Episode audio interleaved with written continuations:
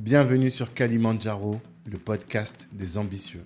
Je suis Tanguy de Bangui, cofondateur de Black Network, le réseau des assoiffés de réussite.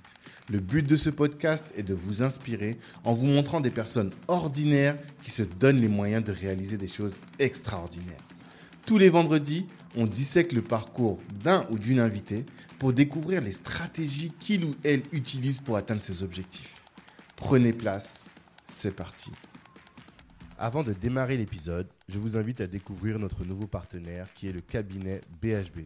C'est un cabinet de gestion de patrimoine qui est spécialisé dans l'optimisation fiscale.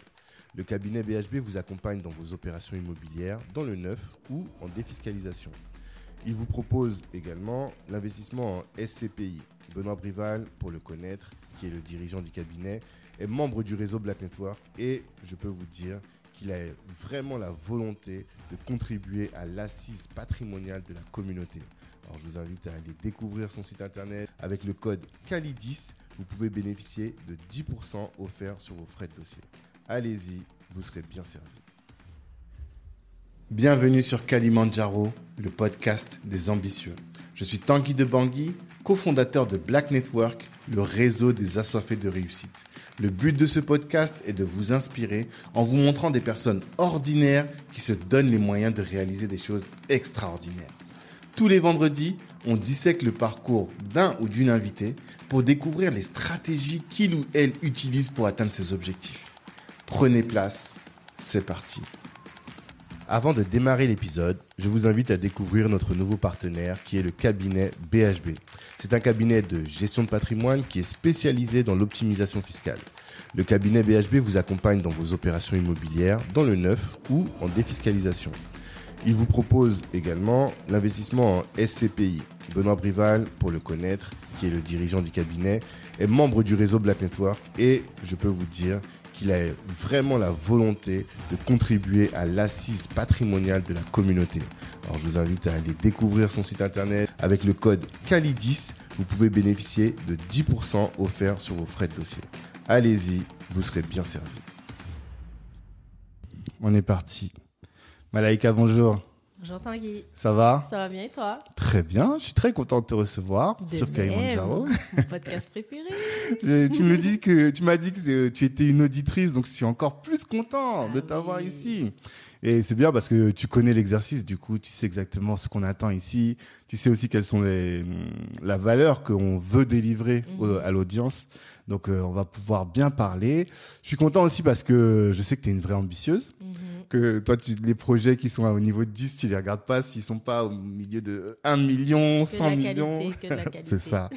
Et, mais pas que. En fait, la particularité, c'est que quand tu dis qualité, tu Mhm. dis aussi il faut que ça pèse financièrement. Exact. Tu vois? Donc c'est ça aussi qui va être euh, Non, intéressant. C'est ça, de la valeur, Voilà, que ce de la soit valeur. financière, que ce soit dans le contenu ou dans l'impact. Et dans l'impact, exactement. C'est tout ce dont on va parler aujourd'hui. Et euh, on va parler donc de euh, du Queendom, donc de la d'animer une communauté. Comment est-ce qu'on crée une communauté? Comment est-ce qu'on l'anime? Comment est-ce qu'on la rend? Comment est-ce qu'on développe des business models autour de cette communauté? On va parler aussi. On va voyager. On va voyager en Afrique. On va voyager au, au Brésil, en Amérique du Sud et euh, aux Antilles, forcément parce que tu es une, une, une représentante de, des Antilles ici. On va hum, parler de business, Mhm. beaucoup, de business development, parce que tu as beaucoup travaillé sur euh, ces sujets-là. Donc, euh, je pense que, voilà, asseyez-vous bien. On a des choses intéressantes à partager aujourd'hui. La première question que je pose à tout le monde, tu la connais, c'est celle de l'ambition, finalement. Mhm.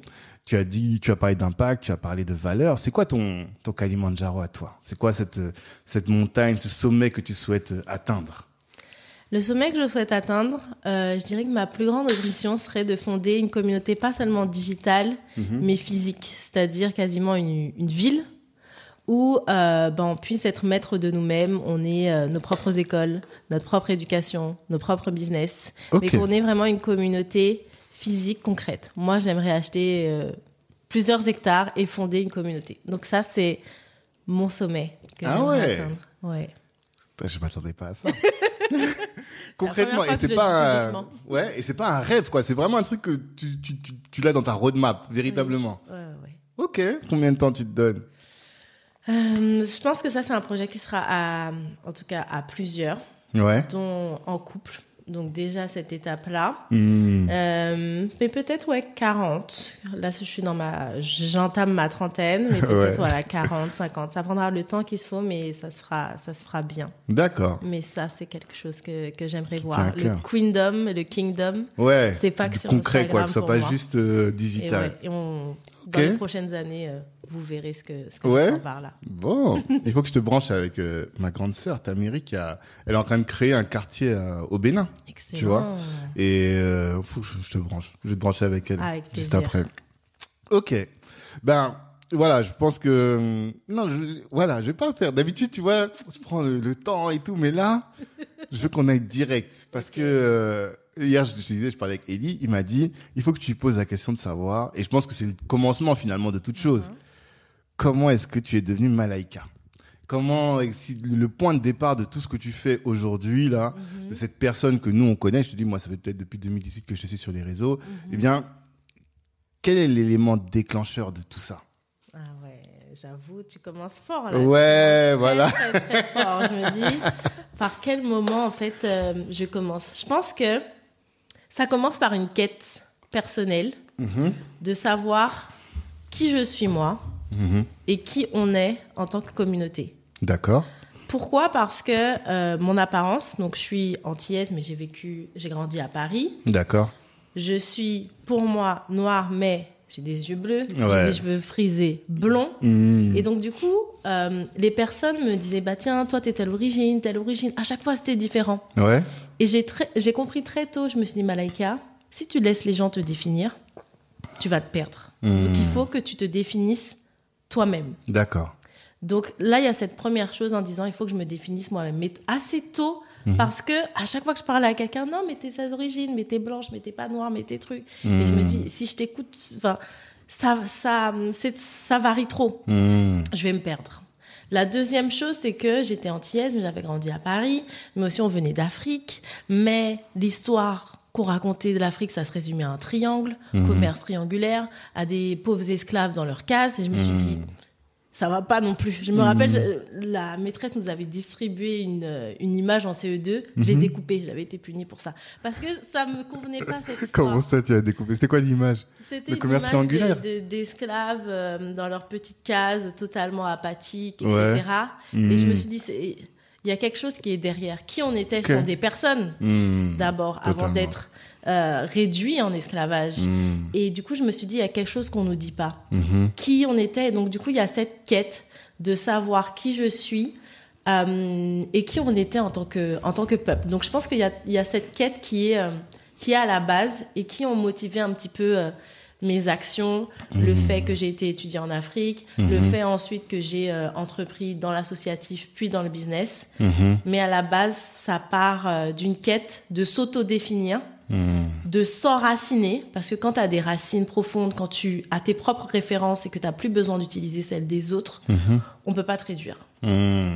Parce que toi, tu voulais finalement, parmi toutes tes origines diverses, en choisir une ou choisir euh, le mélange de ce truc. Parce que c'est toujours ça hein, la difficulté pour nous tous finalement. Parce que euh, là, t'expliques le fait d'avoir grandi à Paris et de devenir des Antilles et d'avoir finalement des origines diverses. Mais même nous, moi-même qui Bien grandi, tu vois, qui suis né en Afrique mais qui suis venu tout petit, voilà, je me cherche, tu vois. Et on est toujours en train de se poser la question de dire qui on est.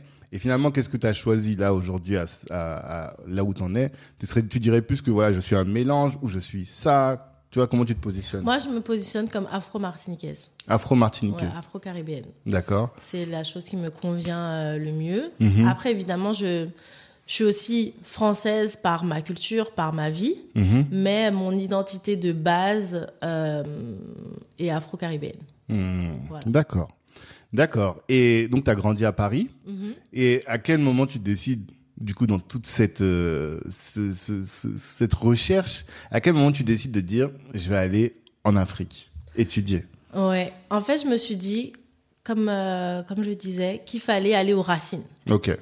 Pour moi, la, la Martinique, c'était plutôt les feuilles, les branches, mais pour que je sois incontestable dans mon identité, il fallait aller en Afrique et il fallait pas, euh, comment dire, se satisfaire juste des récits qu'on avait en Europe, parce que l'Europe, elle n'a pas la compétence ni l'intérêt pour raconter l'Afrique proprement. Mhm. Et il vaut mieux l'expérimenter pour aussi euh, dépasser un petit peu euh, l'illusion, la féerisation de l'Afrique en disant voilà, l'Afrique c'est la Dorado, l'Afrique c'est ça. Mhm. Voilà, on est toujours dans des extrêmes. Ok. Des fois, quand on parle de l'Afrique, voilà, l'Afrique c'est le paradis, ou alors l'Afrique c'est c'est l'enfer. Non, allons expérimenter une réalité Mhm. Ok. et puis se faire son avis par soi-même. Hmm. Et je me suis dit aussi, euh, donc, euh, dans mon parcours universitaire, que je voulais étudier dans, la, dans une des meilleures universités d'Afrique. Et, Ok. euh, une des meilleures uni- universités est en Afrique du Sud, Mhm. qui a une histoire qui est assez, euh, voilà, complexe, qui est un pays assez unique. Donc, Mhm. je me suis dit, euh, en année d'échange, euh, moi j'ai étudié à Sciences Po Paris, à Sciences Ouais. Po on a une année d'échange, Hmm. on peut choisir euh, où aller.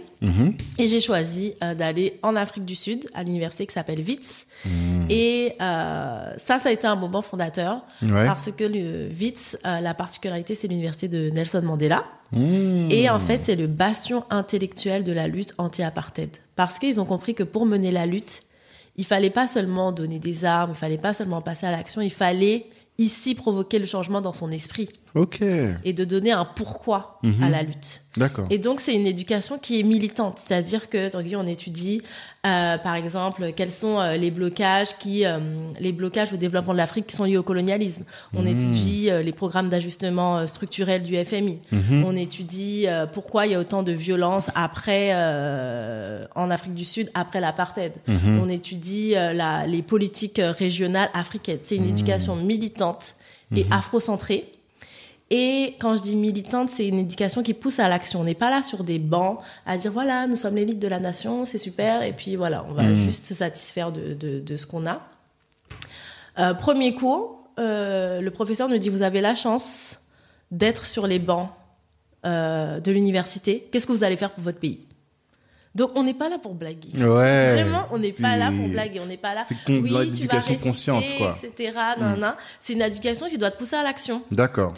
Tu dois rendre des comptes à la fin de, de, de, de, de ton diplôme. Mhm. T'es pas là pour juste euh, apprendre pour apprendre, réciter, faire des dissertations parfaites et tout. Certes, en tout cas, l'éducation est de qualité. Hmm. Euh, on fait des dissertations, mais ces dissertations, c'est pour justement aiguiser ta pensée. Mhm. Et ta pensée critique, même le prof te dit, remettez en question ce que je vous dis. Hmm. Et forme-toi ta propre pensée. Donc c'est pour que tu sois armé intellectuellement, que tu te Hmm. formes, que tu choisisses un petit peu ta position et euh, qu'ensuite tu passes à l'action. Donc Hmm. vraiment, c'est une éducation qui m'a... J'ai dit, ah d'accord, on- j'étais là, ok, que- qu'est-ce que je vais faire pour mon pays? D'ailleurs, c'est quel est mon pays? Ouais. Donc, Du coup, ça m'a ça m'a activé. Ah. Je pense que l'Afrique du Sud, c'était l'activation. Et euh, une chose euh, que je voulais dire aussi sur l'Afrique du Sud, ça a changé mes références aussi. Mhm. De voir des femmes et des hommes noirs riches, Ouais. entrepreneurs. On regardait, c'est là où il y a le plus de millionnaires. C'est ce que tu disais juste avant. Il y a plus de millionnaires en Afrique, c'est en Afrique du Sud, quoi. Exactement. Mhm. Donc, du coup, ça m'a changé mes références et ça, ça a élargi le champ des possibles. Hmm. Parce que je, je pense que j'avais jamais vu avant un, un homme noir euh, multimillionnaire, une Ouais. femme noire euh, multimillionnaire. Ailleurs que dans le sport ou la chanson, quoi. Exactement. Mm, mm, mm. Et, mais en vrai. Ah, t'avais par- jamais voilà, rencontré. Exactement. D'accord. Mais tu les rencontré? Tu les rencontrais à quelle non, occasion? Bien sûr. Mais du coup, genre, t'es- on, tu vois, tu peux sortir beaucoup, tu Ouais. fais des rencontres, etc. Mm. Euh, et donc, ouais, c'est, c'est de, de Mhm. pouvoir les fréquenter. Ça m'a beaucoup, beaucoup inspiré. Et je pense que c'est grâce à ces personnes-là Mhm. que aussi je suis devenue entrepreneur. Parce que tant que tu sais pas que c'est possible Mhm. euh, et que tu le vois pas, ça peut être un peu compliqué. Hmm. Et quand tu dis ah ouais lui il est là, bah moi aussi je peux y aller. Donc euh, ça ça m'a vraiment ça ça m'a activé. Ouais, j'aime bien ce mot-là, activer.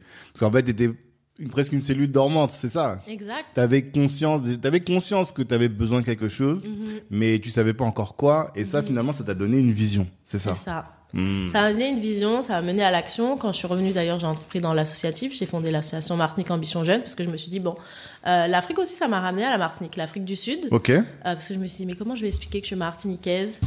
Aussi premier cours de relations internationales, je vois la grosse tête de Franz Fanon sur l'écran. Je dis ça va, waouh c'est bon. Et le prof dit, si vous ne comprenez pas Franz Fanon, vous pouvez sortir de mon cours. Ah. Mais vraiment parce que voilà, il, il a pris clairement son, euh, son positionnement en Mhm. disant on va analyser les relations internationales avec euh, l'angle de France Fanon, né en Martinique, etc. Et les, les Sud-Africains venaient me remercier en disant bah oui, la Martinique nous a donné France Fanon et France Fanon, ça a été un pilier euh, intellectuel Mhm. pour qu'on puisse mener la lutte sur le terrain. Ok. Donc du coup, euh, Même, j'avais jamais fait le lien entre euh, la pensée de France Fanon et la lutte euh, contre l'apartheid. Bah non, parce que c'était aussi le, le colonialisme mental, comment Ouais, justement sortir de l'aliénation et Mhm. comment euh, bah, combattre le colonialisme. Mhm. Et donc du coup, c'est ça aussi qui est important de dire, l'éducation mène à l'action. Le côté intellectuel, parce qu'on a tendance à séparer. Oui, c'est un intellectuel. ça. Ouais. Mais Mandela, c'était un intellectuel Mhm. et c'était un combattant, il faut pas l'oublier. hein. Totalement, Mandela, c'était un combattant. Mhm. Euh, donc, c'était extrêmement intéressant. Et c'est là qu'on a le vrai pouvoir de l'éducation. Pas de dire, ben, yeah, j'ai tel diplôme, etc.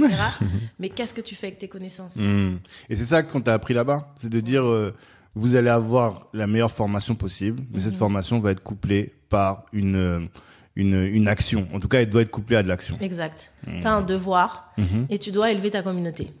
Mhm. Voilà. C'est intéressant. Parce que pourtant, euh, aujourd'hui, Mhm. on n'a pas l'impression particulièrement que l'Afrique du Sud soit une, une, une ville, enfin, un pays militant, tu vois. On voit que c'est un pays qui est développé, qui ont de la, des infrastructures, mais tu sens pas euh, cette volonté un peu wakandesque, tu vois, euh, wakandesque euh, post, enfin, dans le deuxième Wakanda où ils ont Mhm. envie de rayonner, quoi, tu vois. Et hum, là, ce que tu dis, c'est que pour- pourtant qu'ils sont, en tout cas dans cette école-là, on est éduqués, ils sont éduqués de cette manière-là. Est-ce que toi, tu, tu l'as vu ça aussi chez les euh, les, hum, les personnes d'Afrique du Sud, qu'ils avaient aussi une conscience militante dans leur manière de faire du business? Quand tu, Oui, quand moi je trouve qu'ils ont vraiment une conscience, euh, une conscience militante dans leur business en disant, ben voilà, on va euh, essayer de de- d'élever euh, nos peuples. Il y a aussi en Afrique du Sud, après l'apartheid, il y a eu le Black Economic Empowerment. Ok. Euh, du coup, pour euh, qu'une partie des business soit transférée aux Noirs, Ouais.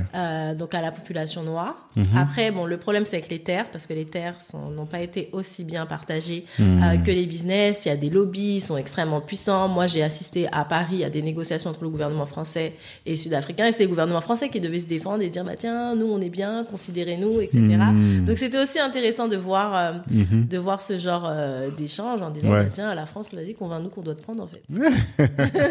c'est vrai. ça doit, être- ça doit faire, Mais c'est ouais, autre chose, quoi. euh, et c'est c'est beau Mm. aussi de voir ça parce que de voir, voilà, tu peux avoir beaucoup d'argent et coupler en fait cette euh, de dire que voilà l'argent c'est un pouvoir et de faire en sorte de maximiser en fait l'impact Mhm. donc euh, le leadership aussi euh, je l'ai vu chez les personnes que j'ai rencontrées en Afrique du Sud et une vision grande Mhm. et les moyens d'agir en fait Mhm. ça délivre ça parle pas pour rien Ouais, ça c'est intéressant. Et mais donc tu étais à Sciences Po quand t'es parti là-bas. Mais qu'est-ce qui t'a motivé à rentrer à Sciences Po? C'était quoi ton ton ton but à ce moment-là Tu voulais faire quoi dans la vie? T'étais quel genre d'ambition? on va replonger euh, quand j'avais euh, 16 ans. Moi, je voulais absolument faire bah, une grande école. J'ai toujours été très, très studieuse. Ouais. Euh, mes parents m'ont encouragée, mais je pense que c'était vraiment personnel. C'est aussi une quête d'excellence. Il fallait que je sois la première. Mhm. Euh, Il fallait que je donne mon meilleur.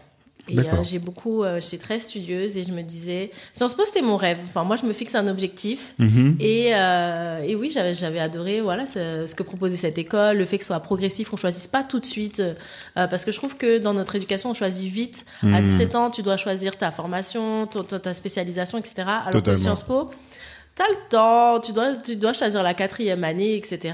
Donc, euh, donc Mhm. ça c'est bien. On est vraiment euh, stimulé intellectuellement. Il y a beaucoup de conférences, euh, des leaders internationaux qui viennent. Donc oui, je voulais aller à Sciences Po et j'ai fait en sorte d'y aller. Donc Mhm. en première, je fais euh, mon lycée. J'ai toujours étudié en ZEP. D'accord. Euh, du coup, zone d'éducation prioritaire. Mais du coup, on avait un partenariat en première avec euh, Sciences Po Lille pour faire des dissertations. Et c'est là que ma prof a dit à mes parents, oui, je pense qu'elle a vraiment le potentiel de Pour faire, Sciences Po. Sciences Po. Et ensuite, en terminale, j'ai changé de lycée Mhm. pour aller dans un lycée qui avait un- une convention avec Sciences Po Paris. Mhm. Parce qu'au début c'était Sciences Po Lille. Au début, c'était juste des dissertations. C'était juste un partenariat pour voir les dissertations, pour justement élever un peu de notre niveau. Mhm. Mais pour rentrer à Sciences Po et pour faire le concours, Ouais. du coup là j'ai passé un autre, euh, un autre Ah. euh, lycée. D'accord. qui était toujours en ZEP, mais qui était peut-être un peu meilleur que, De meilleure que le qualité. lycée, euh, que j'avais. D'accord. Et je suis rentrée, et donc du coup le concours ZEP, euh, du coup Sciences Po aussi, c'est- c'est c'est une université grâce à notre euh, cher directeur, feu directeur Richard Descoings, Ouais. qui avait l'ambition de diversifier les élites françaises. Mhm.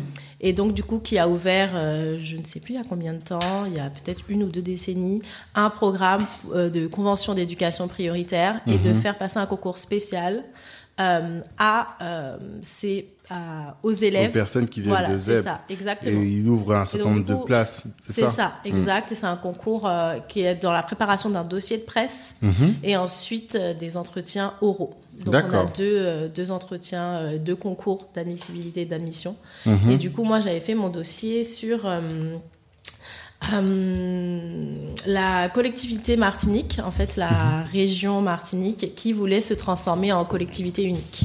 Donc euh, voilà, j'avais choisi un, un- un dossier qui m'intéressait. Et donc, il y a toujours des sujets, encore une fois, tu vois, en lien avec euh, la, la Martinique euh, le, le- et, et l'Afrique après.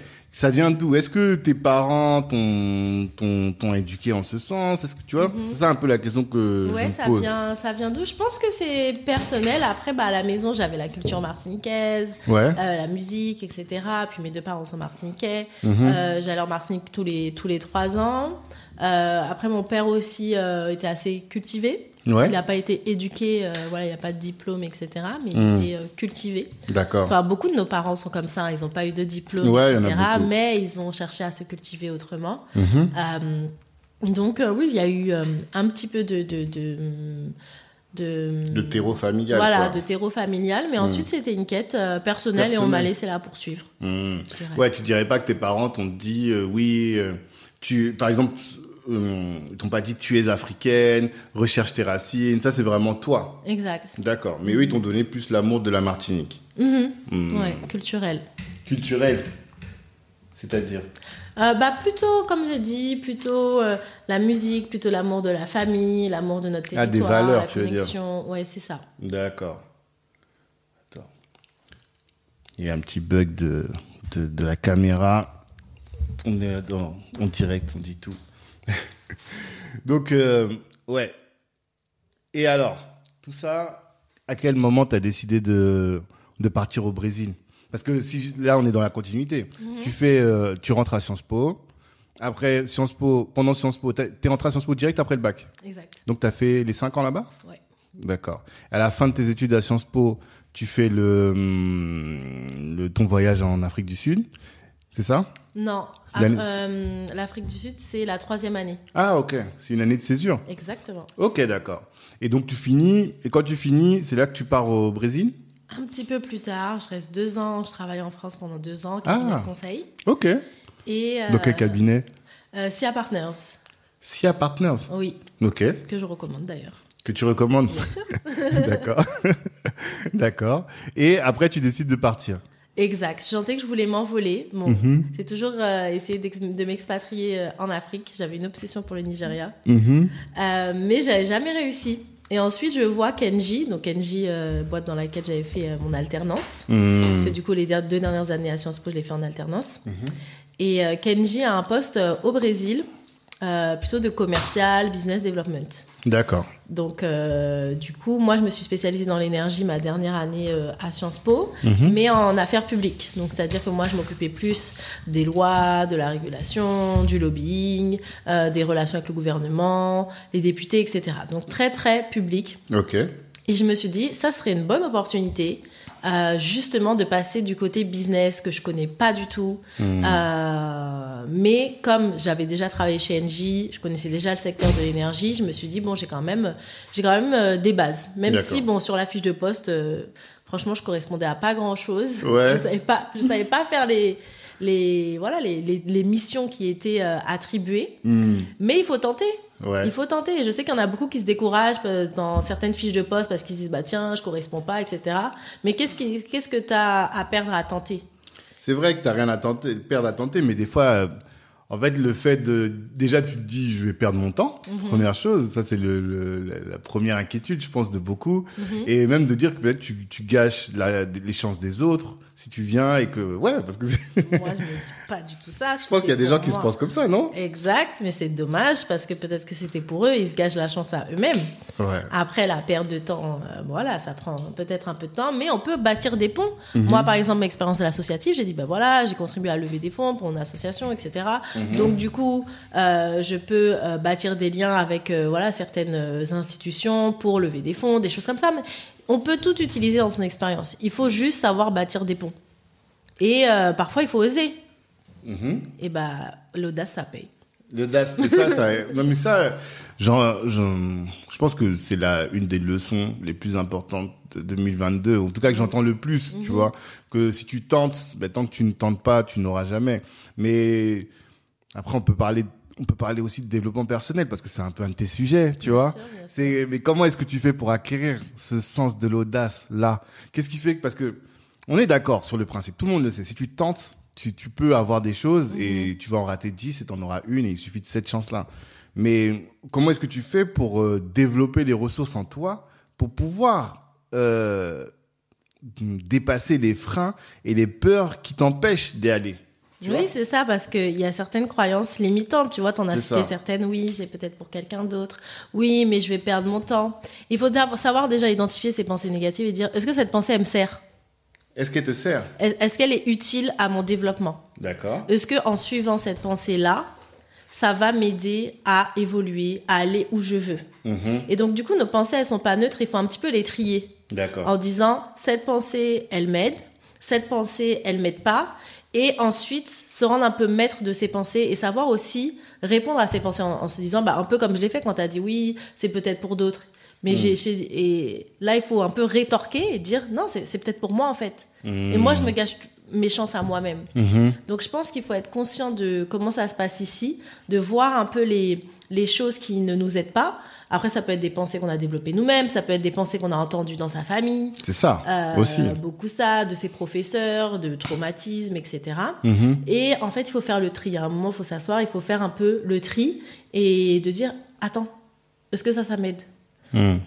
Et si je développe un nouveau mode de pensée, est-ce que celui-là, il serait plus en cohérence avec ce que je veux accomplir? Il faut se mettre en cohérence. Tu peux dire, voilà, je suis ambitieux, je veux faire ci, mais tes pensées, ça va pas. Tu es tout le temps en train de te bloquer. Oui, mais comment Alors, c'est trop intéressant ce que tu dis. non, parce que, en fait, ça, je l'entends.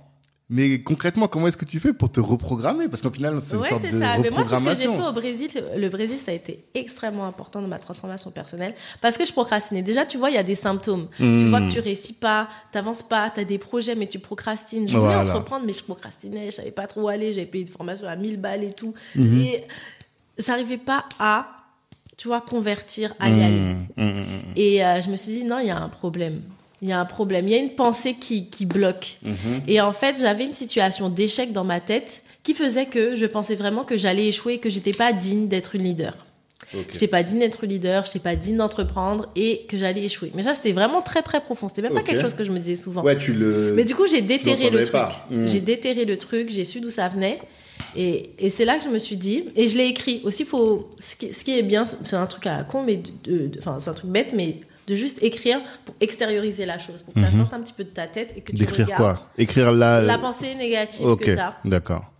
Et ensuite de t'interroger, donc comme on a dit, d'où elle vient, Mhm. et de dire ok. Et je me suis dit, cette pensée-là, elle date d'un autre temps. Et c'est pas parce que j'ai échoué une fois que ça me condamne et que je, je suis pas digne d'être leader. Justement, cette expérience, ça m'a permis de savoir qu'est-ce qu'il faut pas faire ou qu'est-ce qu'il faut bien faire. Et euh, faut pas que je me condamne pour ça. Mhm. Et ne serait-ce qu'en me parlant, en fait, je me suis auto-coachée. Vraiment, je me suis auto-coachée. Ne serait-ce qu'en me parlant, je me suis dit non, il faut que, il faut que j'ose. Arrête de te condamner pour ça. Arrête de traîner un peu ce boulet Mhm. et, euh, et vas-y. Mhm. Donc du coup, c'était un, c'était un petit truc, mais il faut déjà prendre conscience de ça. Parce que si tu prends pas conscience des choses, et bah, du coup, les choses, elles, elles continuent à, Ouais, à- à t'impacter. T'as l'impression que tu vis dans. Enfin, tu es toujours dans cette euh, roue qui, qui ne change pas, quoi. Tu, Exact, tu vois, tout le temps, tout le temps, tout le temps, Et là, tu tu revis dis les non, mêmes je choses. vais, je vais changer en fait. Mhm. Tu vois, t'as un moment où tu. En fait, tu peux plus avancer si Ouais. tu restes avec ça. Je pense que t'as un point où, de non-retour Mhm. où soit tu continues et tu t'enfonces, Mhm. ou soit tu, tu sens que tu dois changer. Mhm. Donc, euh, moi, je trouve que c'est ça dans mes coachés. Euh, Il y a toujours. euh, la prise de conscience qu'il y a quelque chose qui va pas, la volonté de changer parce que sinon on peut pas avancer. Donc ça, c'est les deux, c'est, je pense que c'est les deux prérogatives, enfin prérequis. Ouais. Et ensuite, voilà, d'être, euh, d'être prêt à changer parce qu'aussi ça fait peur parce qu'on sait ce qu'on quitte, mais on sait jamais euh, par où on va et, et ce qu'on gagne. Mais en tout cas, moi, je sais que pour moi, c'est ce jour-là. Je me rappelle, c'est 15 novembre, je crois, 2010, 2018, Ok. où je suis devenue entrepreneur. Avant même de lancer mes business, etc. Je me suis, j'ai changé mon. Mhm. T'étais au Brésil Mon mood. Ouais, j'étais au Brésil. C'est D'accord. pour ça que le Brésil, c'est, c'est vraiment très, très impactant. Ouais. J'étais au Brésil et j'ai compris ce qui me bloquait.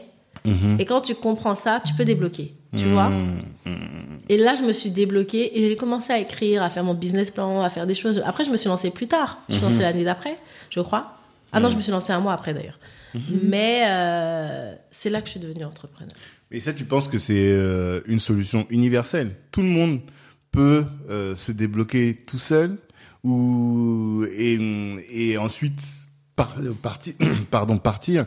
Et pour se débloquer, tout le monde peut avoir utilisé ce moyen-là de prendre de la distance et de décrire le, le, le, le- point bloquant. Parce que même, en fait, déjà, il faut pouvoir l'identifier. Tu vois, la Exact. voix là. Non, c'est ça. Tu vois, on sait, mais on n'arrive pas à l'identifier. Ouais. Et vous, les coachs, ce que j'ai compris depuis que j'ai commencé les coachings, enfin à être coaché plutôt, Mhm. c'est que vous avez des outils Mhm. finalement que le, tout, tout le monde n'a pas. Des fois, tu parles avec tes amis et tout, ils sont gentils et tout, ils t'aident, Mhm. mais ils n'ont pas l'outil que tu vas pouvoir mobiliser pour pouvoir te sortir de des, des situations quoi. tu Non, vois. mais clairement, clairement, moi, je me suis auto-coachée parce que voilà, ça a marché pour moi. Ensuite, Mm. comme j'ai dit, je commence à partager sur Instagram, bah, Mm-hmm. comment, euh, voilà, un petit peu euh, la discussion qu'on a aujourd'hui. J'ai commencé à la partager sur Instagram, me dire voilà, comment je me motive, comment j'essaie de, d'arrêter de procrastiner, etc. Mm-hmm. Quelles sont un peu les clés. Hmm. Et, euh, et du coup, ouais, j'ai utilisé mon expérience pour euh, aider les autres. Et c'est comme un coach aussi sportif, c'est-à-dire un coach sportif connaît mieux le corps. Donc, c'est-à-dire que c'est, il va, il va te faire travailler ton corps à toi, mais il connaît mieux par rapport à tes objectifs, euh, quels exercices faire, etc. Donc, pour moi, c'est la même chose dans, dans un coaching qui inclut, euh, qui inclut ton mental. Oui, tout à fait. Donc, euh, on a des clés, mais ensuite, il faut adapter évidemment euh, à la personne et lui donner euh, les moyens de, euh, de se changer, euh, de changer elle-même en fait, et de l'accompagner. euh, de l'accompagner dans tout ça et euh, moi j'alterne vraiment entre la douceur parce que des fois je sens comme les coachs elles ont besoin de douceur et quand je dois leur sortir une punchline qui va faire vriller leur cerveau Ouais. ah comme ça je dis allez c'est fini on se revoit mais du coup je sais que là j'ai j'ai provoqué un mini traumatisme t'as dans ton cerveau et tu peux truc. plus euh, tu peux plus aller euh, Hmm. Ah, tu peux plus faire marche arrière. non Ouais. Maintenant, parce que tu as compris ça et tu dis, ah ouais, c'est chaud, etc. Et Hmm. parfois, j'ai des coachés de 40, 45 ans et je leur dis, en fait, t'es resté à tes 7 ans, t'es resté bloqué à ton, à ton traumatisme que t'as eu euh, à tes 7 ans, à tes 8 ans. Hmm. Et elle se dit, ah ouais, c'est ça. Et en fait, souvent en coaching, surtout dans le côté des croyances limitantes, Ouais. je coach des enfants. Oui. Parce que c'est souvent là qu'on a Oui, des oui, traumatismes, oui, des blessures, des trucs. Totalement, Et donc, du coup, on revient toujours là. Mhm. Et faut C'est à l'enfance. beaucoup enfance, adolescence, mais il y a beaucoup beaucoup euh, qui sont liés euh, qui sont liés à l'enfance, qui sont liés aux Et donc, parents. Voilà, quel conseil tu donnerais justement aux gens qui nous, qui nous écoutent là, Mhm. qui sont en train de, je sais pas, faire leur vaisselle, leur jogging ou faire leur truc, ce qu'on fait tous pendant qu'on écoute des podcasts, et qui sont en train de se dire, bah oui, moi je suis dans cette situation-là, je tourne en rond, je procrastine. Quel conseil tu leur donnerais pour euh, chercher et pour essayer de trouver finalement ce, ce point de départ là, Mhm. ce, Moi, je pense qu'il faut se dire, en fait, c'est comme un détective. Tu vas aller creuser dans tes pensées, tu vas dire pourquoi. Euh, par exemple, voilà, je pense que euh, je peux pas réussir et on m'a toujours dit que j'étais nulle. Mhm. Pourquoi? Pourquoi on t'a dit ça? Qui t'a dit ça? Identifier vraiment la personne. Mhm. Et en te disant, et aussi en, te, en, en trouvant dans ta réalité des exemples qui prouvent que c'est faux. Mhm. J'ai dit, mais attends, je vais dire tout à l'heure, tu m'as pas dit qu'il y a deux ans, tu avais réussi à faire ça, tu avais réussi à lancer ce projet-là, tu avais réussi à faire cette association. Mhm. Donc, du coup, tu vois que c'est faux ce que tu dis. Mhm. Elle dit, ah ouais. Et j'ai dit, ça, c'est réel. Moi, ce- je, je te questionne, j'essaye de vraiment connaître ton expérience de vie en disant, tu vois, la croyance limitante que tu as, elle est dans ta tête, mais concrètement, elle est fausse. Donc, pourquoi tu, tu guides ta vie par rapport à un mensonge alors que tu vois concrètement, il y a un an, que tu as réalisé ça? Donc du coup, il faut vraiment que tu, tu te libères de ça. tu te libères de ça et voir aussi s'il y a, d'autres peurs. Peur de l'échec, peur de la réussite. Il y a des gens qui ont peur de la réussite, ça c'est très important. Ouais, ça, j'entends souvent ça. Ouais. Je sais Peur pas comment, de- mais. Peur de euh, que ça réussisse tellement qu'on puisse plus gérer et donc du coup d'être dans une perte de contrôle, de décevoir les personnes, etc. Donc j'ai Mhm. beaucoup étudié ça. Je, je connaissais pas cette peur-là, Mhm. euh, mais du coup en effet, euh, en effet, je l'ai découvert avec euh, avec mes coachés. D'accord. Mais du coup de dire voilà d'où ça vient, est-ce que ça me sert? Et de voir aussi des contre-exemples comme j'ai dit. Concrètement c'est faux. Concrètement, tu as réussi à faire des choses là. Concrètement, il y a des choses qui sont pour toi. Et euh, va les chercher aussi. De Mhm. dire, voilà, il vaut mieux regretter d'avoir fait quelque chose plutôt que regretter de l'avoir pas fait. Les personnes âgées, à la fin de leur vie, elles regrettent de pas avoir fait des choses. Ouais. Mais elles regrettent rarement les choses qu'elles ont faites. Ouais, c'est ça, on le dit souvent, hein, les remords et les regrets, et les regrets, c'est ce qu'on n'a pas fait, quoi. Exact. C'est ça. Et après, ça nécessite de l'amour propre aussi. C'est ça qui est important. Moi, je m'aime tellement que j'ai envie. non, mais c'est vrai. Et... Non, c'est vrai. Et je pense que c'est super important. Je m'aime tellement que j'ai envie du meilleur pour moi. Oui. Et je me dis que Hmm. c'est comme ça en fait. Mhm. Tu vois, ça, c'est pour moi. Ça, Mhm. je correspond pas à la fiche de poste, mais je vais aller le chercher. Mhm. C'est tout. Et de prendre aussi un peu le- la vie comme un challenge. Ouais. Des fois, j'ent- j'entends ma voix de la peur. Moi, j'ai du mal à aborder les gens. Ça, c'est un truc. Toi, t'es très fort pour ça. Moi, je Ouais. j'aime pas aborder ou aller dans une discussion. Donc, j'ai travaillé vraiment ça. Hmm. Mais des fois, euh, tu vois, ma, il y a ma petite voix qui me dit non, mais tu vas pas aller déranger les gens et tout. Hmm. Si tu me dis de pas le faire, vas-y, je vais le faire. Ah, et tu te forces. Ouais. Tu te forces, tu te En fait, forces, je me dis hop, j'y vais. Hmm. Parce que j'ai identifié que cette pensée-là, Mhm. elle, était, elle était pas. euh, elle allait pas me profiter. Mhm. Et donc je dis, allez, je te challenge, j'y vais. Hmm. Et c'est ça aussi, il y a des gens en fait qui se laissent victimiser par leurs pensées, Ouais. alors que c'est eux qui ont le pouvoir. Ouais, ouais, ouais. Et on oublie ça. On Mhm. oublie, on va se dire, ah bah ouais, bah vas-y, je, je veux pas. ok.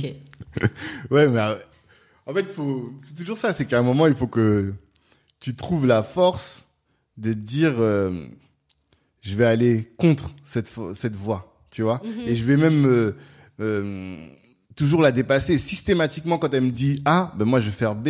Et ça, euh, des fois, c'est en fait, t'as la faiblesse de dire bon bah je, je l'accepte cette voie, tu vois? C'est dur d'être tout le temps en train de lutter, de lutter contre soi. oui, mais en vois? fait, cette voie-là, si on a eu des croyances limitantes qui ont été pendant l'enfance, Hmm. Du coup, ça fait 20 ans qu'elle est là dans notre tête, qu'elle squatte. Mais il Ouais. faut pas oublier que c'est un squatteur. Parce Mhm. que des fois, il y a des gens qui squattent tellement qu'on croit que c'est des propriétaires. C'est faux. Ce ne sont pas des propriétaires, c'est nous les propriétaires. Mhm. Mais du coup, c'est l'habitude aussi qui fait en sorte que, au fur et à mesure qu'on va se répéter cette chose positive, et ben du coup, elle va devenir une habitude. Et du coup, elle va devenir un mode de pensée. Mhm. Et elle va naturellement impacter nos actions. Il faut toujours de l'effort. C'est comme le vélo. Au début, il faut pédaler. Une fois que tu es en descente, ça roule tout seul parce que tu as mis l'énergie au départ. Comme une voiture aussi. Mais en effet, c'est dur. Mais il faut reprogrammer un peu son cerveau. Il faut C'est ça. son cerveau. C'est vraiment de la reprogrammation. Exactement. Mais comment tu te reprogrammes? C'est ça en fait. Quand toi tu as des coachés, comment est-ce que tu fais pour les reprogrammer? Mais du coup, il faut analyser leur programme actuel. Ouais. Analyser où ils veulent aller. Mhm. Vider, la ba- moi j'aime beaucoup euh, l'analogie du téléphone, vider un petit peu le stockage. Parce que je peux pas mettre un nouveau programme si ton stockage il est plein. Ouais. Et si son stockage, il est plein d'applications qui te servent à rien. Mhm. Donc du coup, il faut vider certaines choses et qu'elles comprennent que bah, ça, ça, ça va plus, ça, ça va pas. Mhm. Et après, euh, moi, je, je l'accompagne, mais c'est toi qui dois, qui dois, qui dois faire le chemin. Et ensuite, c'est des actions. Donc je sais que voilà, il y a des coachs, c'est du blabla. Moi, à la fin du coaching, en tout cas là, je fais plutôt des coachings de groupe. Mais même dans des coachings de groupe, à la fin, tu as les challenges. T'as un challenge et pendant un mois, tu dois faire cette action-là. Mhm. Comme j'ai dit, c'est toujours de l'idée à l'action. Et ça, ça me vient aussi de l'Afrique du Sud. C'est-à-dire qu'on a parlé d'un truc, maintenant tu, tu te mets à l'action en fait. Moi, je suis pas là pour juste parler, parler. ga, ga, ga, ga, ga, ga. Euh, il faut accomplir des choses. Et c'est aussi pour ça que je me, je me suis aussi mise sur le créneau de l'organisation. Parce que ton organisation, avoir des outils comme ça, ça te permet de passer d'une idée, d'un projet, à dire, bah tiens, j'ai le projet de monter une entreprise, donc aujourd'hui, je vais, euh, je sais pas, écrire mon premier article de blog, Mhm. tu vois. Et donc, du coup, euh, j'essaye toujours de passer de l'idée à l'action. Parce que une fois que tu es dans l'action, tu peux pas nier cette chose-là. Tu vois, tu peux pas nier que tu es déjà dans un passage, je vais te dire, vas-y, fais une action qui va prouver que maintenant, tu changes de paradigme. Tu vois? En disant, bah tiens, c'est pas pour moi. J'ai dit, là, tu, tu vas candidater. Mhm. Et tu m'envoies la lettre de motivation que tu as faite et le mail que tu as envoyé. Mhm. Action. On délivre. Voilà.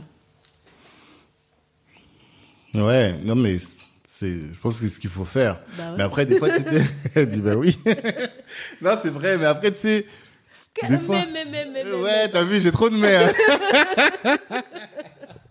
Non, parce que là, je suis presque en coaching, mais on a tous euh, nos, nos, comment dire, on a tous en fait des, des pensées qui nous limitent, mais qui sont plus profonds que profonds, tu vois. Et des choses qui parfois, tu peux même pas dire à la personne.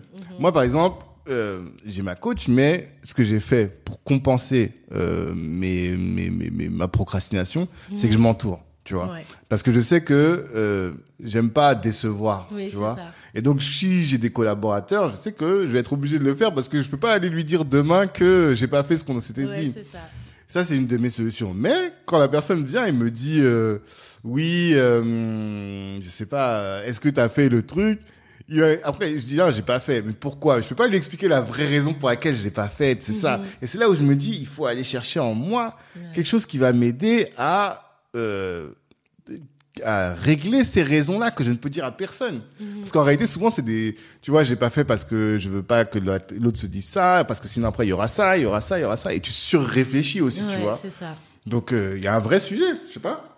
Non, c'est vrai qu'il y a un sujet, mais c'est à toi de, de régler ces choses-là aussi. hein. Mhm. Et de te faire accompagner comme tu le fais. Ouais. Et après, moi, c'est une relation assez intimiste parce que du coup, pour aller chercher ça, faut que tu me racontes ton enfance, Mm. faut que tu me racontes vraiment. euh, des fois, même, on est allé jusqu'à.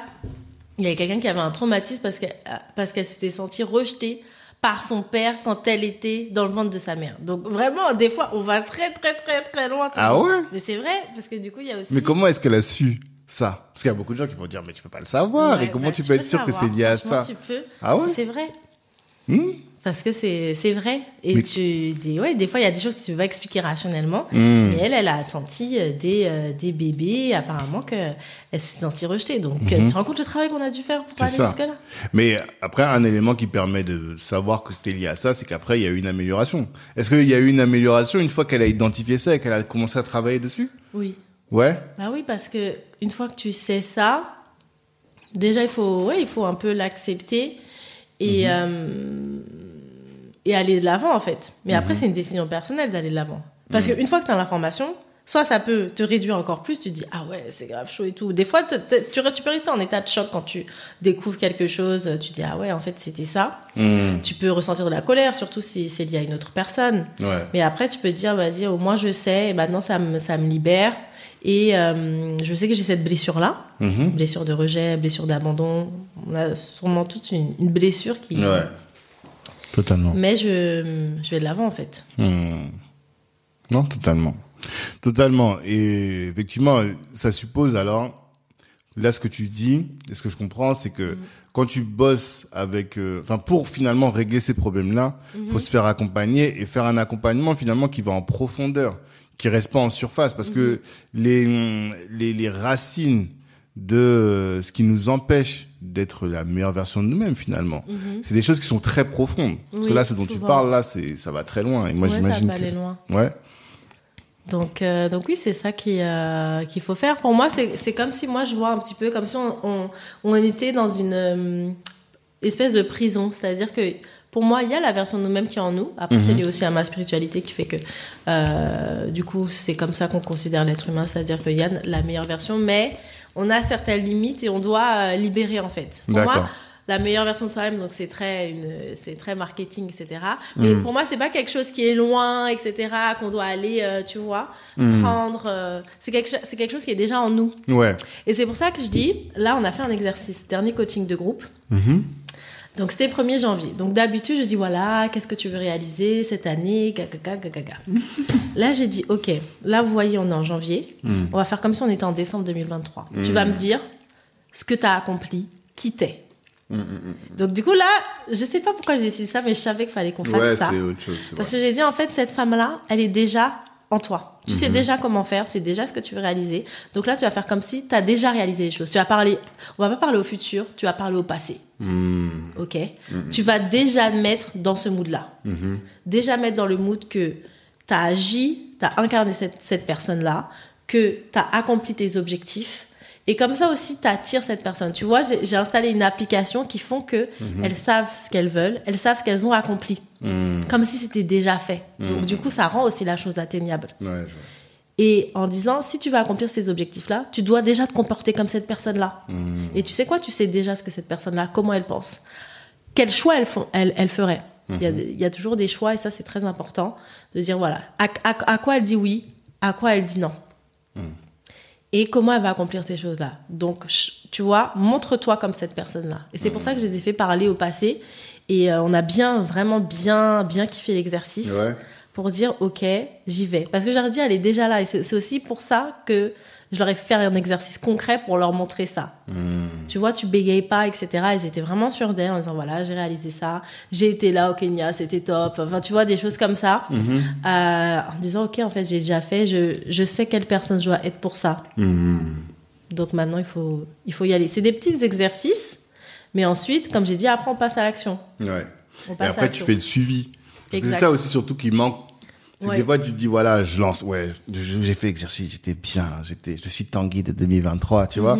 Mais après, la vie, elle reprend son cours et tu reprends euh, les, les, les mauvais réflexes qui font que t'es toujours le Tanguy de 2022, quoi. Mhm. Là, toi, à chaque séance, tu les arrêtes, tu dis, hey, on avait dit ça, où est-ce que t'en es, c'est ça? Exactement. Donc, euh, euh, moi, j'avais commencé par faire des coachings en one-to-one. Donc, du coup, quand je me suis lancée en 2019. Ensuite, en, l'année dernière, j'ai créé la Queendom Academy. Mhm. Et là, ça marche par abonnement. On va aussi parler de business model, mais c'est Ouais. un business model qui fait sens pour moi parce que du coup, euh, c'est un abonnement, bah, ça, ça va tous les mois. Mais ça fait sens aussi euh, pour mes coachés parce que ça devient une habitude, ça devient un lifestyle et elles sont suivies. Tu vois, on est un groupe, on se suit. Euh, on se connaît, ça voilà. Là, on a fait euh, quasiment plus d'un an ensemble, et donc ça devient pas un sprint le développement personnel, ça devient un marathon, ça devient un lifestyle. Et le suivi, il est, il est régulier, on a nos habitudes. Et donc, du coup, on peut, euh, on peut évoluer progressivement. Au lieu de se dire, ben voilà, je fais un one shot, euh, je découvre qui je suis, etc. Puis ensuite, euh, tu vois, t'es un peu perdu, euh, lâché, euh, voilà, lâché Ouais. tout seul. Mhm. Donc ça, ça fait sens euh, au niveau de l'impact, de, de la valeur de l'impact que je livre, et aussi de la valeur économique. Hmm. Oui. Parce que, euh, effectivement, il y a tout un, il y a un business aussi derrière tout ça. Ah, bien sûr. Mm. Donc, euh, donc du coup, ça, ça fait, ça fait sens d'avoir un, un abonnement en disant, bah, abonne-toi Mhm. à ton développement. Et et euh, il y a aussi ce côté euh, communauté. Mhm. C'est-à-dire qu'il n'y a pas que moi. C'est-à-dire que bien sûr, moi, je- j'anime, je coach, etc. Mais euh, elles se connaissent entre elles, elles se soutiennent entre elles. Elles sont Ouais. déjà rencontrées à Toulouse, à Paris. Mhm. Un jour, j'ai raté un live, Tanguy, parce qu'on a live tous les premiers mardis du mois. J'ai raté un live. Elles ont fait le live toutes seules. Toute seule, en vrai. Exact. Ouais, bah ça veut ouais. dire que tu as créé une communauté qui est, qui, qui est autonome et qui se dit, voilà, la valeur, elle me dépasse aussi. C'est ça, il y a une queen, Mhm. donc j'ai créé, mais le queendom aussi me dépasse. Mhm. Et euh, c'est ça qui, qui est important aussi pour moi, Mhm. que cette chose-là me dépasse. Et c'est pas que moi le queendom, Ouais. c'est vraiment une communauté horizontale. Et euh, en termes de, voilà, de business de communauté, c'est elle qui décide de ce qu'on fait, des prochains cours par exemple dans l'académie, Mhm. des prochains produits qu'elles Ah veulent. ouais. Euh, et donc pour moi, on est toutes. euh, c'est comme s'il y avait un conseil d'administration. Mhm. Et du coup, les clientes, notamment les clientes les plus fidèles et les clientes avec lesquelles j'ai le plus de contact, Mhm. euh, elles décident de, de ce, qu'on fait en fait. D'accord. Donc du coup, moi, je sers cette communauté. Mhm. Un leader, c'est quelqu'un qui se met au service de sa Ça, communauté. ouais, on le lit souvent ça. Il le lit souvent. Et hum, je, je crois que c'est encore ce matin quelqu'un qui disait sur LinkedIn, il disait que le meilleur vendeur, c'est celui qui écoute beaucoup Mhm, et mhm. qui sait et qu'en écoutant bien les gens, on sait comment les servir. Mais toi finalement, euh, une mauvaise langue dirait oui, mais à ce moment-là, vous vous apportez rien vu que c'est nous qui faisons tout. C'est quoi toi ta plus-value dans cette euh, cette organisation là Bah, C'est-à-dire, par exemple, quelqu'un... euh, je pense que, bien sûr que j'ai une plus-value parce que je vais délivrer la valeur dont elle a besoin. Mhm. Oui. Donc, par exemple, elle va dire, bah, tiens, là, par exemple, je suis en train de lancer mon business, j'aimerais avoir des conseils. Toi, tu as atteint euh, 10 000 euh, abonnés sur ta communauté. Euh, Est-ce que tu peux nous donner cinq conseils pour justement euh, bien bâtir sa communauté, euh, faire rayonner son leadership, etc. Mm. Donc, du coup, moi, je vais te donner les clés. En fait, tu me fais une demande et je réponds. Comme on dit, on n'est pas là pour vendre des produits, des services. On apporte des solutions à un problème ou à un besoin. Hmm. Et donc, du coup, je te délivre de la valeur et toi, tu m'en donnes en retour. Pour moi, c'est le business. Oui, non, bah, c'est que ça. c'est que ça, comme tu as dit. C'est qu'il ne s'agit donc, que de ça. Donc moi, je suis là pour te donner les solutions qui répondent à tes désirs Mhm. ou à tes challenges, à ce que tu veux. Hmm. Euh, Mais dans un cadre quand même limité. C'est-à-dire que euh, le quel est l'éventail mhm. des solutions que toi tu vas pouvoir apporter? Donc du coup, moi, le Queendom, c'est euh, épanouissement personnel, professionnel et spirituel. Ok. Donc c'est vrai qu'on dit souvent qu'on doit avoir une niche. Donc euh, il y a beaucoup qui sont nichés dans l'entrepreneuriat, beaucoup qui sont nichés dans la motivation. Moi, je tenais à faire ces trois-là parce que bah, déjà ces trois-là, c'est partie intégrante de moi-même. Et j'estime qu'il y a un impact. Si je suis épanouie spirituellement, ça va se refléter dans mon business. Hmm. Si dans mon business, euh, voilà, je sais comment euh, impacter les autres, ça veut dire que j'ai réussi aussi à prendre confiance en moi pour me dire que je peux inspirer les autres. Donc du coup, pour moi, c'est euh, c'est lié. Ouais. Et on n'a pas aussi à choisir. Mhm. Pour moi, entre être accompli professionnellement ou alors être épanoui personnellement, être mère de famille ou être une femme épanouie ou être une businesswoman, c'est aussi l'image pour moi de, de la queen. C'est une femme qui ne se met pas de limites Mhm. et euh, bah, qui a le droit au bonheur dans, dans, toutes ses, dans toutes ses variantes en fait. Mhm. Et que ça s'auto-alimente. Mhm. Donc, euh, donc ouais, c'est un petit peu ça mon, mon leitmotiv. Donc ces trois-là, épanouissement perso, spirituel et pro. Et euh, croyances limitantes, Mhm. c'est défaire des croyances limitantes, prendre confiance en soi, se mettre en priorité. Ouais. En fait, tu utilises les choses aussi, quand tu veux lancer un business, tu utilises les choses qui sont faciles pour toi et dont les autres ont besoin. Mhm. Moi, c'est très facile pour moi de me mettre en priorité. C'est quelque chose qui est naturel et c'est très difficile pour la majorité des femmes de se mettre en priorité. Ouais, totalement. Et donc, du coup, Les femmes et les minorités. Là, Exact, ça c'est vraiment exact. tous les trucs quoi. Mhm. Exactement. Donc, Totalement. du coup, voilà, ça, c'est quelque chose qui est très important et c'est ce qu'elles adorent. Mhm. Moi, j'arrive à le faire naturellement. Donc, je dis, voilà, maintenant, euh, je les aide à faire ça, en fait. Mhm. Et comment tu fais pour te mettre en priorité Mhm. Sans devenir euh, déjà en restant humble d'une part. Regarde comment elle a rigolé. Non, l'humilité, ça fait pas partie de mes valeurs. Moi, je le Ah dis. ouais? Non, pas du tout. Mais non, mais c'est vrai, il faut avouer, moi, je suis pas humble. Ah, tu l'assumes, mais t'es- Mais clairement, Mais moi, je jamais j'ai entendu quelqu'un qui m'a dit ça. Non, je suis, T'as je suis dit, pas humble. l'humilité, ça ne fait pas partie de mes valeurs. Non, C'est-à-dire, Non, c'est vrai. Non, mais c'est- c'est c'est vrai, je suis pas quelqu'un d'humble. Donc, c'est. ah ouais, tu l'assumes. Ah, clairement.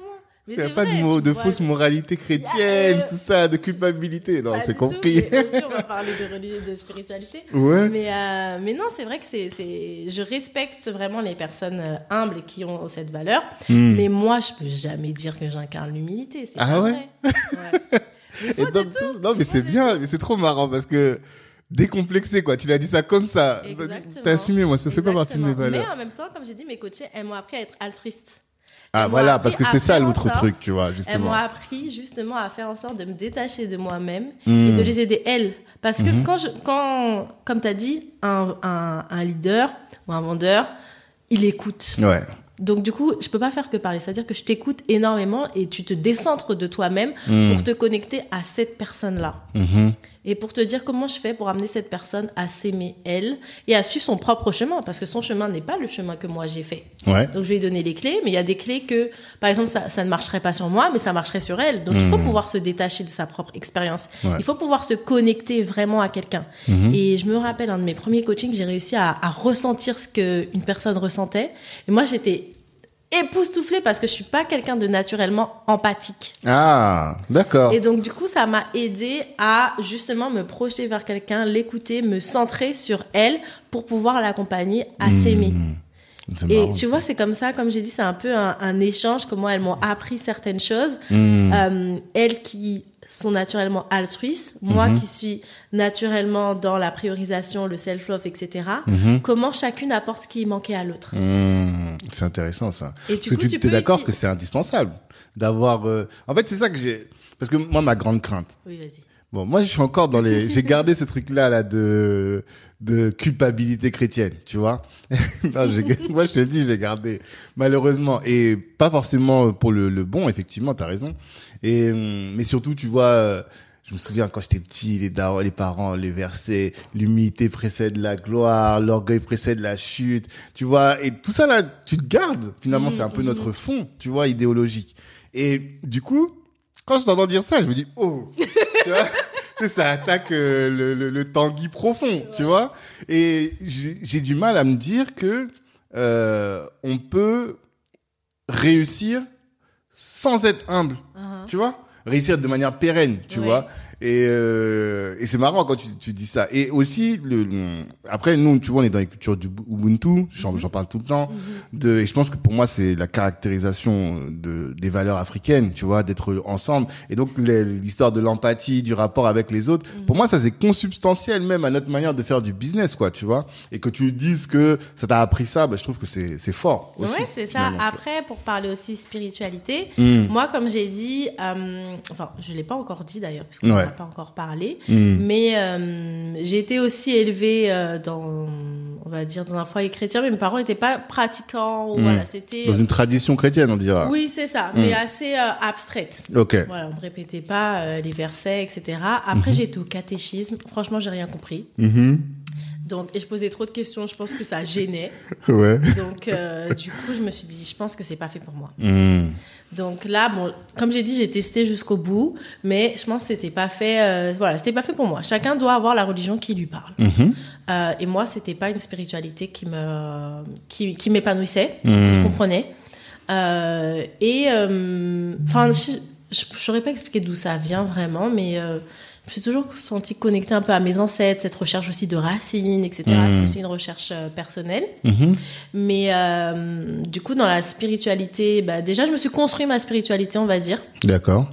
Et euh, au Brésil aussi, c'est là aussi que ça a été une transformation spirituelle parce que, euh, comme j'ai dit, j'avais une obsession pour le Nigeria. Mm. Jamais réussi à, à y aller pour le moment. Mais euh, au Brésil, la majorité de la communauté, enfin des Africains qui ont été déportés, sont d'origine Yoruba. Ouais. Donc Yoruba, peuple du Nigeria. Et ils ont réussi à faire perdurer leur, leur tradition spirituelle, notamment dans une religion qui s'appelle le Candomblé. Ok. Et en découvrant cette euh, religion, cette spiritualité, bah, j'ai senti la connexion. Je me sentais vraiment. euh, je comprenais. C'était euh, c'était quelque chose qui, fe- qui faisait écho un peu à, à mon âme. Et j'ai appris aussi qu'on avait tous une destinée personnelle. Que Dieu, la meilleure manière d'honorer Dieu, c'était déjà d'honorer la divinité en nous. Mm. Donc déjà aussi, ça déculpabilise de centrer soi-même. Si tu t'aimes pas toi-même, tu peux pas aimer pleinement les autres. Que tu auras toujours un manque. Et je fais tout, souvent cet exemple de la bouteille d'eau. Mhm. Si je me vide dans la bouteille des autres, j'ai plus rien pour moi. Et à un moment, je pourrais pas donner aux autres. Bien sûr. Mais si moi je m'aime, en fait, je peux apprendre aux autres à m'aimer. Et c'est pour ça que finalement, il n'y a pas d'opposition entre s'aimer soi-même et donner aux autres. Mm. Parce que je peux, des fois, oui, en effet, séparer parce qu'on est trop dans l'ego, trop dans moi, moi, moi, moi. Mm. Mais il y a aussi ce côté, je m'aime et justement, car je m'aime, je peux, toi, t'aimer pleinement et pas me perdre dans l'amour que j'ai pour toi. Donc, du coup, le fait de ne plus opposer, euh, comme tu as dit, être centré sur soi, être centré sur les autres. C'est pour ça que moi, il n'y a, y a pas beaucoup de mais, il y a des et. Oui, c'est vrai que depuis tout à l'heure, j'ai plein de mais. Il y a des et, Mhm. il y a je m'aime et j'aime les autres. Mm. Et parce que je m'aime, je peux apprendre aux autres à encore plus s'aimer Mhm. et ensuite à justement mieux équilibrer leur rapport euh, avec, euh, avec les autres. Moi, par exemple, euh, dans cette spiritualité, on a des orishas. Les Ouais. orishas, ce sont euh, des divinités, des énergies euh, de la nature divine qui représentent, euh, par exemple, l'amour, le succès, la guerre, la force, la puissance, etc. Et du coup, euh, chacun est fils ou fille d'une ou plusieurs orishas. Mhm. Euh, donc tout, c'est un, c'est un prêtre, une prêtresse qui, qui nous révèle euh, cette information. Et moi, je suis fille d'Oshun. Mhm. Et Oshun, qui est la divinité de l'amour. Et Oshun, elle a un miroir Mhm. qui est centré sur elle. Et des fois, on peut se dire, ah, mais Oshun, elle est là, en train de se regarder. C'est ça, elle n'aime qu'elle. euh, l'an- l'ancêtre du selfie, Mhm. etc. Mais en fait, elle se connaît elle-même. Elle Mhm. est consciente de sa propre lumière.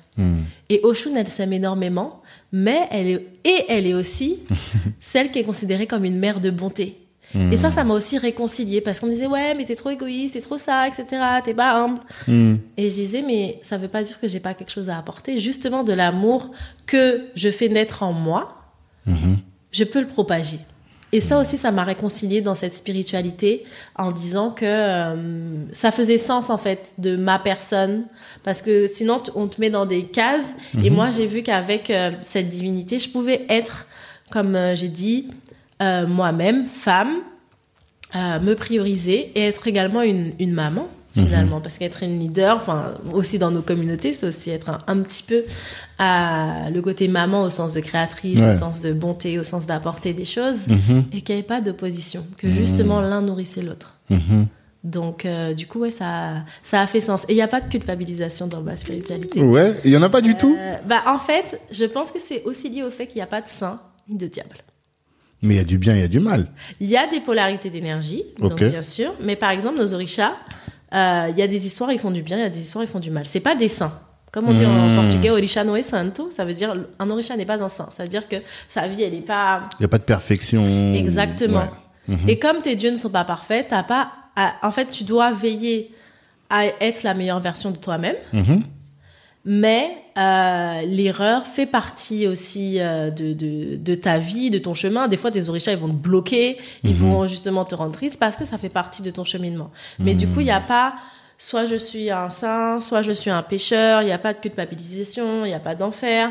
Donc, euh, il y a juste toi qui dois avoir ta mission de devenir la meilleure version de toi-même et d'accomplir ta destinée. Et il y a pas de paradis.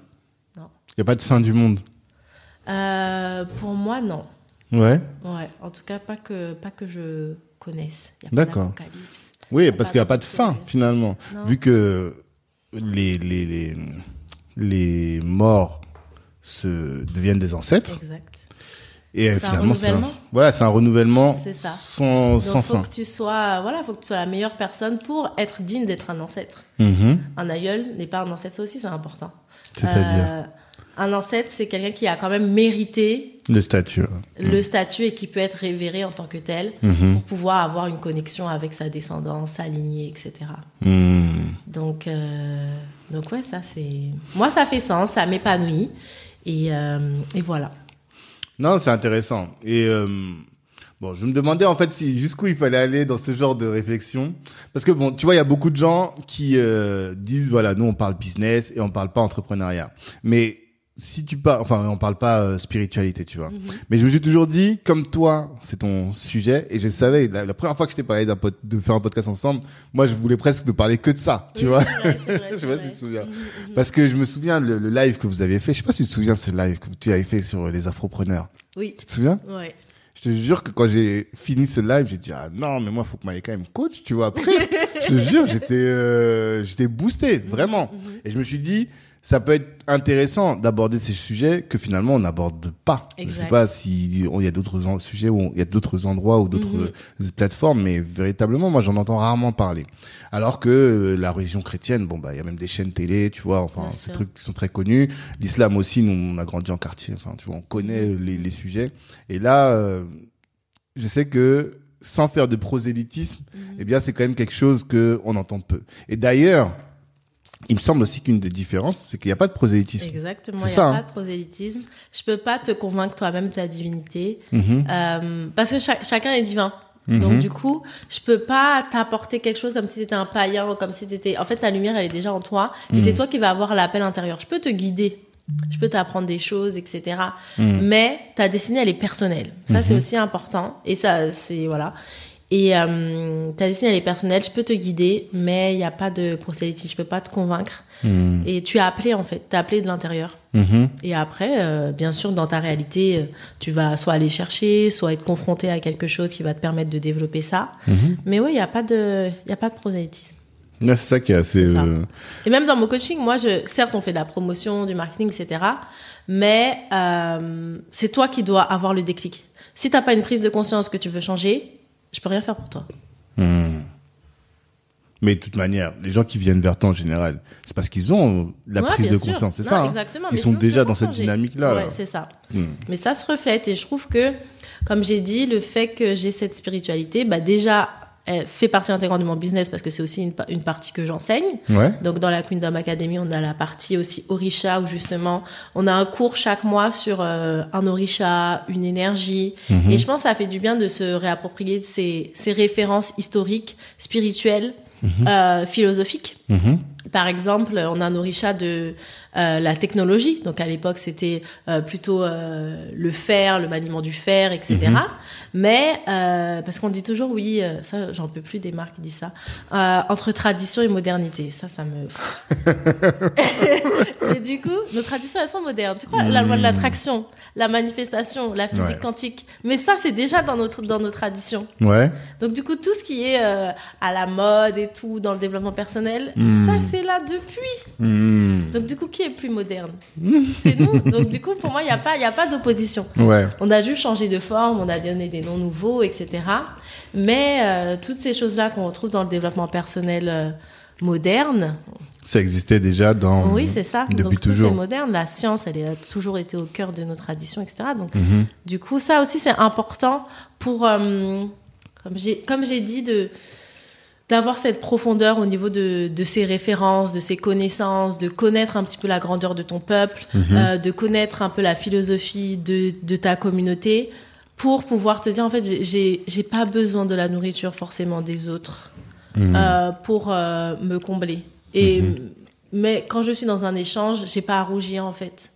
Tu vois, moi, je j'ai cette euh, profondeur spirituelle, historique, voilà, dans, dans l'histoire, par exemple, de nos grands empires, de nos grands leaders, de femmes euh, qui ont été Elle pratiquait et les orishas aussi? Alors, du coup, ça dépend, puisque du coup, les orishas, c'est vraiment euh, plutôt du Nigeria. Ok.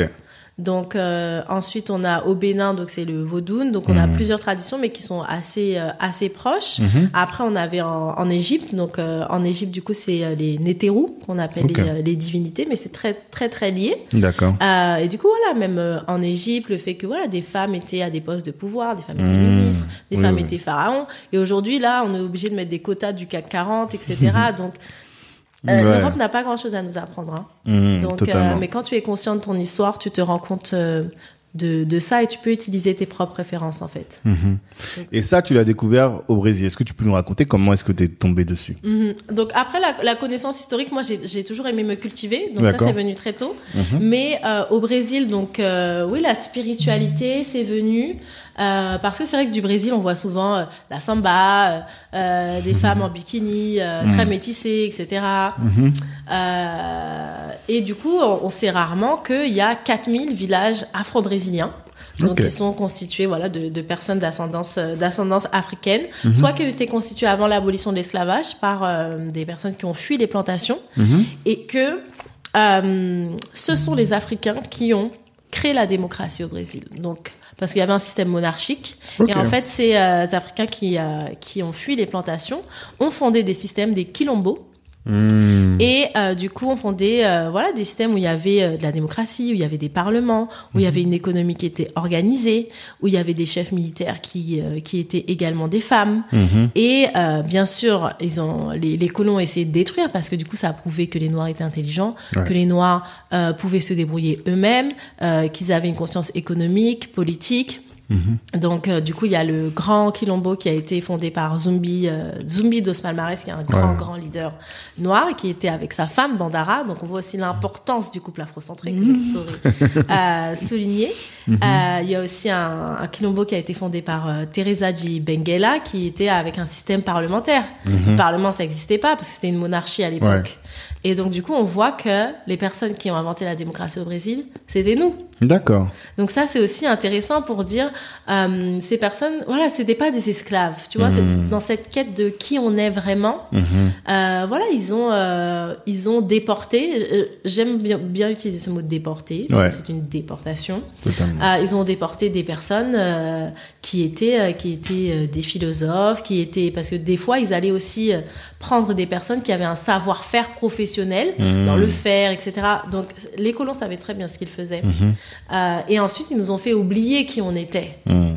Ils ont essayé, du moins. Mm. Euh, mais du coup, ils, ont essayé de nous faire oublier qui on était pour mieux nous, a- nous, nous asservir. Mhm. Et c'est pour ça que c'est important aussi de se reconnecter à ses ancêtres, à cette sagesse, parce qu'il y a eu cette entreprise de nous couper de, de notre grandeur. Et quand on se reconnecte à tout ça, bah déjà on s'enrichit de soi-même. On se dit que on n'a pas à être euh, à, à se réduire, à être réduit, à accepter de, de dire quoi, là, les Noirs sont, sont inférieurs, qu'on n'a rien inventé, qu'on n'est pas rentré dans l'histoire. Mmh, On mmh. est rentré dans l'histoire, mais il y a eu cette tentative-là de nous effacer Mhm. pour pouvoir mieux nous dominer. Mmh. Et quand on se reconnecte à ses ancêtres, pour moi, on se reconnecte à son pouvoir, on se reconnecte à son passé.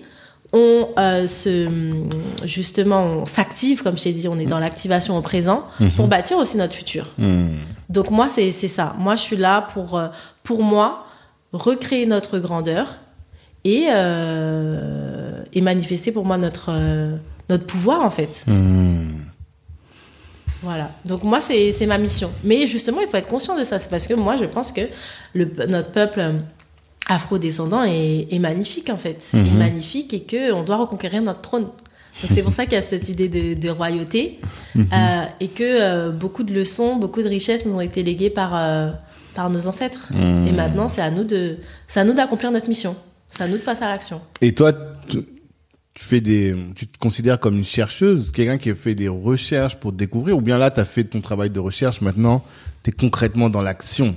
Euh, donc c'est vrai que j'ai fait beaucoup de, de recherches plutôt par le passé quand j'étais aussi étudiante, etc., Mhm. quand je me découvrais. Là, je suis plutôt dans la phase entrepreneuriale, Mhm. donc du coup d'agir, de, de contribuer, d'apporter de la valeur, de, de construire euh, quelque chose au niveau, euh, au niveau professionnel.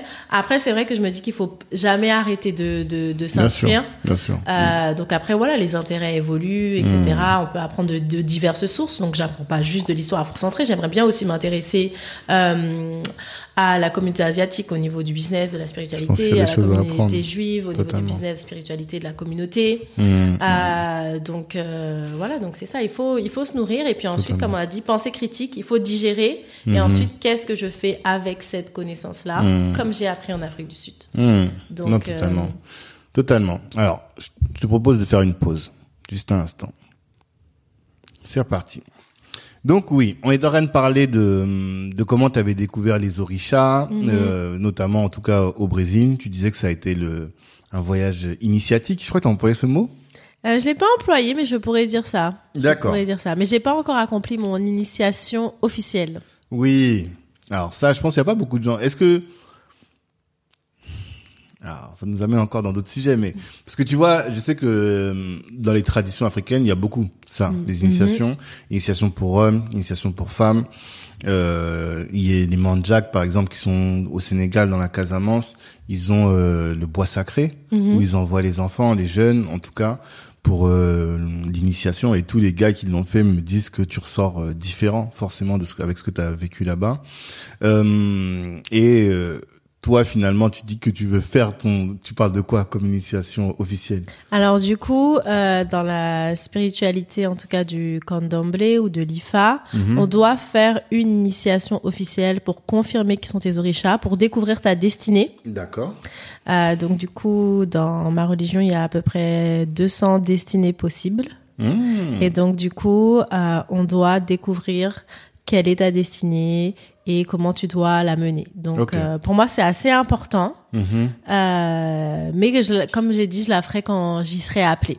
Chaque Mhm. chose, euh, chaque chose en son temps. Mais c'est quoi C'est un voyage Alors, physique ou c'est juste spirituel et- Tu vois? Il y a plusieurs choses, donc il y a plusieurs rituels. Tu as déjà un rituel de purification aussi de ton esprit pour être Mhm. plus ouverte. Donc c'est un peu c'est le premier rituel. Ça s'appelle les beaux. Mhm. Euh, et ensuite, euh, tu as l'initiation au sens propre où tu es euh, vraiment accueilli en tant que fils ou fille officielle euh, Mmh. d'Orisha. Donc ça dure plusieurs jours, il y a plusieurs rituels, Mhm. plusieurs vêtements. Il y en a où tu dois te raser la tête. Donc Ouais. Pas pressé, hein exactement. Mais en tout cas, oui, je pense que ça sera très important dans mon cheminement Mhm. quand j'y serai appelée et quand je trouverai le bon, comment dire, pas la bonne équipe, mais oui la, la bonne, euh, la bonne bonne organisation, le voilà, Ah, le bon leader. Ok. Euh, je le ferai euh, à ce moment-là. D'accord. Et euh, tu étais en train d'expliquer, en tout cas, je te demandais à un moment, comment est-ce que tu as découvert tout ça? Comment est-ce Mhm. que ça t'est tombé dessus?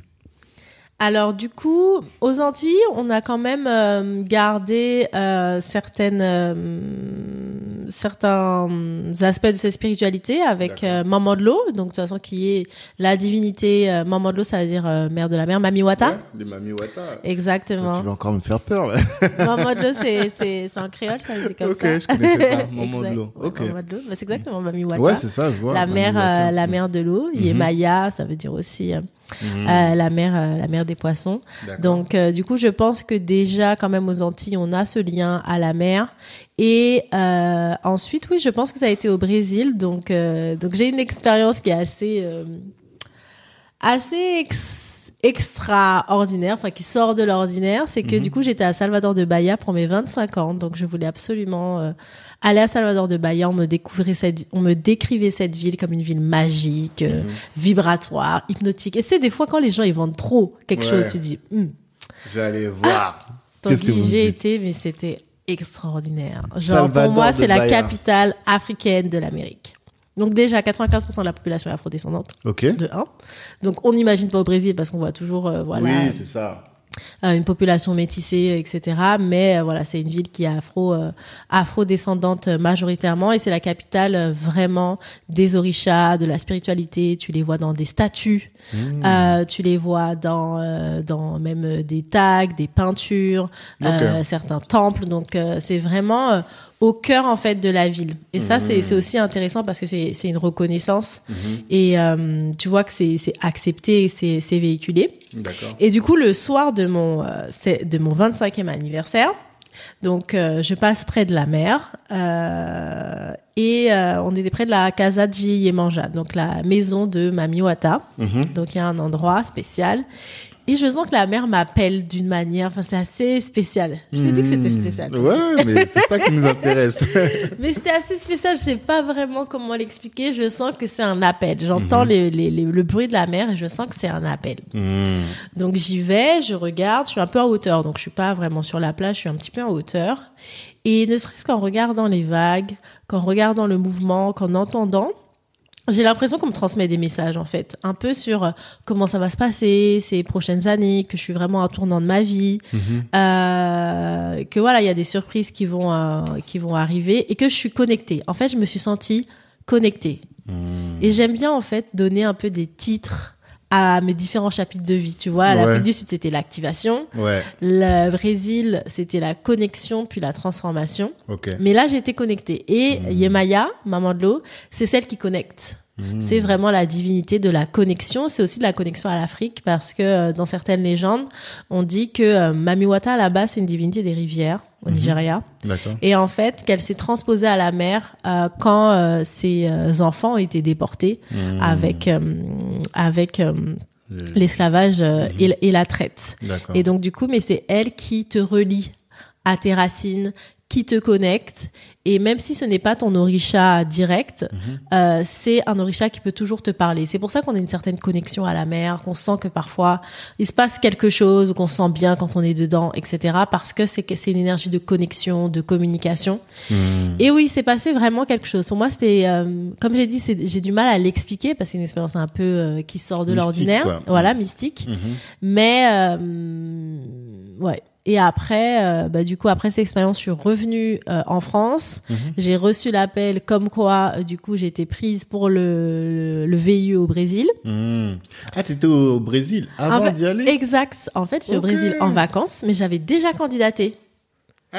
J'avais déjà candidaté au poste, mais du coup, ils m'avaient, ils m'avaient, enfin, pas calculé pendant des mois. Ok. Et quand je suis revenue, ils m'ont fait passer les entretiens, et donc je suis revenue au Brésil trois mois après, quoi, pour m'installer. Ok. Mais pourquoi t'es parti en vacances? Parce que tu voulais aller tester, tu voulais aller voir, tu voulais faire des entretiens Parce ou- que euh, moi, j'aime bien. Il y a quelque chose qui dit faire de chaque chose un rituel. Mon anniversaire, c'est mon rituel Ouais. préféré. Si vous me suivez, vous savez que j'aime mon anniversaire parce que pour moi, c'est une célébration de ma vie, Ouais. de mes ancêtres, de mon futur. C'est c'est une renaissance, une Mhm. naissance. Euh, voilà, il y a, y a tout ça et j'aime faire des voyages qui sont euh, voilà qui sont assez spéciaux. Je me suis dit 25 ans, un quart de siècle, c'est spécial. Mhm. Euh, c'est une transition de vie et il faut que j'ai un pays unique. Et je me dis, je me suis dit le Brésil c'est unique. Mhm. C'est un pays continent, une histoire spéciale. Enfin voilà, on, on peut pas comparer un autre pays au Brésil. Ouais. Tu vois, Ouais, même ouais. en Amérique du Sud, c'est le seul pays qui est lusophone. Enfin, très particulier. Mhm. Et je me suis dit, je dois aller là-bas et je dois absolument aller à Salvador Bahia, qui est la capitale africaine des Amériques. D'accord. Moi, je croyais que tu y allais pour, euh, t'es- enfin, quand tu étais dans le cadre de ton VIE, mais en fait, pas du tout. Non, non, Ok. non, non. C'était des vacances et ensuite, euh, bah Après, voilà. t'es rentré, J'ai fait les entretiens et je suis revenue. mais je sais pas, en fait. C'est bizarre. non, mais avoue que c'est bizarre quand même. Ouais. Parce que qu'est-ce qui t'a, est-ce que quand t'as, est-ce que t'as pensé que ça pouvait te permettre d'y aller derrière? Est-ce que, tu vois? C'est, c'est, c'est bizarre un peu. Non, parce que j'avais déjà choisi la destination depuis longtemps, mais Mhm. c'est des fois c'est le destin, comme on dit. Il y a pas d'hasard, il y a que du destin. Moi, j'y Mhm. crois, euh, j'y crois beaucoup. Et le fait que j'ai été connectée et qu'on me dise Mhm. ah, il y a des choses qui arrivent, tu vas, tu vas revenir ou je sais pas, il y a quelque chose qui s'est passé. Non, c'est marrant. Et euh, et voilà quoi. D'accord. Et ouais, les messages que j'ai l'impression d'avoir reçus euh, cette nuit-là, pour moi, sont réalisés. Ça m'a vraiment transformé le Brésil. là. Ces deux ans-là, pour moi, j'ai transformé personnellement, comme j'ai dit, en moteur de mes croyances limitantes. Mhm. Euh, en voilà me, me débarrassant aussi du syndrome de l'imposteur j'avais ça aussi professionnellement comme je t'ai dit. J- j'avais pas le profil business je travaillais Ouais. qu'avec des ingénieurs euh, blancs de plus de 50 ans et euh, du coup je n'osais pas parler au départ surtout que je parlais pas très bien portugais parce que j'ai appris euh, quatre mois avant Mhm. mais c'est pas grave, comme on dit, euh, j'ai appris les phrases par cœur pour l'entretien.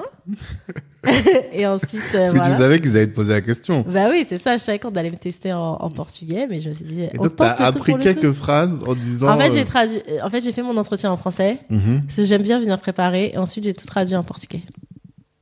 Alors que tu parlais pas portugais avant. Non, C'est marrant ça. ouais, Et en quatre mois, t'as appris. ouais, ouais. Et t'as fait comment T'es allé sur internet, j'apprends Euh, avec une application avec Babel Ouais. Oui. et avec Netflix aussi, j'écoutais tout en portugais. Même quand tu vois, je Mm. faisais le ménage, je faisais des trucs, enfin, pour que mon cerveau et mon oreille soient habitués à entendre portugais, même inconsciemment. Ah, t'es déterré un peu quand même, fille. très, très fille, hein. déterminée. quand même, hein, parce que c'est pas n'importe quoi. Après, j'ai dit, quand je suis arrivée, j'ai dit, ah, moi, je peux plus les bullshiter, là. Faut vraiment parler portugais. Des fois, j'étais en réunion, j'ai dit, et j'espère ils vont pas me poser une question parce que j'ai rien compris.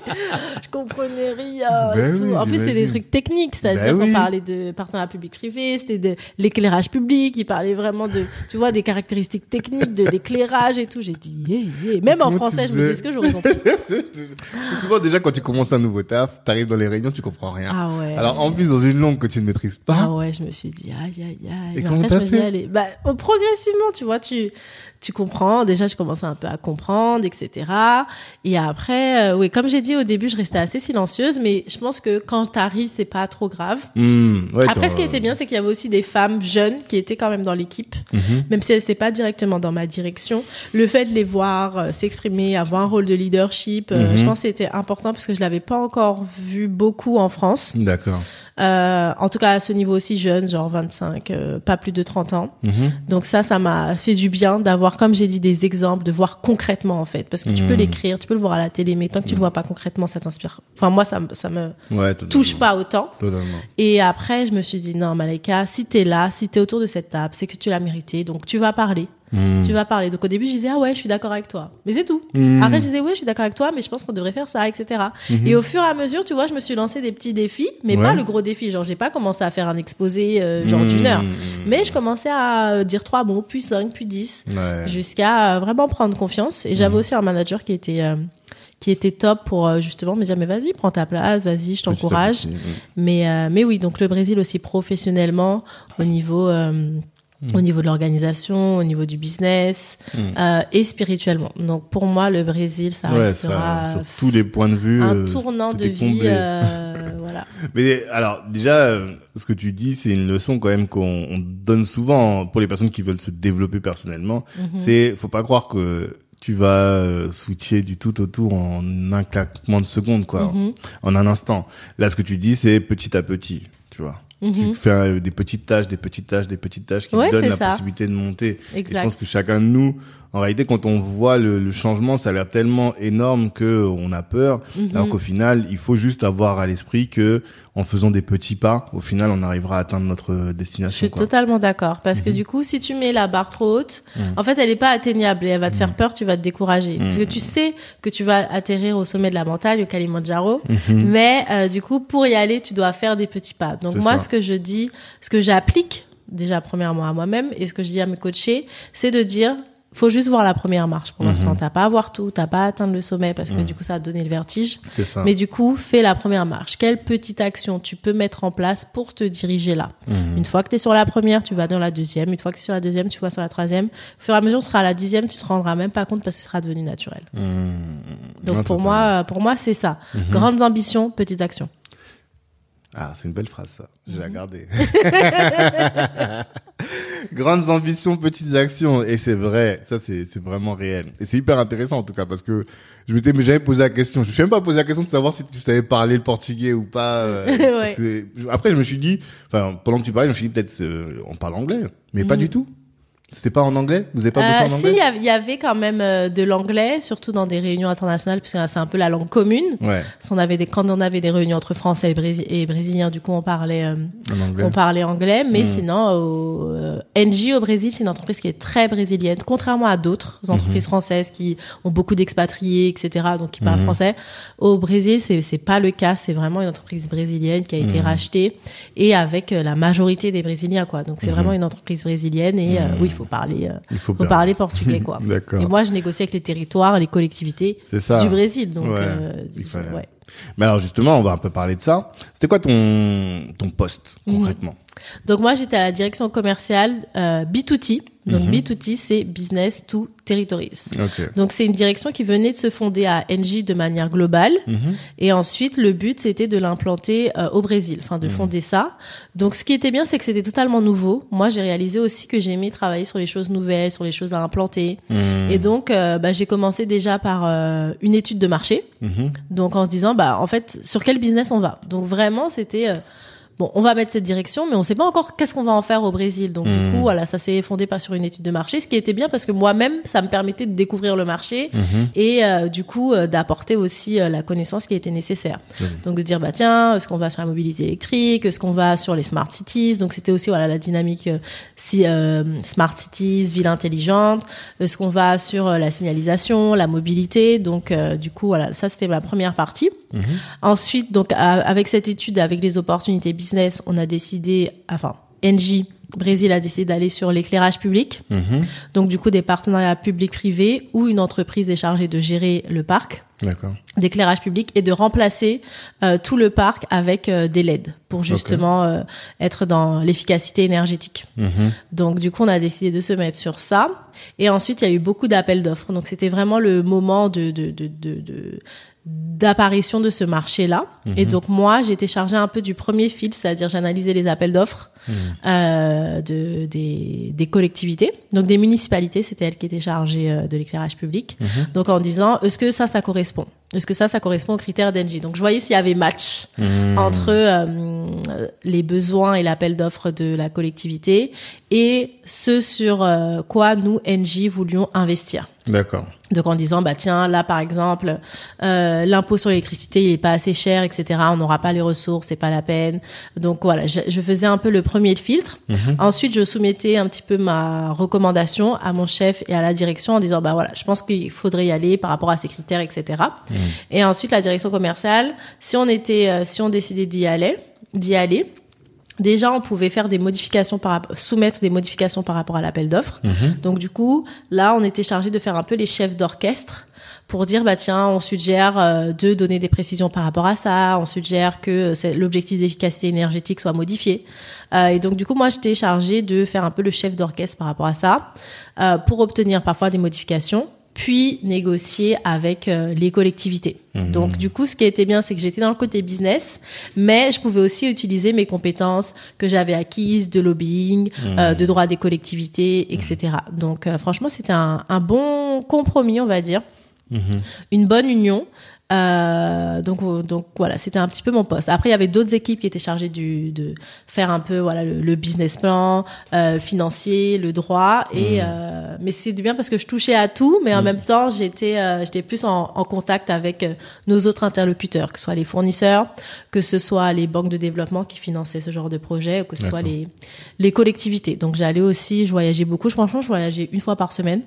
Ok. À l'intérieur du Brésil. Exact. Donc j'ai visité 11 États du Brésil euh, par Mmh. rapport euh, Ah, à tout pays. ça. Donc euh, ça, c'était aussi bien Mhm. de ce côté-là. Donc ça, c'était la première année. Et ensuite, il y a eu le marché de la mobilité électrique qui est arrivé. Et du coup, là, j'étais sur un contrat avec Audi. Ok. Euh, du coup, parce que euh, la mobilité électrique c'était un marché naissant au Brésil et euh, il y avait besoin en fait d'installer des chargeurs électriques. Hmm. Le gouvernement n'avait pas forcément ambition de, de, de mailler le, le territoire avec euh, des chargeurs. Mhm. Donc Audi s'est dit bon, moi je veux lancer euh, mon véhicule e-tron, mais il n'y a pas de chargeur, donc on va on, on va s'en charger Hmm. Euh, et on va faire appel à, à une entreprise. Donc du coup, on a gagné euh, on a gagné cet L'appel appel d'offres. Et moi, j'étais chargée bah, déjà de le gagner Mhm. et ensuite voilà de négocier un petit peu et ensuite je suis partie. Mais en tout cas, moi j'avais j'avais gagné j'avais gagné part, mon contrat quoi. de 5 millions. Donc là, j'ai dit c'est bon, je veux partir, j'ai mon accomplissement. Comme t'as dit, il faut délivrer. C'est ça, il faut délivrer. Et, et même pour toi, c'est c'est Ouais, rassurant. c'est ça, c'est- valorisant. Voilà. Exactement, c'est de dire voilà, je laisse, je laisse ça et ouais, c'est un poste qui m'a beaucoup challengé, qui m'a sorti de ma zone de confort. Mhm. Mais comme j'ai dit, j'étais bien accompagnée euh, et oui, de négocier avec voilà des PDG, etc. Et euh, et oui, j'ai beaucoup, euh, ouais, j'ai j'ai beaucoup aimé. J'ai beaucoup, qu'est-ce que beaucoup t'as aimé, j'ai appris appris. Sur le business, justement? Des choses que tu utilises encore aujourd'hui dans ta manière d'entreprendre? Mhm. Euh, bah déjà, je pense que le fait d'avoir travaillé sur des appels d'offres fait que je sais répondre à une demande ou cerner vraiment la demande du client. Ok. Donc ça, je pense que c'est resté ce côté euh, appel d'offres. Hmm. Pas genre dans, dans le côté euh, théorique, etc., mais dans le côté j'apporte une réponse concrète. Quel est ton besoin? Je dois cerner ton besoin et je dois voir si on match. Ok.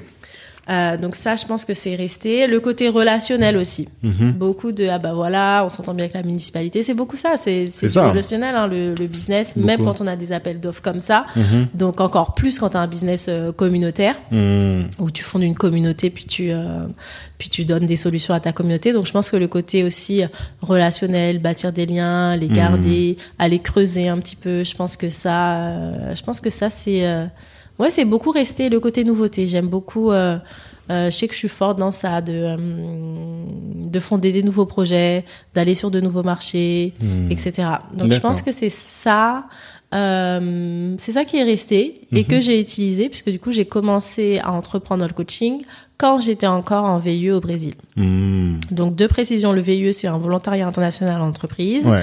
Donc du coup c'est accessible aux Français jusqu'à je crois 28 ans. Ouais. Euh, et du coup ça permet d'avoir une expérience euh, internationale. Dans Donc je le groupes, recommande général, ça. énormément euh, à tous les jeunes qui voudraient avoir une expérience internationale. Et voilà, c'est assez cadré, on a un statut, on est sécurisé. donc donc voilà, je le recommande énormément. Moi ça a été vraiment euh, quelque chose euh, qui m'a qui m'a formé. Mm. J'étais d'ailleurs euh, comme je te disais élu euh, VIE de l'année au Brésil. Donc, euh, donc. Pourquoi? Qu'est-ce qui fait que tu as gagné, à ton avis? C'est les 5 Qu'est-ce qui millions que tu as ramenés ou c'est autre chose? Qu'est-ce qui fait que j'ai gagné? Non, je crois que j'avais pas encore gagné les 5 millions. Du coup, euh, pour être admissible, fallait faire une vidéo un peu où tu présentais ton expérience, etc. Donc, je pense que j'ai essayé de faire des vidéos dans plusieurs euh, dans plusieurs environnements. Donc, on avait par exemple un studio digital, on avait des salles de réunion. Moi, comme j'avais l'opportunité de voyager, je pouvais aussi aller chez mes clients, etc. Euh, donc, du coup, voilà, c'est aussi l'histoire. J'aime bien raconter euh, une histoire et voilà faire du sens. Donc, je pense que j'avais raconté une histoire. Et ensuite, bon, je suis je viens de Sciences Po, donc je suis assez bonne en discours et en, Ouais. en oral. Et euh, le concours, c'était, euh, c'est du coup un discours. Mhm. En fait, on avait une scène et on devait faire un discours devant euh, l'ambassadeur de France et les PDG. Hmm. Euh, et donc, du coup, j'ai joué. Mais j'ai raconté aussi euh, une histoire. J'ai toujours voulu faire un VIE. Mhm. Et en fait, j'ai connu le VIE parce que quand j'étais étudiante, pour gagner de l'argent, j'étais hôtesse d'accueil. Et un jour, j'étais hôtesse d'accueil chez Business France et je me suis dit, un jour, je serai de l'autre côté de la table. Ah. Un jour, ce sera moi sur le terrain. Et donc, du coup, j'ai fait un discours avec des analogies avec le football, le sport, avec. Neymar. Enfin, bon, j'ai été un petit peu, voilà, c'était un peu, c'était singulier, mais Mhm. voilà, il y avait, euh, il y avait du vrai, il y avait un peu de comédie, etc. Donc, Mhm. euh, donc voilà. Et en Ça plus, j'avais un ami qui était acteur, et donc du coup, on a répété ensemble, etc. Pour vraiment que ce soit. Mm. ce soit une, une, voilà, quelque chose d'artistique. Donc, euh, donc voilà. Et j'ai dit que j'allais gagner. Moi, j'allais pas revenir sans, sans le trophée. pas parti pour, euh, Je suis pour pas parti pour perdre. Moi, je suis là pour gagner. Il n'y a pas d'humilité, il n'y a pas de, de recherche de la défaite. euh, non, nous Non, on non, est non. là, on sait pourquoi on est là et on ça. sait où on va. quoi. Comme on dit, c'est pour la victoire nous qu'à aller. C'est pour la victoire qu'on va. Moi, j'y vais pour la victoire. Mhm. Et c'est tout. D'accord. non, mais c'est bien. Mais c'est bien parce que de toute manière, euh, je pense que on l'a beaucoup dit depuis tout à l'heure, c'est que tout ça c'est mental. Donc à partir du moment où tu dis que tu vas pour gagner, tu Mm. optimises tes chances de gagner parce Ouais, que c'est ça. tu, tu te mets en condition pour le Mm. faire. Quoi. Et si je perds, je dis que j'ai fait de mon mieux. C'est ça. Donc au moins, euh, les résultats ne dépendent pas forcément de moi, mais l'effort que je mets dépend de moi. Donc Mhm. du coup, il y a une réussite qui n'appartient qu'à moi, Mhm. qui fait que j'ai en tout cas été la meilleure dans ce que j'ai pu moi délivrer. Peut-être qu'il y avait meilleur que moi par rapport aux critères, par rapport au public et aux décisionnaires, mais ça aussi c'est ma vision de la réussite, c'est de faire de mon mieux. Une fois que j'ai fait de mon mieux, j'ai déjà une première réussite. Ensuite, les résultats, c'est la deuxième réussite. Bien Mhm. évidemment, ça compte. Mais je le dis souvent, par exemple, moi, je, mon produit phare, ce sont les planeurs. Ouais. Et j'ai dit, en fait, même avant que le premier planeur se vende, j'ai déjà réussi. Mhm. Parce que je l'ai fait. Mhm. Et ça, c'est ma victoire à moi et personne ne peut me l'enlever. Donc, même si j'avais pas vendu, j'ai quand même une première réussite qui est de l'avoir fait, qui est d'avoir donné mon meilleur et d'avoir fait le meilleur planeur que j'étais capable de concevoir. En fait, quand je t'écoute, je me dis, la réussite, c'est beaucoup une question de conditionnement mental, de préparation mentale finalement. Ouais. Et hum, tout ce que tu donnes comme outil finalement, ce sont les outils qui permettent de se préparer mentalement à euh, faire en sorte que on va performer. Mhm. C'est ça? Exact. Et comme tu as dit, ça passe souvent par la tête parce que, en fait, il faut donner, comment dire, il faut, comme tu as dit, se programmer et de dire la réussite pour moi, c'est ça. Mhm. Et comme j'ai cette définition de la réussite, j'échoue très rarement, sauf si je donne pas mon meilleur. Mhm. Et après, il faut savoir aussi le meilleur, c'est pas le même chaque jour. Mhm. Hier, j'étais super malade, etc. Donc, mon meilleur, c'était 20. Mhm. Aujourd'hui, c'est 80%. Mhm. Donc, il faut aussi faire avec ça, avec euh, cette, cette variabilité. Mhm. Mais c'est de dire, voilà, ça, ça signifie ça pour moi. Mhm. Et du coup, j'adopte des définitions qui m'aident à grandir et qui, qui me sont favorables. Mais si quelqu'un dit, ouais, la réussite pour moi, c'est juste les résultats, c'est juste ça. Et euh, du coup, je considère que j'ai plus échoué. Et donc, du coup, c'est la manière aussi dont tu vois les choses qui est déterminante. On peut avoir la même expérience, mais comme moi, je vais dire, ah, mais j'ai tenté, donc j'ai réussi. Et une autre personne va dire, ah, mais j'ai que des échecs, etc. Ça, ça, ça a pas abouti. On regarde la même chose, mais on la regarde différemment. C'est ça. Donc, c'est ça aussi qui, qui, qui compte. Et comme tu as dit, c'est le, le conditionnement euh, mental. Et après, euh, ouais, c'est, c'est aussi, voilà, l'audace. Je pense que ça, c'est très important. Mhm. La persévérance, parce que tout ne se passe pas comme prévu, évidemment, dans l'entrepreneuriat, dans sûr. la vie en général. Euh, donc moi, je pense que c'est c'est un peu les secrets et c'est c'est ce que j'essaye de de pratiquer, comme j'ai comme on dit, euh, pratiquer ce qu'on prêche. Mhm. Donc du coup, moi, c'est ce que je fais. Non, je vois très bien. Et euh, donc, tu as fait euh, tes deux ans au Brésil Mhm. dans le cadre du VIE. Et c'est dans le cadre de ton séjour au Brésil que tu décides de faire du coaching. Exactement. Est-ce que tu peux expliquer comment est-ce que ça t'est venu? Alors du coup, au Brésil, j'ai un peu, j'ai pas atterri là par hasard, mais comme j'ai dit, moi j'étais plus dans une perspective d'expatriation en Afrique. Mais voilà, je sentais que j'étais appelée à accomplir quelque chose au Brésil. Mhm. Et comme j'ai dit, au lieu de subir ou d'attendre qu'on me révèle qu'est-ce que c'était, je me suis dit, Malika, c'est quoi la la raison? Comme j'ai dit, j'aime bien que chaque chose ait une mission et une fonction. Euh, bon après, j'aime bien aussi profiter, tranquille, etc. Mais je me suis dit, là, c'est la transformation. Et je me suis dit, là, je suis toute seule sur un continent. Donc c'est une opportunité de d'évoluer quoi. Je sentais que c'est à- des fois tu sens quand tu atteins le bout d'un cycle et que tu dois recommencer à nouveau. Totalement. Là moi je le sens, j'ai 30 ans et je l'ai senti à mes 25 ans énormément. Mhm. Et bientôt Tanguy, euh, tu nous ouvriras ce nouveau cycle, tu Je nous en vous diras des dirai, je nouvelles. vous en dirai. Mais je suis déjà dedans, là. Je suis dans des Exact. grands Tu changements. sens là. la transition. tu sens la transition. Ça peut être Ouais. euh, inconfortable, mais tu sens la transition. Totalement. Et donc, je me suis dit, euh, je vais étudier déjà comment marche l'esprit. Mhm. Donc, du coup, j'ai beaucoup acheté de, de livres pour savoir comment ça marche. Moi, Mhm. je veux toujours comprendre déjà comment ça, comment ça marche. Parce que pour pouvoir changer, tu dois déjà comprendre Bien sûr. comment, comment, comment, comment ça marche. Donc, Mhm. euh, du coup, j'ai j'ai- j'ai lu plutôt des, euh, des livres sur euh, voilà le, le côté euh, euh, psychanalyse, euh, Mhm. le côté neurologique, comment notre esprit marche, comment on peut le faire changer. Euh, voilà, j'ai appris qu'on avait un cerveau primitif Mhm. qui fait que ce cerveau primitif-là, il était lié à la sécurité et donc il nous empêchait de prendre des risques Mhm. pour pouvoir nous préserver Mhm. mais euh, que du coup il fallait aussi euh, parfois c'était utile parce que en effet des fois on, on- on prend des dangers etc mais que ce cerveau primitif en 2020 en fait il considère que si j'entreprends c'est un danger si je déménage c'est un danger Ouais. si je me lance c'est un danger Si je réplique à ma mère alors que ma mère elle a toujours fondé euh, ma vie et que j'ai toujours suivi ses choix, c'est un danger. Mhm. Donc du coup c'est ça qu'il faut comprendre pour pouvoir dire ah ok en fait c'est sa c'est sa fonction. Une alarme ça sonne, mais je suis pas obligée d'écouter l'alarme. Mhm. Et je peux me reconditionner consciemment pour pouvoir faire en sorte d'adopter des, des croyances, de mettre en place des actions qui vont aller dans ma direction. Mhm. Et de la direction, il faut aussi la définir. Donc du coup, j'ai appris ça. Je me suis dit ah ouais et tout. Enfin, ça, moi, ça m'a passionné. Mhm. Ça m'a vraiment passionné. Je me suis dit ouais, c'est vrai que euh, voilà, c'est certes j'avais envie de partir, mais en même temps, euh, tu vois, le, quand euh, quand tu t'expatries, tu tu peux être en mode ouais, c'est chaud, etc. Mais j'avais envie, donc je me suis donné euh, la l'opportunité de le faire. Mhm.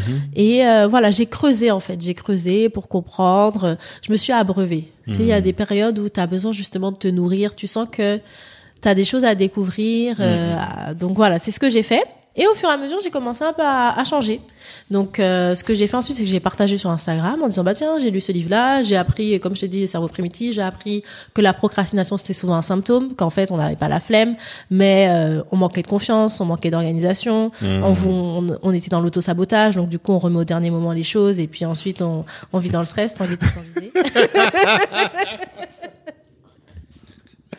Ah, laisse tomber. si les gens ils savaient comment tout ce que tu dis me parle là, c'est incroyable. laisse tomber. Et donc du coup, justement, tu vois, tu te sens visé. Et bah, les gens sur mon Instagram, ils se sont Ils sont sentis visés. sensibilisés, c'est ça. Ils disent ah ouais mais c'est vrai j'avoue des Mm. fois je procrastine comme ça je dis ah ouais bah ça c'est cool moi aussi j'ai des croyances qui m'empêchent de me lancer et tout et Mm. maintenant que je comprends que bah, c'est un peu normal du coup je sais comment faire donc euh, j'étais pas dans l'optique de, de devenir coach Mhm. mais j'ai partagé naturellement. Et à la fin de l'année je partageais tout le temps. Je partageais une fois par jour. Mhm. je m'étais lancé un petit challenge et tout. Je partageais une fois par jour. Et il y a cette personne qui m'a dit euh, bah est-ce que est-ce que tu proposes des coachings? Et je lui ai dit je suis pas coach. Il m'a dit ah bah euh, bah vas-y enfin fais un truc. Mhm. là ça m'a fait cogiter. Je me suis dit ah ok vas-y. Euh, et j'ai une illumination.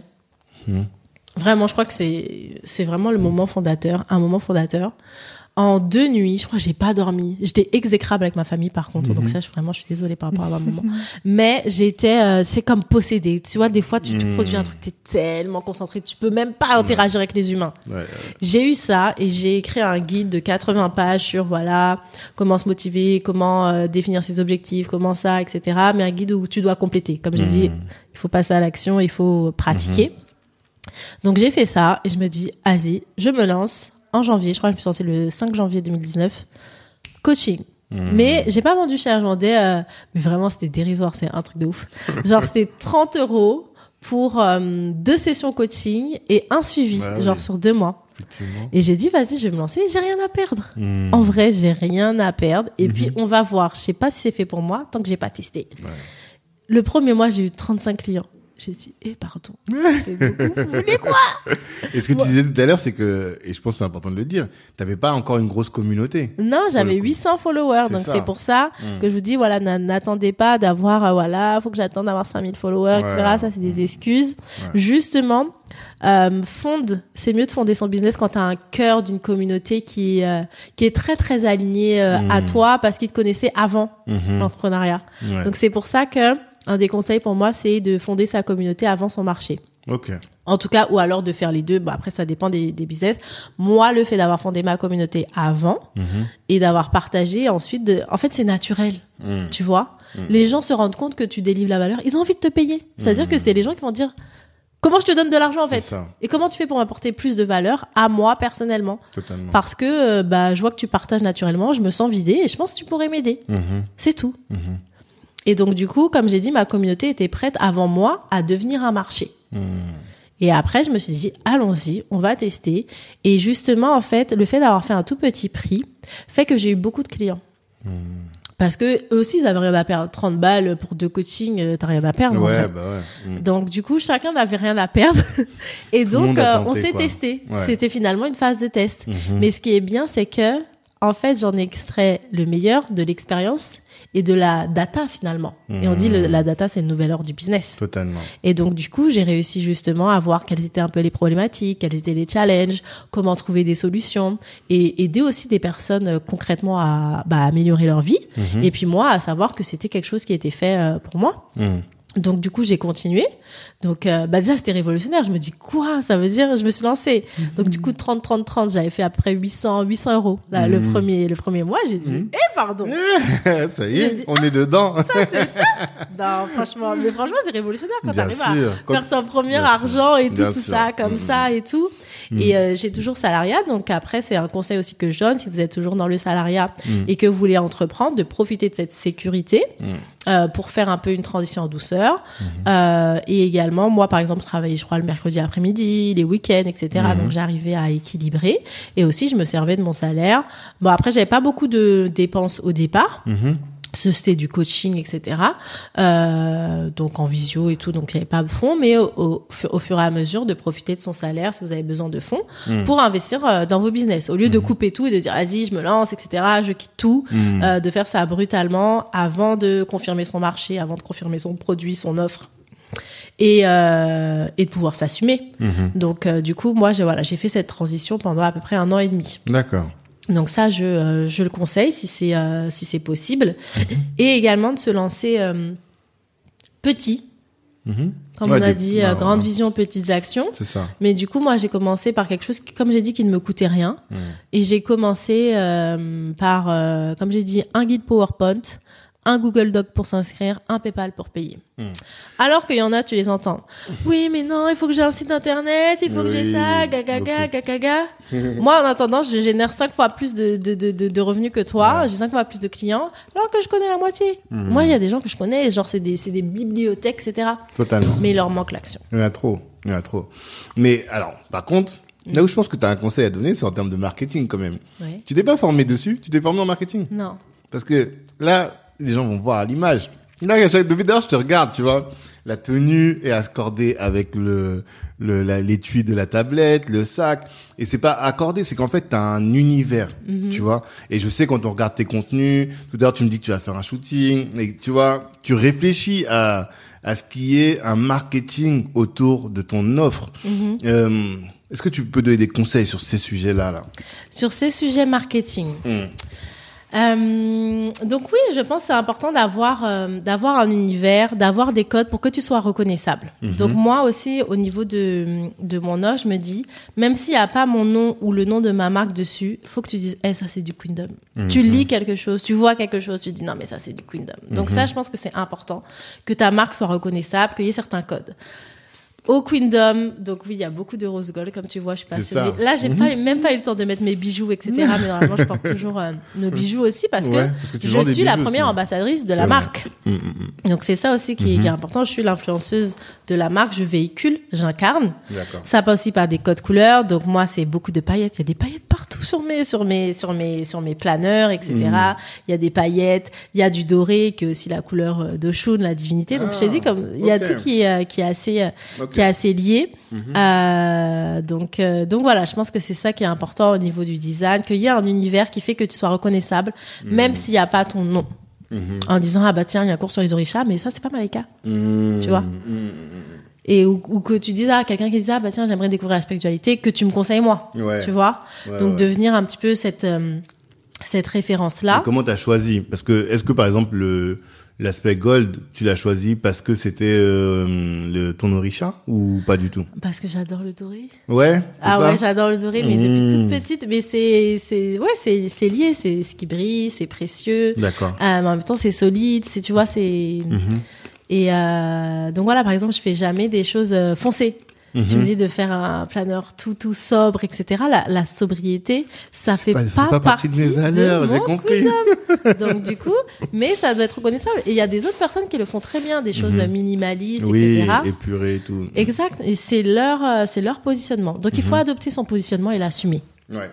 Moi, je suis là, c'est dans le queendom, c'est dans ça brille, ça shine, mais en même temps, c'est c'est aussi profond, c'est intellectuel, t'as la Mhm. spiritualité, t'as tout ça. Donc, il faut avoir un positionnement et l'assumer. Ouais. Ok, t'as pas besoin de plaire à tout le monde. Je ne compte absolument pas plaire à tout le monde. Mais Mhm. ce qui est bien, euh, par exemple, moi, si tu me dis ah mais moi j'ai un planeur sobre, etc. Mais je peux te conseiller, co- conseiller quelqu'un qui, qui fait un planeur. Mm. Très bien. Mhm. Chacun doit avoir, euh, je pense, euh, son positionnement. Mhm. Après, euh, comme j'ai dit, le de mêler personal branding et branding. Donc, comme j'ai dit, moi, je suis l'ambassadrice, mais je ne réduis pas le Queendom, c'est pas, c'est pas Malaika Queendom. C'est-à-dire que je suis l'ambassadrice du Queendom. Je suis sa première ambassadrice parce que je suis sa créatrice. Mais le Queendom, il a une vie sans moi. C'est pour ça, par exemple, je, je gère pas les réseaux sociaux du Queendom. Ah je ouais les dirais, enfin, il y a une équipe qui les gère. Ah oui, oui, oui. Parce qu'en fait, moi, je ne suis pas, je connais que toi. Exact. Donc, je savais Et pas qu'il y ça. avait une. Mais c'est aussi oui. ça qui, qui est aussi important parce que des fois, je dis non, mais on publie tout sur le Queendom. Mais Mm. parfois, j'oublie qu'en fait, en fait, Malaika Queendom, c'est une porte d'entrée au Queendom. Il y a des gens qui me suivent que moi, et oui. qui suivent pas le Queendom. C'est ça.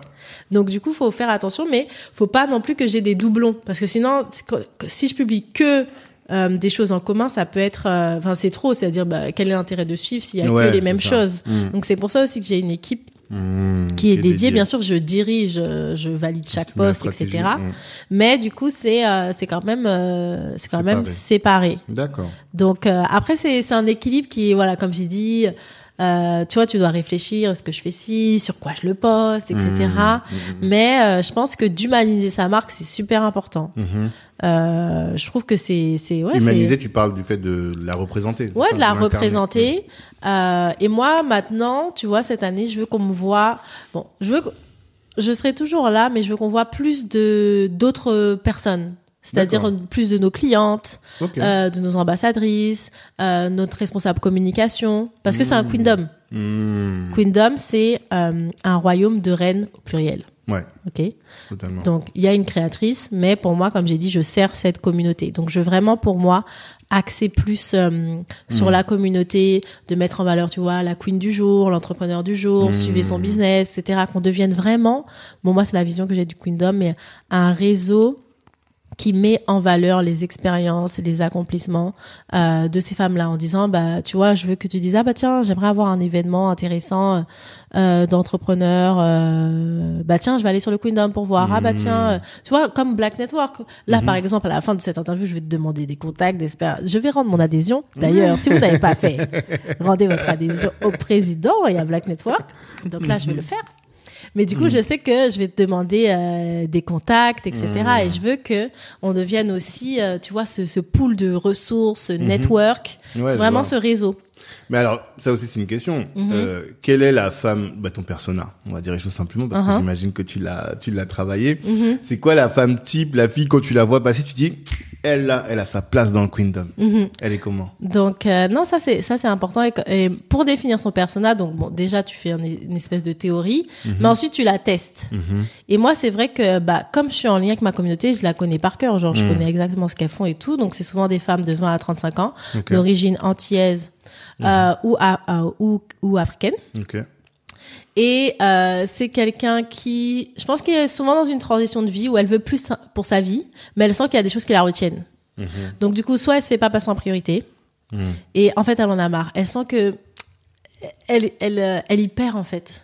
Tu Elle vois y perd, c'est-à-dire. elle, elle, euh, elle perd de l'énergie et elle sent Ok. qu'elle reçoit pas autant qu'elle donne Mhm. et que du coup ça la dessert et qu'elle est pas heureuse et qu'elle doit se reprioriser. Mhm. Donc je pense que ça c'est une première chose au niveau personnel ou quelqu'un qui manque de confiance, qui a envie de plus s'épanouir, plus s'affirmer, etc.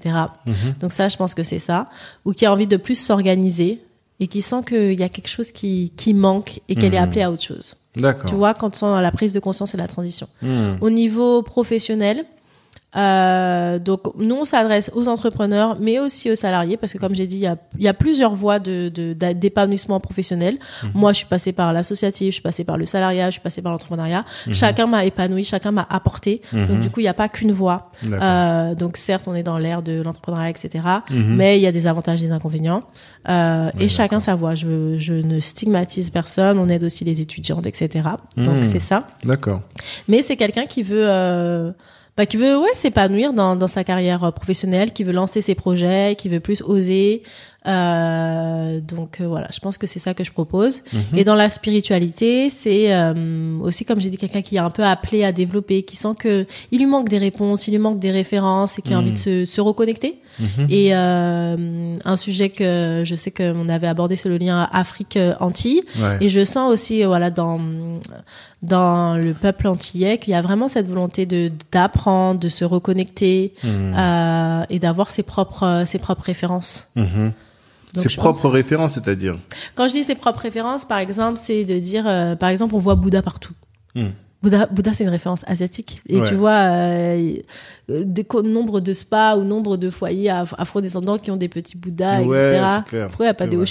Mais parce Ah. que tu la connais pas Oui, et on l'a pas. euh, en fait, il manque. Il faut qu'elle fasse son marketing elle aussi. En fait, ça. Exactement. Non, mais c'est Mm. vrai. Non, totalement, c'est vrai. Exact. Donc, Mm. du coup, quand je dis des références, ouais, c'est ré- des références spirituelles, c'est savoir que la mer, c'est lié à Himalaya, Mm. savoir que l'énergie de la communication, c'est de, voilà, de, de savoir un petit peu, euh, un Mm. petit peu tout ça et de dire qu'on a des divinités, de, de pouvoir avoir des divinités qui, qui nous ressemblent, qui nous apportent des choses, de pouvoir comprendre certains enseignements. Mhm. Euh, donc, Mais comment on ça. peut faire ça? Parce que pour le coup, là, tu donnes un, un vrai sujet. Hein. Quand tu dis euh, les Asiatiques ont Bouddha, euh, et il y a plein d'autres, j'imagine. Je sais pas qui est-ce qu'on pourrait retrouver.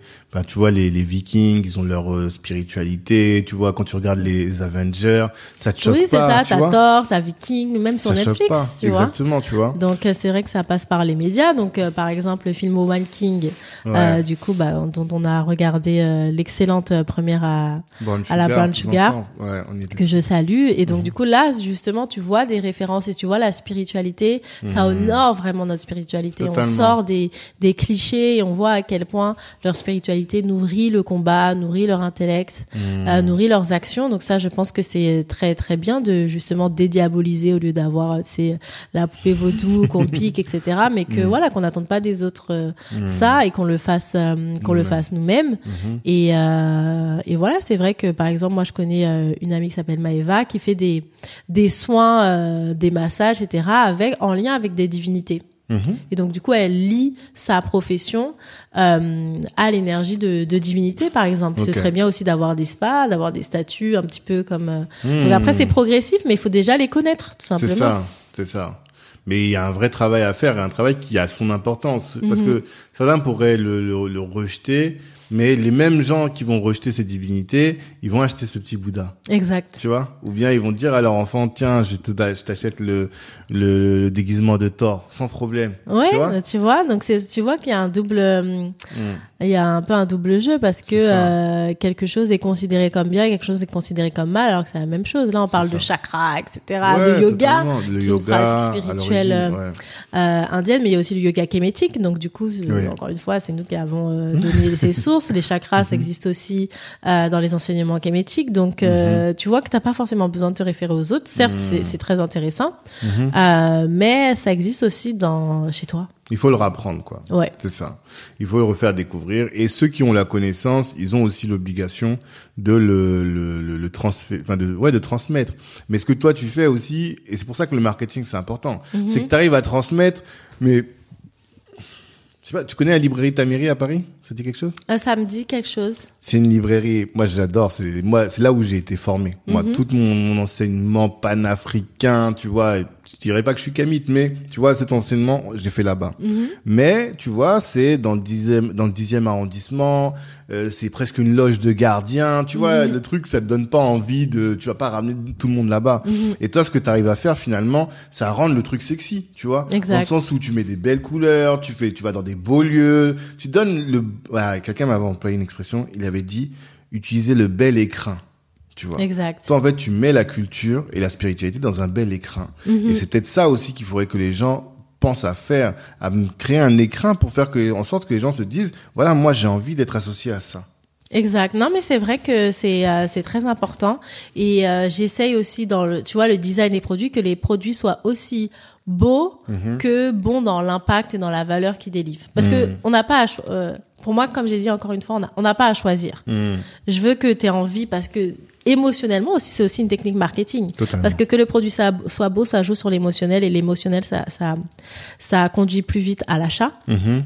Mais aussi qu'il soit puissant dans son impact pour que euh, ça ça ait vraiment de la valeur et que tu as envie ensuite de racheter et de fidéliser. Ouais. Donc pour moi, les deux font partie d'une bonne stratégie marketing, Mhm. mais ça fait aussi partie de, de moi ce, ce que je suis et je dis aussi aux femmes, c'est pour ça qu'on a des bijoux et de la papeterie. Hmm, Par exemple, on peut se dire mais pourquoi il y a une boutique avec des bijoux et de la papeterie? Genre ça Mhm. fait pas sens. ouais. Mais parce que pour moi, être euh, belle, se sentir belle, ça fait aussi partie de, de ton épanouissement. Hmm. Et tu peux être voilà quelqu'un qui se chouchoute, qui se maquille, euh, qui s'orne de bijoux parce que aussi ça fait partie de nos traditions euh, en tant que en tant que femme. Euh, les bayas aussi, donc du coup c'est pour ça qu'on a tenu à faire des, des bayas avec des avec certaines créatrices. Les bayas, c'est quoi? Les chaînes de taille, les bin bin. Ok, d'accord. Ok. Donc Mm. du coup, on... Je savais pas que ça s'appelait comme ça. ah ouais. Mm. Après, il y a plusieurs noms. Ok. Donc, euh, donc du coup, voilà, on a tenu à faire ça, mais en disant, bah, tu peux t'orner, tu peux te faire belle, tu peux prendre soin de toi et être intellectuel, euh, lire beaucoup. Il y a oui, parce pas que c'est vrai de. qu'en général, ça va un peu. Exact. On dit la bimbo d'un côté qui prend soin d'elle et de l'autre la fille avec son chignon serré, ses lunettes carrées noires et c'est tout le temps euh, opposé quoi. Toi tu Ouais. te dis ça va ensemble. En Exact. tout cas ça peut aller ensemble. Exact, et j'essaye de, de l'incarner parce que Mhm. c'est vrai qu'on veut te, se mettre dans une case. Quand j'arrive, tu vas dire, ah bah voilà, c'est la fille qui, voilà, qui aime rire, qui fait ce truc et tout, mais on, Mhm. on va croire que je suis bête. Mmh. Mhm. Euh, parce qu'on va se référer à l'image, etc. Alors quand je vais parler, tu vas voir que. Mhm. Et c'est pour ça que je dis non, on se met pas dans des cases en fait. Mhm. On se met pas dans des cases, on va s'honorer, euh, on va honorer nos corps, on va honorer nos esprits. Mhm. Et euh, ouais, je pense que c'est important. On a le droit à ces choses-là aussi. Quand tu dis le voilà le, le bel écrin, avoir de belles choses, on, Mhm. on a ce droit aussi euh, à la beauté, à l'excellence, au luxe. Et voilà. C'est important. Exact. Non, c'est important. Après, bon, hum, c'est que la société dans laquelle on vit l'associe à la superficialité, en fait. Mhm. C'est ça, en fait. Que le, tout ce qui est justement luxe, c'est, c'est, ça va à l'encontre. Et je sais pas pourquoi. Peut-être qu'il y a une explication rationnelle. Et hein, tu mais- vois, c'est parce que tu te mets dans une case. Ouais, c'est ça. Si on dit, voilà, si c'est luxueux, ça veut dire que c'est superficiel, etc. Mhm. Si une fille est trop apprêtée, ça veut dire qu'elle est superficielle, Mhm. qu'elle n'a pas de profondeur, etc. Mhm. Et c'est pour ça, comme j'ai dit, à chaque fois, même dans le moindre bijou, il faut y mettre une énergie. Ça aussi, c'est important dans le marketing. Ok. Euh, comme on dit, on vend pas des produits, on vend des solutions, on vend des désirs, on vend aussi de l'émotion et on vend un impact. Ok. Donc, par exemple, nous, on fait des chaînes de taille. Je crois que j'en ai pas ici. Ça, c'est malheureux. Mhm. Euh, mais du coup, on fait des chaînes de taille avec euh, des cristaux, des pierres de quartz, d'améthyste, etc., qu'on fait avec une créatrice ghanéenne. Mhm. Euh, et donc, euh, chaque pierre a une énergie. Donc, du coup, je vais pas dire, ben voilà, c'est un baya, et puis voilà, euh, tu peux le mettre, et puis ça sera joli. Mhm. Je vais dire, non, ça a une énergie. Cette pierre-là, le quartz rose, c'est plutôt pour les énergies d'amour. Cette pierre d'améthyste, c'est plutôt pour la clairvoyance, etc. Mhm. On a aussi des bijoux qui sont ornés de hank, par exemple.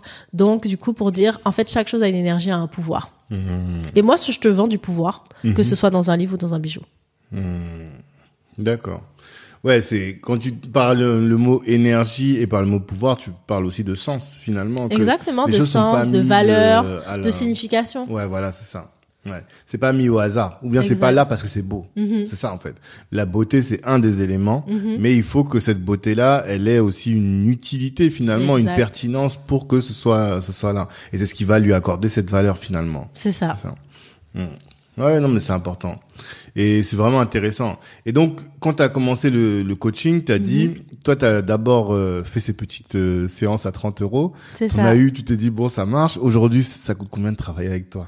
Alors là, pour l'instant, je fais plus de coaching personnalisé. Ouais, c'est ce que as dit. Après, j'en faisais en 2021. Du coup, là, c'était 300 à 500 euros. Ok.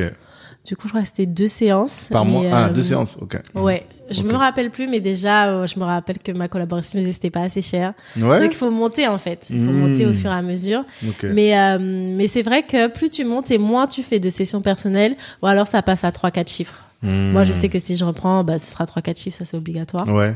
Euh, donc voilà, parce que j'ai moins de temps et que de m'avoir que moi pour toi, Mhm. c'est c'est c'est voilà, c'est beaucoup, de beaucoup de valeur, valeur, et c'est ouais. beaucoup de, de qualité.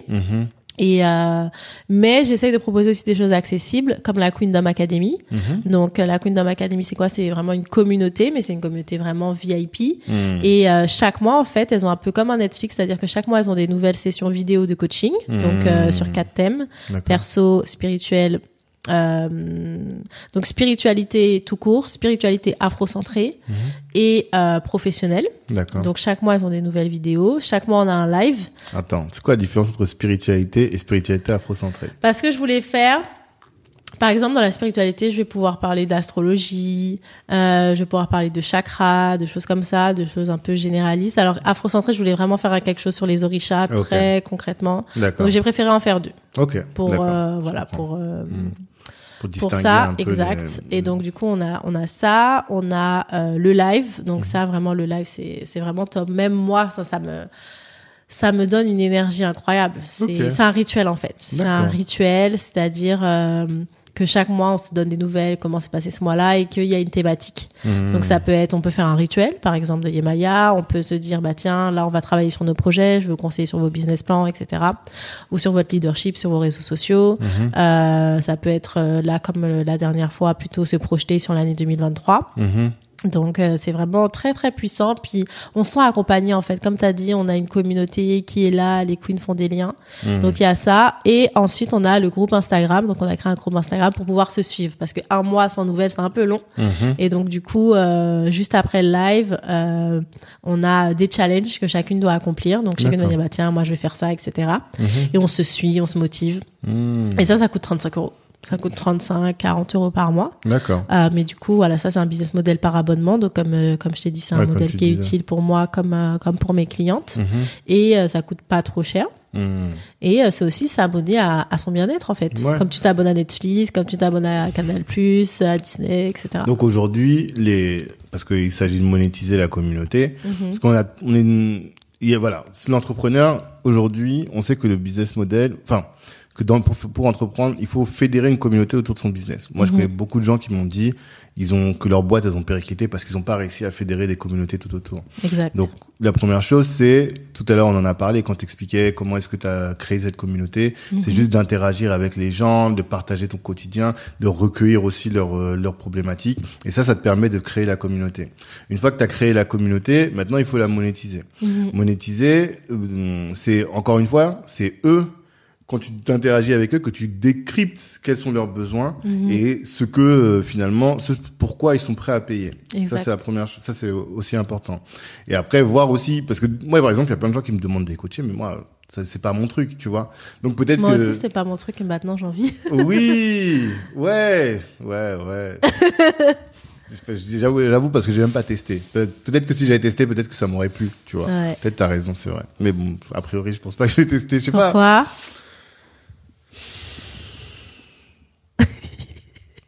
Franchement, je sais pas pourquoi. Ah, tranquille. Faudrait réfléchir, mais. Mais oui. euh, Pourquoi tu te bloques? Si imagine, moi j'avais dit non.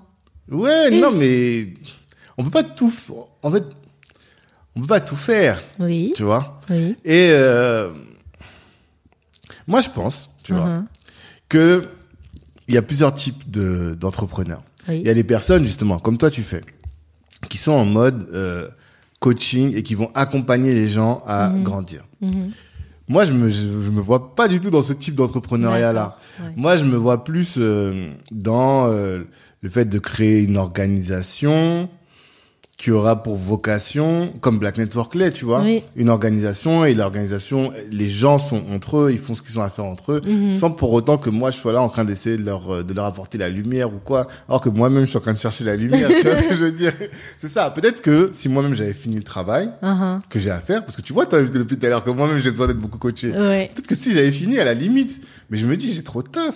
Franchement Ouais. sur moi-même. Ah. Mais c'est ça, mais c'est pas parce que tu as dit taf sur toi-même que tu peux pas en apporter aux autres. Et c'est ça aussi. C'est comme on dit, tu peux être euh, à la fois un work in progress Ouais. et une œuvre d'art pour les autres, tu vois, qui peut inspirer. Moi, par exemple, je suis très forte à gagner de l'argent. Je suis Mm. vraiment pas forte à le gérer, tu vois. Mmh. Je peux apprendre aux gens à gagner de l'argent. Je- Si tu me dis, voilà, comment faire 10 000, etc., comment Mm. gagner les premiers 10 000. D'ailleurs, mes, mes coachs m'ont demandé, bah, tiens, comment, comment ça s'est fait? Les Mhm. premiers 10 000 par mois et tout. Ou Mm. 10 000 en un jour. Parce que ça, c'était, ça, c'était top. T'as fait 10 000 en un jour. Ouais. Et de Ah quoi oui, En oui. produit ou en Produit. Ok, d'accord. Parce que Mhm. c'est vrai que euh, le- la plupart de, de l'argent, c'est par rapport euh, au produit, Ouais, ok. au planner qui est vraiment notre euh, produit phare. Mhm. Euh, mais aussi, voilà, on va parler aussi de diversification parce que ça, c'est important. Quand j'étais en train de décrire Euh, tous les business models, c'est ça au mhm. final, tu vois. Mais du coup, je sais que moi, j'ai besoin du, du B à bas de comment gérer son argent. Mmh, faut que tu parles avec Maëva, quoi. Maëva Exact. de- voilà, de mais j'ai son livre, etc. Un jour, Ouais. je le mettrai en place. Mais Mm. euh, du coup, non, ça. franchement, cette année, quand même, j'ai bien appris, euh, j'ai bien appris à, à mieux gérer mon argent. Parce que Ouais. j'étais obligée. La vie m'a obligée à mieux gérer. Mmh. Mais, euh, mais voilà. Ouais. Mais je peux apprendre à gagner Mmh. et euh, je peux suivre euh, les Oui, coachings de mon budget Mento pour euh, pouvoir euh, gérer. Tu vois? Oui, c'est vrai. En fait, c'est pas coaching de vie générale, c'est coaching Et sur tu- certaines tu- problématiques. Aussi, quelque chose d'important pour moi dans le business, c'est d'être dans sa zone de génie. Ouais. Tu vas dans ta zone, Tu, tu, tu es dans ta zone. Moi, je sais que voilà, c'est le Queendom, c'est ma zone. Je maîtrise ça, ça, ça. Donc, je vais t'apprendre ça. Je, euh, voilà, je vais peut-être pas t'apprendre à gérer ton argent parce que, par exemple, ça, c'est la zone de génie de quelqu'un d'autre. Mhm. Mais par exemple, je peux faire des partenariats pour, par exemple, moi, je sais faire des planeurs, je sais faire en sorte de concevoir des outils Mhm. pour te permettre d'aller à l'action et m'allier à quelqu'un qui va apporter une autre compétence, par exemple. Donc ça, c'est important. Moi, je sais pas faire des bijoux. Mhm. Je sais pas faire des bijoux, mais je sais que c'est important et que je voulais avoir ça dans mon offre. Je fais des, Ouais. des, des partenariats avec des créatrices Ouais. et euh, du coup qui sont un peu dans la même vibe, afrocentrés, etc. Comme ça, voilà, on, on est deux entrepreneurs, on, on s'allie et puis on fait des choses. Oui, t'as raison. Et sinon, ouais, je reste dans ma zone et tu testes en fait, tu testes. Je me Mm. dis, tu vois, ça aussi, si j'avais pas testé, j'en serais pas là. Oui. Tu vois non, c'est vrai. Mais après, oui, comme tu as dit, il faut faire des choix. Il y a des choses aussi que j'ai à ma communauté parce qu'évidemment, comme elles ont le pouvoir de dire ce qu'elles veulent, Mm. et je leur dis, ça non, Ouais. ça, je pourrais pas le faire avant Comme quoi, par donc, exemple bon, Au-delà de la gestion de l'argent. quel autre, quel autre Au-delà de, truc euh, tu t'es dit non, ça c'est pas, ça me ressemble pas, c'est pas. Qu'est-ce fallait être humble. non, c'est pas être humble. Mm. Mais par exemple, par exemple, une chose que je voulais faire, c'est d'organiser euh, une retraite dans un château Hmm. cette année. Mhm. Et finalement, j'avais pas les moyens ni euh, matériels, ni même mental, euh, ni même mentaux pour le faire, tu vois. D'accord. Donc ça, c'était une déception. Mhm. Euh, pour certaines qui étaient au courant, parce que comme j'ai dit, il y avait le petit comex de l'académie qui Ouais. décide un petit peu de d'où on va. Mhm. Euh, mais du coup, ouais, je sais que c'était une déception, mais là, j'aurais dit, voilà, là, ce sera pas possible, on le fera Mhm. l'an prochain, etc. Mhm. Euh, elle voulait des stickers, par exemple, sur le planeur, ce qui est logique. Ouais. Mais du coup, là, il fallait que je rende le planeur. J'ai pas eu le temps Ouais, de faire des stickers, j'ai pas eu le temps de chercher un partenaire. Mhm. Donc voilà, il y a des choses aussi, bah, tu voudrais quand même les faire, mais tu sais que tu dois choisir. Hmm. Faire des stickers et faire un planeur euh, qui me rapporte euh, 50 000 euros, euh, c'est vite fait le choix. Donc, euh, donc voilà. Après, par exemple, les coachings, les coachings aussi personnalisés, là, j'ai arrêté parce que Ouais. en janvier, j'ai pas le temps. Janvier, j'ai pas le temps. Il faut, faut que je gère tellement de choses. Mhm. Mais je sais que c'est une demande. Je sais que c'est une demande et j'aimerais aussi reprendre parce que j'aime bien ce compter personnalisé. Mais du coup, ouais, ça fait un an que j'ai pas fait de coaching euh, one-to-one. Hmm. Des masterclass aussi, on m'a demandé. Tu Ouais. vois, on m'a dit, ah bah tiens, toi, tu sais faire une boutique, etc. Euh, Mhm. comment créer euh, son, sa boutique e-commerce, euh, faire sa ligne de produits, etc. C'est quelque chose que j'ai Ça, je envie de pense faire. toutes les femmes elles vont te demander ça. Ouais, hein. grave. Parce que, alors, marketing, vente en ligne, tout Mhm. ça, c'est des sujets. Tout le monde doit pouvoir avoir cette skills là, même pour générer un complément de revenu, même si tu veux pas en faire ton truc euh, complet, tu vois. Et ça, toi, t'arrives à le faire. Mhm. Aujourd'hui, tu vis. oh, Aujourd'hui, tu fais que ça. T'as lâché plus de taf, rien du tout. Tu fais que ça. Ouais, c'est ça. Ah. Après, j'ai aussi une deuxième corde, euh, donc que je fais peut-être trois, quatre mois par an en général. C'est euh, euh, Maleka Conseil. Donc du coup là, c'est du consulting aux créateurs de start-up. Mhm. Euh, Oui, ou parce que j'ai vu qui sur euh. LinkedIn, Marie Nostrum, c'est ça?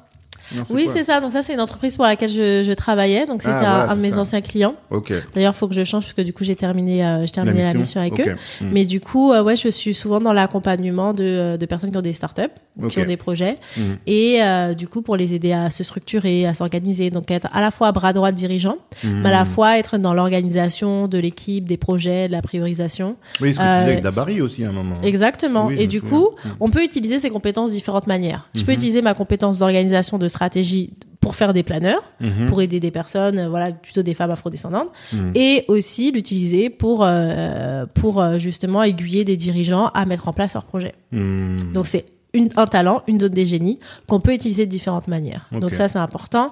Aussi tu vois les planeurs. Il n'y a pas à réinventer l'eau chaude parce qu'on croit qu'on doit avoir des innovations de malade et tout en tant qu'entrepreneur. Ouais. Moi ce que j'ai fait Tanguy, je t'avais dit en, en novembre 2018 j'avais fait mon guide là, j'avais cette illumination, Mhm. mais c'est ce qu'il y a dans le planeur, c'est ce qu'il y a dans l'académie. Ok. T'as juste dupliqué, réorganisé. Exactement. Après, j'ai approfondi, etc. Mm. Mais la base, elle s'est faite en novembre 2018 et janvier aujourd'hui. Hmm. C'est ça aussi qui est important. On croit qu'on doit toujours réinventer des choses et tout. Certes, tu te diversifies, etc. Mhm. Mais en fait, tu peux mettre quelque chose sous plusieurs formes. Totalement. Ceux qui justement préfèrent avoir euh, des vidéos, des coachings, etc. vont plutôt aller sur l'académie. Celles qui veulent avoir un outil chez elles et plutôt euh, être euh, voilà toute seule, écrire, elles vont plutôt être sur le planeur.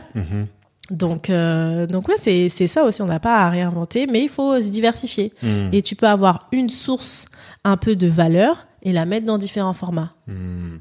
Donc moi, c'est ce que j'ai. Et sur mon business, par exemple, donc on a la vente euh, de produits Mhm. physiques. Euh, donc ça qui rapporte beaucoup d'argent, mais du coup qui a une marge qui est moindre parce que du coup il y a bah, tous les coûts de production, de transport, de marketing, etc. Et on a l'académie qui rapporte un peu moins, mais qui bah, du coup elle est à 97% profitable. Enfin c'est-à-dire il y a très peu de coûts, il y a 3% de coûts. Ouais. Euh, du coup qui est euh, à- voilà à 35 euros mais qui marche plutôt sur euh, sur de la quantité et qui est par mois alors que le planeur saisonnier c'est à dire que tu moi je gagne 55 000 euros en 2-3 mois Mhm. mais du coup voilà c'est un peu un feu de paille donc c'est aussi pour ça qu'on a mis d'autres produits pour durer un peu plus euh, longtemps Mhm. Euh, donc tu vois varier un peu les business parce que au, au début quand j'avais le planeur je dis ah c'est super mais après je fais quoi le reste de l'année? C'est ça. tu vois? Ça, donc c'est bien, mais moi je vais les flamber vite là, les 50K là. Donc euh, c'est aussi pour ça que je me suis dit, il faut que j'ai d'autres euh, Mhm. d'autres business, d'autres business models, que je conjugue un peu les business models, Mhm. à la fois digital, à la fois physique, à la fois produit, à la fois service, Mhm. pour pouvoir euh, ne jamais dépendre de quelque ça. chose. S'il n'y a pas de produit dans la boutique, je sais quand même qu'il y a l'académie. Et tu faisais des événements aussi à un moment. Je me souviens, Exact. Non, c'est ça. Oh, ouais, je voyais des trucs sur les bateaux aux Antilles. Ah euh, ouais, ça, non, aux Antilles, ouais, c'était top. Ça faisait rêver tout le monde, ça. Ouais, franchement, ouais, aux Antilles, Ça reste aussi dans le Queendom, c'est toujours dans Exact. le même, Non, euh, c'est ok. ça, exactement. C'est Mhm. aussi le côté événementiel. À Paris, on fait des brunchs, notamment à l'aphrodisiaque. T'as fait un brunch? Ah, j'ai pas vu ça. Franchement, moi, j'en ai fait un en décembre. C'est pour ça, je ne savais pas. Ah, mais c'est que pour les femmes. Oui, on en a fait en décembre. On en a fait Ça, c'est un sujet qu'on pourrait aborder aussi, hein. la question homme, femme. Comment vous gérez ce Ah oui, truc-là, c'est là? vrai qu'on me dit souvent, mais oui, mais pourquoi tu fais pas Hein, C'est vrai qu'au départ, je coachais les hommes. Quand j'ai commencé, je coachais les hommes. Ouais. Après, j'ai décidé vraiment de me spécialiser sur les femmes. De un, parce que je trouvais les hommes, ils étaient pas euh, aussi concentrés que les femmes. C'est vrai? Oui. Et Ça veut de dire deux quoi, ça? Ils sont pas aussi concentrés. Ah. Ouais, j'ai très bien compris ce que tu veux dire. J'attends que tu le dises. Ah, Donc les pas hommes. concentrée, tranquille. Et ensuite, euh, ouais, j'ai Mhm. décidé de me mettre que sur l'énergie féminine, que sur ça, etc. Et au fur et à mesure, j'avais plus beaucoup d'hommes, donc, euh, donc voilà, je trouve, euh, voilà. Après, t'as une communication qui est très girly, quoi, tu vois. Exact. Mhm. Donc, euh, mais j'aime que des hommes me suivent, euh, moi surtout Malaika Queendom, pour Mhm. comprendre un petit peu le raisonnement qu'il y a derrière, comment on se projette, etc. Mais il faut qu'il y ait du kingdom. Tu Mhm. vois, il faut qu'il y ait du kingdom. Des fois, voilà, je m'adresse aux hommes parce que moi aussi, c'est, alors là, c'est vraiment le fondement de ma pensée. Donc, de toute façon, c'est l'amour afrocentré. Je pense que ça, je ne le cache pas. Mhm. Mais on peut pas, mon, mon queendom est l'écho d'un kingdom. Mhm. Donc ça, c'est très important. Donc les hommes ne sont pas exclus. Et des fois, on a besoin, même dans un village, tu vois que les hommes sont réunis entre eux parce qu'ils doivent régler leurs choses. Mhm. Les femmes sont réunies entre eux parce qu'elles doivent régler leurs choses. Mais en même temps, en ayant réglé un petit peu leurs énergies, enfin leurs euh, challenges euh, spécifiques, quand ils se réunissent, c'est plus apaisé. Et il y a Mhm. des choses vraiment à faire, euh, à faire ensemble. Mhm. Donc ça, c'est ça, c'est aussi euh, important. Mais euh, on doit faire le travail. Et je pense que les hommes aussi doivent faire ce travail parce que nous, on est très développement personnel, etc. Mais si nos hommes ils s'élèvent pas aussi, ou ils incarnent pas leur place, et bah du coup c'est déséquilibré. Et moi, je crois pas du tout à ce truc de femme noire d'un côté, homme noir de l'autre. Et, sous, et des fois, on retrouve un petit peu ça. Par exemple, Ouais. je sais pas, j'avais été dans un truc féministe au Brésil et on parlait pas d'hommes noirs. Mhm. Et les hommes noirs, ils étaient juste les fils, jamais les maris, jamais les pères. Mhm. Moi, ça me convient pas. D'accord. C'est-à-dire que, certes, on se concentre sur nous, etc., parce qu'il faut justement se donner l'amour à nous-mêmes, etc. Mais euh, si on parle jamais euh, de couple, d'union, d'amour, euh, et qu'on considère que les hommes noirs comme nos fils, mais jamais comme les, nos partenaires de vie, Mhm. c'est c'est pas dans mon mood. Pour moi, l'homme noir, c'est mon écho, c'est c'est c'est voilà, c'est alpha et oméga, c'est Oshun et Shango, donc. Shango du coup qui est l'orisha masculin.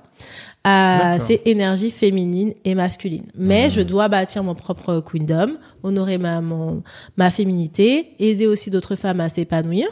Et euh, du coup, l'épanouissement, ça passe aussi euh, par le couple, par l'union. Et euh, pour moi, pour se relever, dans ma grande mission, dans mon Kalimandjaro, comme j'ai dit, tu vois, l'étape que je, que je t'ai dit là en premier de fonder cette ville, Mhm. ça, ça, ça sera en couple. Ça, c'est Ouais, des ce choses où tu as besoin d'un équilibre des énergies qui est très fort, Mhm. de, de ressources, évidemment. Mhm. Euh, mais ouais, ça, c'est super important et ça, c'est c'est dans ma... Pour, pour moi, dans mon dans ma philosophie, c'est qu'on doit s'unir entre, entre hommes noirs et, et femmes noires, sinon on, on va pas réussir. Mhm. On va Non, pas réussir. Je comprends Voilà. très bien l'idée. Et euh, là, tu disais, il faut que aussi les hommes fassent de leur côté. Mhm. Moi, j'avais une réflexion avec euh, Guy Inshot. Je sais pas si tu vois qui c'est. Guy Inshot, qui a l'école Clésis. Ça me dit quelque chose. Oui, oui, dû oui, je pense voir que sur les réseaux, vu. ils sont très très actifs. Tiens, comme par hasard, je vois et c'est lui qui m'a envoyé une notification. Incroyable. Tu vois ça là Ouais. Bref, euh, qu'est-ce que je suis en train de dire? Ouais, donc euh, on parlait avec ça parce que lui il a créé un truc qui s'appelle Men's Code, tu Mhm. vois. Donc c'est justement le, le- un des groupes d'hommes qui s'entraident et qui s'aident à devenir la meilleure version d'eux-mêmes. Je pense que c'est l'équivalent du. Queendom finalement, Mhm. tu vois. Et quand je l'ai eu, je lui dis oui, mais le problème c'est que en fait, on est dans une société qui est patriarcale Mhm. où les hommes ont le pouvoir et finalement quand tu te retrouves entre hommes, c'est comme si tu faisais euh, je sais pas le le, le, le, le, club des dominants. Tu vois ce que je veux dire? Moi, ça me dérange un peu. Ouais. Je, trouve, je trouve ça légitime que les femmes se retrouvent entre elles, mais moi, quand je fais une organisation et que je vois, là, je lance un club là où il y a que des hommes, je dis non, c'est pas normal, tu vois Ok. Parce que nous, de toute façon, on est là, c'est le monde, il est à nous, entre Mhm, guillemets, tu mhm, vois. mhm. Donc, si on commence à faire ça, bah, ça va juste avoir pour conséquence que on va regarder notre rôle de dominant et on va être toujours dans cette situation-là de domination, alors que il faut absolument qu'on crée des groupes qui soient tout de suite, nous, en tout cas les hommes, qu'on soit tout de suite dans des groupes qui soient euh, bipolaires, tu vois, en tout cas avec les femmes et les hommes, ouais. inclusifs, voilà, merci, pour faire en sorte que on fasse quelque chose de puissant. Je sais pas, Ok. Qu'est-ce que tu penses? Non, mais je vois ce que tu dis. De toute façon, il faut les trois. hein. Ouais. Euh, moi, je pense qu'en effet, qu'il faut des, des choses pour les femmes, mais aussi des choses pour les hommes. En fait, ça dépend de ce que vous y faites. Si vous êtes là juste, euh, voilà, pour être ensemble, etc. Ben oui, fumer des cigares, sais ce qu'ils veulent faire les gars, je les c'est connais. ça. Donc, euh, mais moi, j'aimerais bien que vous ayez des discussions sur comment être de meilleurs partenaires, euh, comment incarner, voilà, de bons pères, de bons partenaires par rapport à nos femmes, équilibrés. Donc, est-ce que vous interrogez sur des sujets qui vous sortent un peu de votre zone de confort? Parce que là, comme tu as dit, ouais, là, on est plutôt en mode, voilà, vous, on fait du vous, business, on fait des... c'est vous consolidez votre zone de confort, de domination, vous êtes Ouais, bien ouais. entre hommes, etc. Mm. Euh, mais est-ce que voilà, vous allez euh, hors de votre zone et puis vous dites bah tiens voilà là c'est des choses où euh, je pourrais mieux agir, etc. Euh, donc ouais c'est plus euh, c'est plus Ouais, ça. Ça dépend de Quelque ce qu'on chose y qui fait, vous c'est ça que élève, qui vous fait vous remettre en question. Mm. Après c'est plus difficile parce que ça fait pas partie de l'énergie masculine ou de la construction masculine. Rien que t'as dit ça là, ça m'a dérangé quand même. J'ai vu là. Je te dis, on va se poser. Ah bah j'aimerais bien faire ça. Ah ouais non. non non, ça ne ressemble pas. Mais c'est vrai que c'est dur. Ouais, c'est trop dur. C'est dur, mais il y a dur. plein de choses euh, où vous avez besoin de. de... Non, je pense qu'il y a besoin en plus, hein, Ouais. ce que tu Mais dis. c'est dur. comment être de meilleur mari, comment euh, parce qu'on a ces problématiques là, Ouais. tu vois, de aujourd'hui par exemple, la société qui est telle qu'elle existe actuellement, on va pas se mentir, Oh, c'est fini l'époque où les femmes elles étaient à la maison Mhm. et euh, nous on allait, on travaillait. Aujourd'hui, on est obligé d'avoir ce, ce, ce nouvel équilibre là, Exact. de gérer les enfants, tout ça. Mais jamais on va se poser, on va se dire, peut-être on en parle avec des potes, tu vois, mais jamais on va faire un groupe de discussion. Mais oui, c'est ça, c'est ça. Ça, on aura l'air fragile, tu vois. Non mais c'est vrai. Après c'est bien, comme tu as dit, il y a certains débats. Je vois le cercle, le cercle chaud euh, sur Instagram. Ah, je connais pas. euh, qui font souvent euh, certains débats. Enfin, faudrait que, enfin, moi, je regarde souvent les extraits, les replays, Ouais. mais du coup, voilà, ils font certains, certains débats, hommes-femmes, etc. Mais Mm. c'est toujours mixte, D'accord. un peu comme la configuration que que t'évoquais. Mhm. Euh, et ça, ouais, c'est intéressant, moins de provoquer un petit peu euh, le débat. Mais oui, je sais que d'aller dans les émotions, de dire bah tiens, là, je, là, Ouais. c'est la On n'est pas prêt. la vulnérabilité. Ouais. c'est très En tout cas, l'homme noir, l'impression que j'ai, hein, Ouais. c'est que l'homme noir aujourd'hui Mhm. est pas encore prêt. On est trop dans le virilisme, tu vois, de dire Ouais, je gère, tu vois. Peut-être que peut-être la génération d'après, à mon avis. Mais Mm. nous, on n'est pas encore. Ouais. Non, mais c'est ça. En ou tout cas, chacun doit un petit peu faire euh, son travail. Mais moi, je crois pas qu'on puisse euh, survivre euh, tout seul, en fait. Mais c'est bien parce que justement, juste avant d'en parler, hein, parce que euh, euh, avec Sarah là, qui est la la journaliste qui est en haut, Mhm. elle me disait ça. Elle me disait que le la- le nouveau féminisme finalement a bridé beaucoup d'hommes qui savent plus comment euh, se se, se comporter, qui savent plus comment draguer, qui savent Mhm, plus quoi mhm. faire, tu vois.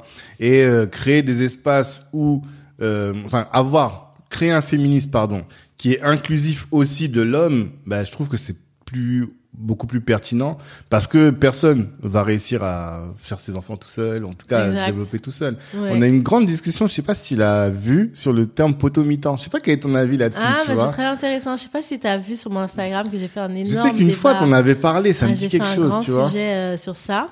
Parce que, euh, bon, pour expliquer euh, Ouais, peut-être, donc potomitan, ça veut dire euh, le pilier. Hmm. Et donc, du coup, c'est un qualificatif qu'on emploie souvent pour les mères antillaises, la femme antillaise, en disant que c'est le pilier de la société, Mm. c'est le pilier de la famille, c'est que sur elle que surtout repose. Mhm. Et ça fait écho euh, au Strong Black Woman aux États-Unis. Donc euh, c'est ça. Et euh, en fait, on voit qu'en fait, certes, c'est c'est considéré comme un compliment. Ouais, ma mère c'est potomitan, la femme potomitan, etc. La Mhm. force. Mais de, mais ce que je dis, moi, ce que j'en pense, c'est que de un, c'est c'est pas un choix. Ça a été quelque chose pour survivre. Donc du coup, c'est un comportement de, de survie dans un contexte où euh, bah, il y a tout pour euh, pour justement te, te détruire quoi. Et que le, la, la seule chose qui peut faire tenir un tant soit peu les meubles, c'est la femme. C'est quelque chose qui occasionne énormément de souffrance Mhm. parce que c'est une femme forte. Une femme forte, ça se plaint pas, ça Ouais. pleure pas, Ouais. ça résiste à tout. Euh, voilà, c'est le roseau qui plie, qui plie, qui plie, qui se brise Qui pas. brise. Mais on se dit pas que en fait le roseau, ce serait bien qu'il soit debout et qu'il soit bien. Mhm. Et en fait, on, on banalise la souffrance Mhm. et la force de la femme noire et elle, n'a pas le droit d'être vulnérable comme un homme. Mhm. Et c'est pour ça aussi que j'ai dit que les Antilles sont des îles où les femmes sont des hommes et où les hommes sont des enfants. Donc ça, on a eu un très très grand C'est une débat. Punchline que t'as sorti. Ah ouais, non, ça c'était un très grand débat. Il y a eu un gros gros débat sur ce sujet-là. On m'a Mhm. interpellé un petit peu sur ce débat-là. Mhm. J'ai mis du temps à réagir, mais j'ai réagi. Mhm. Euh, mais du coup, ça a été fait au niveau de, des sociétés esclavagistes. Ouais. Euh, c'est pour ça que je ramène souvent à l'histoire en disant pourquoi on est comme ça. Parce qu'on peut se plaindre, etc. Mhm. Mais pourquoi on est comme ça? Parce que, en effet, déjà, c'était la mère qui euh, donnait sa condition à ses enfants. Donc, par exemple, si ta mère était esclave, tu étais euh, esclave. Mhm. Et euh, du coup, les hommes noirs ont été émasculés totalement durant l'esclavage. Ils avaient aucun droit sur les femmes, enfin aucun droit ni devoir ni de rôle euh, auprès de leurs femmes, auprès de leurs enfants. Le maître pouvait vendre leurs femmes. Ils n'avaient, euh, ils n'étaient pas des hommes. Enfin, au niveau du pouvoir masculin, de dire bah je pourvois, je te protège, euh, je, je suis le leader. Il y avait rien de tout ça. L'homme était un producteur pour l'homme blanc. Ouais. Et ensuite, il n'avait pas de, de- voilà, comme on a dit, de pouvoir. Et la femme, elle pouvait être mère, mais ses enfants n'étaient pas à elle. Donc, il n'y a jamais eu de structure familiale aux Antilles. Il n'y a jamais eu ce- cette structure, le père et puis la mère, etc. Donc, en fait, tout est à recréer. Ouais. Donc il n'y a jamais eu ça, donc ça c'est très important. Et donc du coup, nous on a gardé en tant que femme antillaise cette force, ce je suis forte, je gère tout toute seule, etc. Et les hommes ils n'ont pas de rôle. Mhm. En vrai, ils n'ont pas de rôle. Et c'est pour ça qu'ils sont, comme j'ai dit, catalogués en tant que fils. Ce sont les fils, etc. Ce sont les, les, on va dire les pères, mais plutôt les géniteurs, parce que euh, ils peuvent être, voilà, ils peuvent avoir plusieurs maisons, etc. Bon après, il y a des familles saines aux Antilles, hein, c'est pas Non, bien faire, sûr, euh, évidemment. comprend. Mais il y a quand même, voilà, des familles monoparentales qui sont, euh, qui sont légion. Donc ça aussi, et euh, en fait, il faut défaire ça et se dire non, j'ai le droit à la douceur, j'ai le droit à la vulnérabilité, et il faut aussi se dire qu'il faut donner à l'homme sa place. Donc ça plaît, ça plaît pas pour euh, ce que je dis, mais euh, un homme qui a pas sa place, bah, il peut pas, hum, il peut pas être bien, il peut pas apporter des choses. Donc il faut pouvoir laisser sa place, pas dire oui, mais tu sers à rien, tu sers à rien, tu sers à rien, tu sers à rien, mais est-ce que tu laisses faire des choses? Non, je vais faire, je vais faire, je vais faire. Et tu vois, j'en, j'en parlais à un bras, j'ai dit non, mais moi je veux pas, je sais que je peux faire toute seule. Et j'ai dit non, laisse-le faire ces choses-là. Il dit mais non, mais je sais que je peux monter les meubles, que je peux faire ça. J'ai dit c'est bien, mais si tu tu tu laisses pas la place à quelqu'un, il a pas de place en fait. Totalement. Donc euh, du coup tu tu laisses pas la place, il a aucune raison d'être là. Et puis ensuite toi tu vas dire ah mais ouais mais il faisait rien, mais non non non mais non non. Et euh, ben, parce que tu lui tu lui as pas laissé d'espace. Si tu donnes ça et que la personne euh, que, que la personne occupe rien comme espace parce que tu lui as pas donné. Donc ça je pense c'est important. Et euh, c'est l'homme qui est censé être le potomitan. Voilà. Donc je le dis, moi je dis, c'est le, le rôle d'un pilier. Et la femme, elle est, pour moi, La dans le foyer, pour moi, l'homme, c'est le toit qui protège, qui structure. Et la femme, c'est l'énergie du foyer, c'est l'énergie de l'éducation, c'est l'énergie de la culture, c'est celle qui emplit. Pour moi, c'est euh, l'homme qui est un peu le terreau et la femme, c'est... En fait, avec le terreau qu'un homme donne, c'est une femme peut s'épanouir ou pas. Mhm. Après, moi, c'est ma conception. Comme j'ai dit, ça ne regarde que moi. Mhm. Euh, mais chacun doit avoir ses conceptions et ensuite s'aligner avec un partenaire qui est lié. Parce que, par exemple, on a plein de débats sur le 50-50, etc. Oui. Euh, bon, moi, on sait que je pratique absolument pas. Oui, on mais euh, du coup, après, je suis- les gens qui pratiquent le 50-50, ils doivent juste s'aligner avec un partenaire qui est OK aussi. Tu Oui, vois, c'est ça. Chacun a ses conceptions. Mhm. Donc, voilà. Moi, je- mais euh, là, je sens que, euh, bah aussi, voilà, c'est les 30 ans hein, pour une Mhm. femme, et que je dois accomplir autre chose, Mhm. et que bah pendant 10 ans, j'ai été ma priorité, mon business, etc. J'ai réussi à mettre les fondations, Mhm. et maintenant, comme j'ai dit, j'ai plus qu'à multiplier ça, tu vois. Mais la Mhm. fondation qui nécessite énormément d'énergie, Mhm. euh, elle, elle est là. Tu vois Donc, certes, je suis pas au niveau encore. Pour moi, on a accompli 10% de ce que je veux accomplir avec le Kingdom, vraiment. Ouais. Euh, en plus, j'ai même pas atteint le million. Donc, euh, je me donne trois ans pour accomplir cet objectif. D'accord. Euh, mais euh, les fondations, elles sont là. Hmm. Donc, du coup, j'ai plus grand chose à approuver ou à construire de, au sol. Hmm. Là, il faut additionner des étages, il faut améliorer, il faut s'ouvrir. Et justement, voilà, tu me, c'est vrai que Black Network, ça m'inspire beaucoup. Enfin, Mhm. moi, j'apprends beaucoup. Euh, au niveau, euh, par exemple, je sais que je vais devoir structurer l'entreprise, euh, peut-être envisager des levées de fonds, parce que c'est aussi, euh, là, je suis dans la phase où je, je, je dois passer d'entrepreneur à entreprise. Hmm. Tu vois, dans, euh, j'ai euh, aussi une citation qui dit, tes premiers 10 000 euros, c'est en travaillant dur. Mhm. Tes premiers 100 000, c'est en travaillant intelligemment. Ton premier million, c'est en ayant une équipe qui travaille dur et intelligemment. Ok. Et du coup, là, c'est un peu la phase. Sauf que je gagne, je gagne assez pour pouvoir bien vivre, etc. et avoir, euh, faire, faire tourner le business. Mhm. Mais je suis dans une phase où pour vraiment avoir, vraiment passer au niveau supérieur, il y a besoin de fonds, il y a besoin de structuration, il y a besoin d'une équipe qui me dépasse. Mais c'est ça. En fait, quand on parlait tout à l'heure, et là, tu soulèves un vrai sujet. Ouais. Tout à l'heure, quand tu me disais oui, coach et tout, Mhm. C'est ça en fait un peu. Ça, enfin, je sais pas que c'est que ça, mais ça fait partie des sujets, tu vois. C'est-à-dire que aujourd'hui, on est dans un business beaucoup de euh, de l'influenceur presque, tu vois. Mhm. De c'est une, enfin d'un entrepreneur au sens où c'est une personne qui est tout dans son business, Mhm. tu vois. Et euh, alors que moi, mon rêve, c'est de créer des institutions. Tu vois, Queendom, en réalité, il faut que ça devienne une institution. Mhm. Bien Et sûr. que si même un jour, toi, tu t'en vas, tu Bien fais sûr. autre chose, le truc, il fonctionne. il Exactement, continue, je suis voilà. totalement d'accord. Exactement, c'est ça. Donc, de passer d'entrepreneur à entreprise et de de- d'entrepreneur à dirigeant d'entreprise, Mhm, véritable- véritablement, c'est cette étape-là, finalement, qu'on recherche. Et quand on fait du coaching, bah, en fait, on peut pas aller là-dedans. Parce que les gens, en réalité, ce qu'ils veulent, c'est Malaika.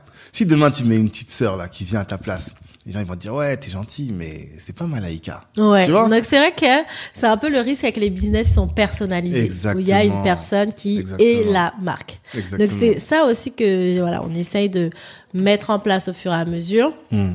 Mais c'est vrai que c'est dur parce que c'est pour ça que là j'ai besoin d'être présente, mais je veux aussi, tu vois là j'aime ce que je veux mettre en place, c'est un réseau d'ambassadrices, c'est-à-dire en France il y a une référente du Queendom, c'est à elle que tu t'adresses. Mmh. Euh, en Martinique il faut que j'en ai une, en Guadeloupe il faut que j'en ai une pour dire voilà c'est pas que Malaika. Hmm. Mais Malaika, en effet, c'est le cœur, euh, le cœur du business. Mais après, il y a aussi des choses comme par exemple les produits. Ouais. Tu vois, les produits, j'ai décentralisé ma personne dans un produit objectif. Ok. Tu vois? Et donc, euh, le produit, il est, comment dire, il est autosuffisant. Mhm. Donc ça, c'est vrai qu'il y a des aspects où, voilà, pour les coachings, euh, je pense que je vais mettre en place au fur et à mesure des personnes qui vont intervenir sur des sujets, etc. Pour qu'on ait l'habitude de pas voir. Par exemple, les lives, hors de question que j'ai quelqu'un d'autre. Genre, euh, Ouais. par exemple, mes clientes, elles m'ont dit non, c'est pas possible, c'est avec toi, mais c'est aussi de la valeur et c'est pour ça aussi que je peux le chiffrer. C'est ça. En disant si tu veux un truc avec moi, c'est trois quatre chiffres. Ou alors, un live, tu- ouais, en live en one-to-one, mais ouais, live aussi, on peut imaginer que tu peux avoir 1000 personnes sur un live. Non, bien sûr. vois, potentiellement. Mhm, mhm. Donc, Après, euh, c'est vrai que moi, j'aime trop les trucs intimistes. Ouais. Je suis plus, c'est plus mon énergie. D'accord. En J'ai jamais fait d'événements avec plus de plus de 30 personnes, mais il faudrait que j'essaye. Mais après, c'est aussi Mhm. de me sortir de ma zone de confort. Moi, je suis très dans le cocon, on est ensemble, on Ouais. un petit brunch et tout, mais c'est Mhm. aussi la proximité. C'est ça. Et par exemple, mes clientes en général disent ah mais non, on veut pas être plus de 10 au brunch parce que Hmm. je, je donne quand même une attention personnelle à la personne, Totalement. laisser-lui le temps de parler. Hmm. Si on est 30, c'est pas le même truc. Euh, Mm. Même en live, euh, notre live, il dure 3 heures alors qu'on est 15, 3-4 heures alors qu'on est 15 parce que... que tout le monde a le temps de parler. Exact. C'est ça. Mais, euh, mais du coup, oui, c'est tout, euh, ce sera tout un, un enjeu. Hmm. Mais en tout cas, déjà, on peut démultiplier. Là, par exemple, on fait 1000 planeurs. Je sais qu'avec le bon marketing, pour moi, ce qui manque aussi, c'est, le marketing. Parce que moi, je suis créatrice de produits. Ça, c'est ma zone de génie. Mhm. Euh, je peux vendre les produits en tant que créatrice quand je vais te présenter les choses, etc. Mais il y a un marketing en mode, sais, Facebook Ads, Google Ads, référencement, Mhm. écrire des blogs, des newsletters. Ça, c'est pas ma zone. J'ai pas Mhm. besoin d'être là. Ouais, Et en plus, euh, en fait, comme j'ai décentralisé aussi ma connaissance, tu peux regarder mes vidéos. Par exemple, mes community managers, je leur dis, regarde le planeur. J'ai dit, là, il y a toute ma connaissance. Tu peux déjà produire des contenus pour 12 mois. Ah, juste en retravaillant les contenus qui sont déjà sur le planeur. Tu veux un coaching sur l'entrepreneuriat, regarde ce que j'ai fait sur vidéo. Tu vois, mais il n'y a pas besoin de ma présence active. Hum, hum. Donc ça, c'est aussi euh, important. Mais ouais, c'est tout l'enjeu de, pour moi, construire une équipe, structurer l'entreprise et je pense euh, lever des fonds. Et c'est aussi voir grand. Euh, parce que tu vois, j'ai vu une entreprise euh, qui fait des planeurs aux États-Unis. Première année, elle a fait un crowdfunding, elle a levé euh, 30-40K. Et ensuite, deux ans après, euh, du coup, euh, levée de fonds 500 000. Et aujourd'hui, elle chiffre à plusieurs millions, tu vois. Hum. Donc, je me dis, ah ouais. Mais ça, ça, ça m'ouvre. En fait, je sens que je peux pas continuer comme ça. Hmm. Mais ça, ça me, ça va me, me forcer à sortir de ma zone de confort. Parce que ma zone de confort, c'est le Queendom. Moi, je parle qu'à mes clients. Hum. Et donc, du coup, par exemple, tu vois, sur LinkedIn, je crois que j'ai même pas encore mis euh, le Queendom, etc. J'ai même pas l'habitude de parler de l'entreprise à des gens qui sont pas dedans. Ouais. Par exemple, je vois des personnes euh, qui ont des pitchs, genre des fois je me dis à l'entreprise, je dis mais c'est quelle entreprise ça, c'est trop bizarre leur projet. Mais leur pitch il est tellement bon, j'ai Mm. dit ah ouais, c'est incroyable. Ou des gens qui sont accompagnés etc. alors qu'ils ont même pas un client, tu vois. Mm. Mais j'ai dit parce que ils ont choisi de se faire accompagner, c'est bien aussi. Ouais. Moi maintenant.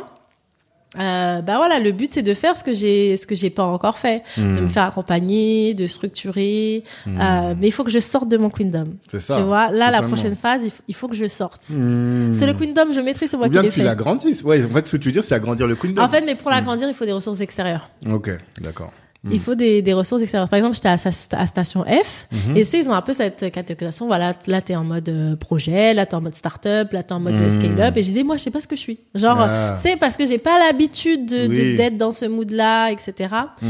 Mais euh, et même par exemple le planeur digital. D'ailleurs, je voulais t'en parler. C'est un planeur digital pour les entrepreneurs. Ok. Parce qu'on m'a demandé, donc il y a le planeur papier qui est plutôt développement personnel, et on m'a Mm. dit, mais moi je m'aimerais un outil pour lancer mes projets, pour suivre mes business, etc. Et Mm-hmm. je me suis dit, là il faut que ce soit digital pour pouvoir l'emmener partout, etc. Donc c'est un outil que tu peux utiliser sur iPad, sur iPhone ou sur ordinateur.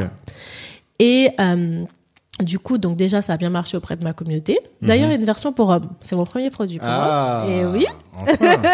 Après, moi, est-ce que, tu sais que j'ai l'impression que le planeur, Ouais. c'est un outil pour femmes? Mais c'est pas vrai. Mais je te jure que, à chaque fois que je vois des, il y a combien de filles, je les entends, mon business c'est un planeur. À chaque fois que je les regarde, je dis, mais, c'est quoi? Et pour, mais tu vois, je sais que toi t'en as un, je vois les femmes d'influence, et il y en a plein. Mhm. Ouais. Je me dis, donc ça veut dire que c'est un produit. Mais je te jure que tu vas non, c'est regarder. vrai, c'est très C'est féminisé. féminin, on est d'accord. Moi, je, je sais pas. Franchement, moi, j'ai mon agenda, mon calendrier, mon agenda Ouais, Google. c'est ça, euh, c'est ça. Tu vois, je Mhm. sais.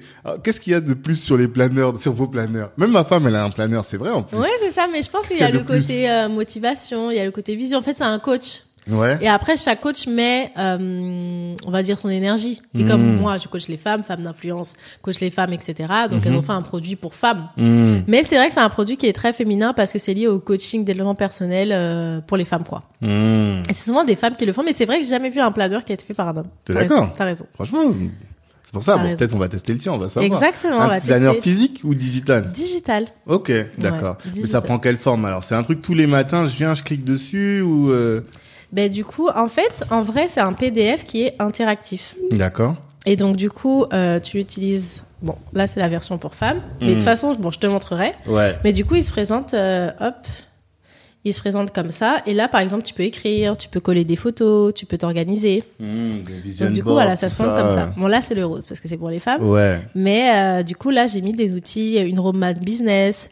Là, ta feuille de route pour l'année, Mhm. etc. Donc, ça se présente comme ça et tu peux écrire dessus. Et tu peux cliquer sur les liens. Donc, par exemple, là, je vais à mes notes. Mhm. Hop. Et je vais dire, bah tiens, là, je vais préparer. Donc là, la session, hop. Hop, pour Black Network. Et puis, je vais écrire toutes mes Hmm. notes. Et je peux aussi ajouter des pages, etc. Ok. Donc là, tu peux prendre tes notes de réunion. Euh, tu peux tout faire et ça va synchroniser. Par exemple, sur mon Hmm. iPhone, là, comme j'ai fait ça, et ben, quand je vais aller sur mon iPhone, et ben, du coup, ça Ça va. va t'intégrer aussi. Exactement. Donc, du coup, là, j'ai fait ça et Mhm. euh, j'ai été à Station F Ouais. pour euh, voilà euh, discuter.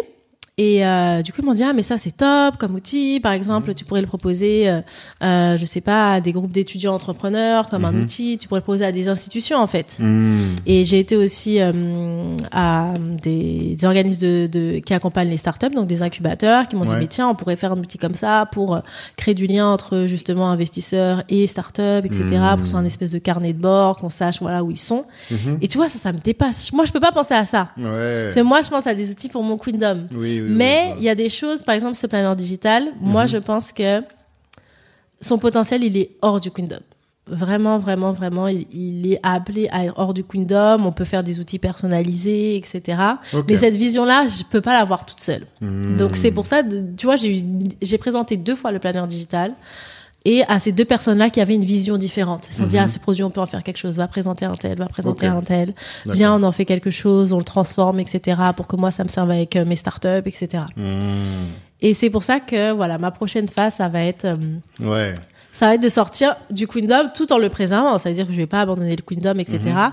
Mais pour le faire grandir, c'est un peu la politique extérieure. Ouais. Soit je vais devoir faire des choses pour d'autres euh, communautés, Hmm. euh, ou soit je vais devoir apporter des, des ressources, en fait, pour me donner les moyens euh, de grandir et de démultiplier ce qu'on fait. Si on peut faire 1000 planeurs, on peut en faire 10 000, on peut en faire 100 000, mais il faut avoir les moyens euh, d'accéder et de, de, de- d'intégrer euh, d'autres clients, de se faire connaître. euh, Donc voilà, moi, pour moi, je sais qu'on a le potentiel de faire un million Mhm. Déjà juste avec les produits qu'on a, mais qu'on doit justement adapter.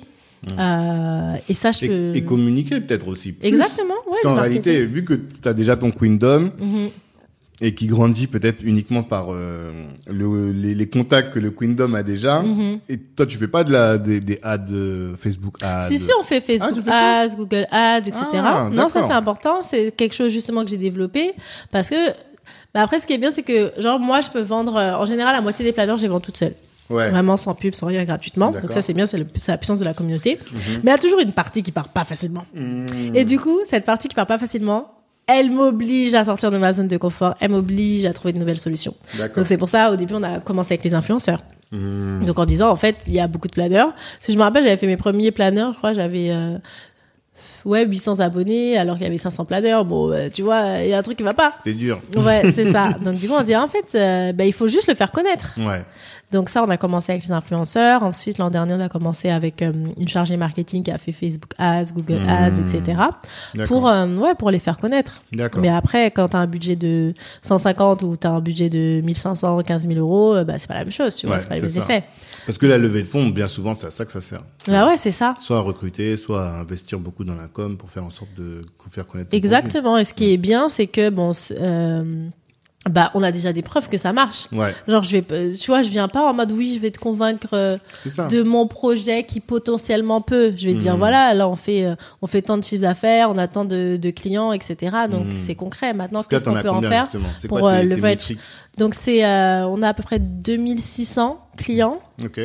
Donc on a 25 000. Donc ça fait un peu 10% de conversion, on va dire. Hmm. Parce que si on compte mon Instagram et l'Instagram du Queendom, on a 25 000 euh, abonnés, Hmm. à peu près 2700 clients, et on est aux alentours de 150 000 euros de chiffre d'affaires. D'accord. Ok. Donc euh, voilà, on a déjà ces maîtrises qui prouvent qu'il y a un marché, qu'il y a un Mmh. besoin, qu'on sert quelque chose. Totalement. Mais maintenant, comment on fait pour, euh, pour accélérer euh, tout ça, Mhm. pour adapter aussi les produits et tout Et, et voilà quoi. Mmh. Moi là, je veux vraiment... euh, j'ai dit, Mais- moi je vais atteindre le million euh, assez rapidement, mais ça nécessite beaucoup de changements. Et Est-ce que, Voilà. mais peut-être que ça nécessite de mettre de l'eau dans ton vin. Est-ce que tu serais prête à ça? C'est quoi ça? Non, mais tu vois, en fait, quand je dis mettre de l'eau dans ton vin, ça peut vouloir dire beaucoup de choses, mais peut-être de diluer un peu, parce que aujourd'hui, t'as une communauté qui est pas très grosse, mais qui est hyper engagée. Quand je dis que t'es une gourou, une prophétesse, là, j'avais pas dit le mot gourou jusque-là. t'es une prophétesse, tu vois, un peu. Moi, je le vois comme ça, en tout cas. Et ça veut dire que les filles qui te suivent, en tout cas les gens qui te suivent et les filles en tout cas qui sont tes clientes, Mhm. elles ont pas besoin d'être très nombreuses. Elles sont hyper hyper hardcore fans, tu vois Ouais. vraiment, c'est ça le Mhm. truc. Donc maintenant, il y a une nouvelle étape. Si tu vas aller chercher au-delà, est-ce que ça veut dire que tu vas être obligé peut-être de bah, d'adoucir un peu? Parce que toi, t'es, on sait quand même que t'es, tu vois, les gens ils voient pas les gestes que je fais. t'es, c'est comment on dit la D là? C'est pur, tu vois. Ouais, le, quand non, le produit il est pur encore, tu vois? Ouais. Voilà. Tu vois ce que je veux dire? Mhm. Donc, euh, est-ce que tu penses que tu vas être obligé de diluer un peu, faire en sorte que, je sais pas, de rendre un peu les produits plus accessibles, euh, un peu des sujets que tu aborderais plus? Est-ce que c'est des choses comme ça que tu serais prête à faire? Ça Bah écoute, euh, il faudrait voir. Mhm. faudrait voir concrètement. Euh, ouais, il faut, il faut voir. Mhm. Je pense qu'on va mettre en place euh, bah ouais, les choses nécessaires, mais, euh, mais ouais, il faut voir. Hmm. On verra. Je pourrais pas te dire euh, comme ça. Il y a des choses fermé difficiles. Hein. Hmm. Il y a des choses qui seront pas, euh, voilà, euh, qui seront peut-être difficiles. Après, comme on dit, il faut toujours rester fidèle quand même à sa communauté. C'est ça, Ça, c'est très important. c'est ça.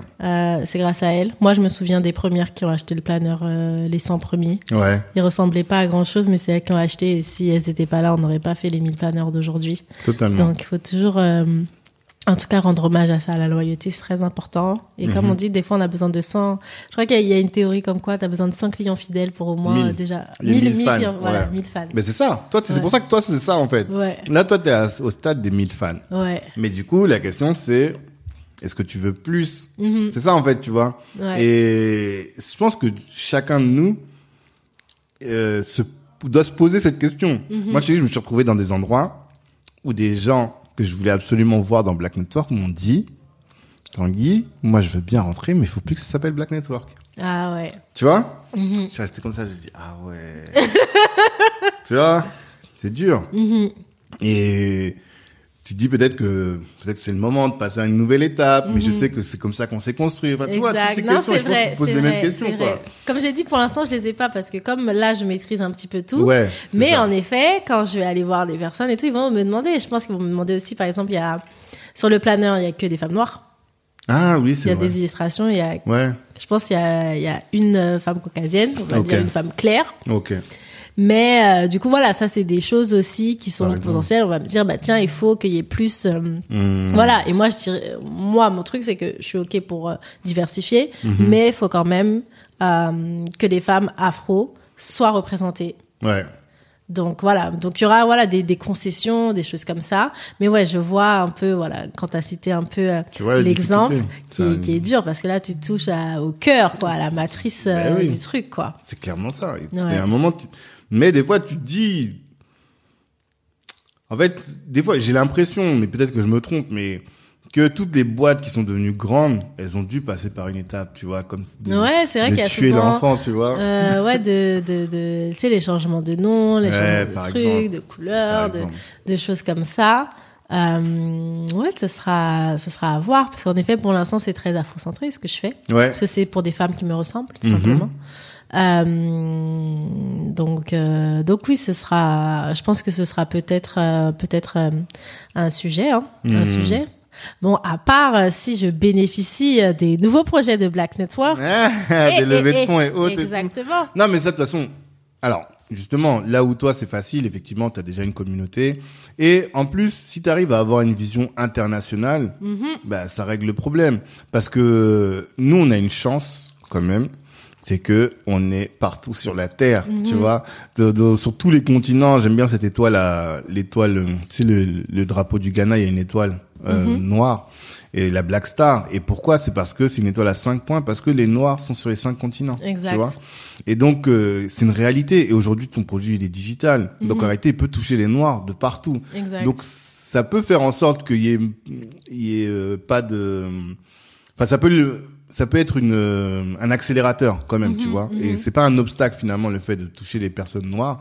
Mais peut-être que le, la spiritualité, peut-être ça va, ça va froisser certains, tu Mhm, vois. mhm. Ou Non, par exemple, il y a des influenceuses qui ont refusé de collaborer avec nous parce que euh, je parle de euh, spiritualité dans le planeur, par exemple. Tu vois, par exemple. Donc après, ouais, après je me suis dit mais tant mieux parce que bon finalement moi je les ai vendus mes planeurs, Mm. mais c'est bien parce que au moins il y a un positionnement du produit qui fait Mm. que c'était pas pour elle et qu'elle était authentique, elle avait pas Mhm. besoin de cet argent Mm. et donc euh, elle a refusé et moi j'ai dit bah tant mieux. Du coup j'ai économisé et puis elle elle était en, en, en cohérence avec mes avec ses Avec ses valeurs. valeurs. Mm. Et moi avec les avec euh, les miennes. Après, comme j'ai dit, c'est bien de diversifier. Par exemple, le journal, on a un journal. Mhm. Du coup, ça, c'est un produit. Il y a, il y a, y a pas d'illustration. Enfin, c'est vraiment euh, quelque chose de global, d'objectif. Le planeur digital, ça Mhm. s'adresse vraiment. euh, les... En fait, il y a différentes niches. Mhm. Je pense qu'il y a que le planeur parce qu'il y a des illustrations et l'académie parce que c'est la- le côté le plus personnalisé, etc. Mais après, si tu veux, tu peux je suis les cours d'entrepreneuriat. Et du coup, là, il y a rien sur la spiritualité africaine, etc.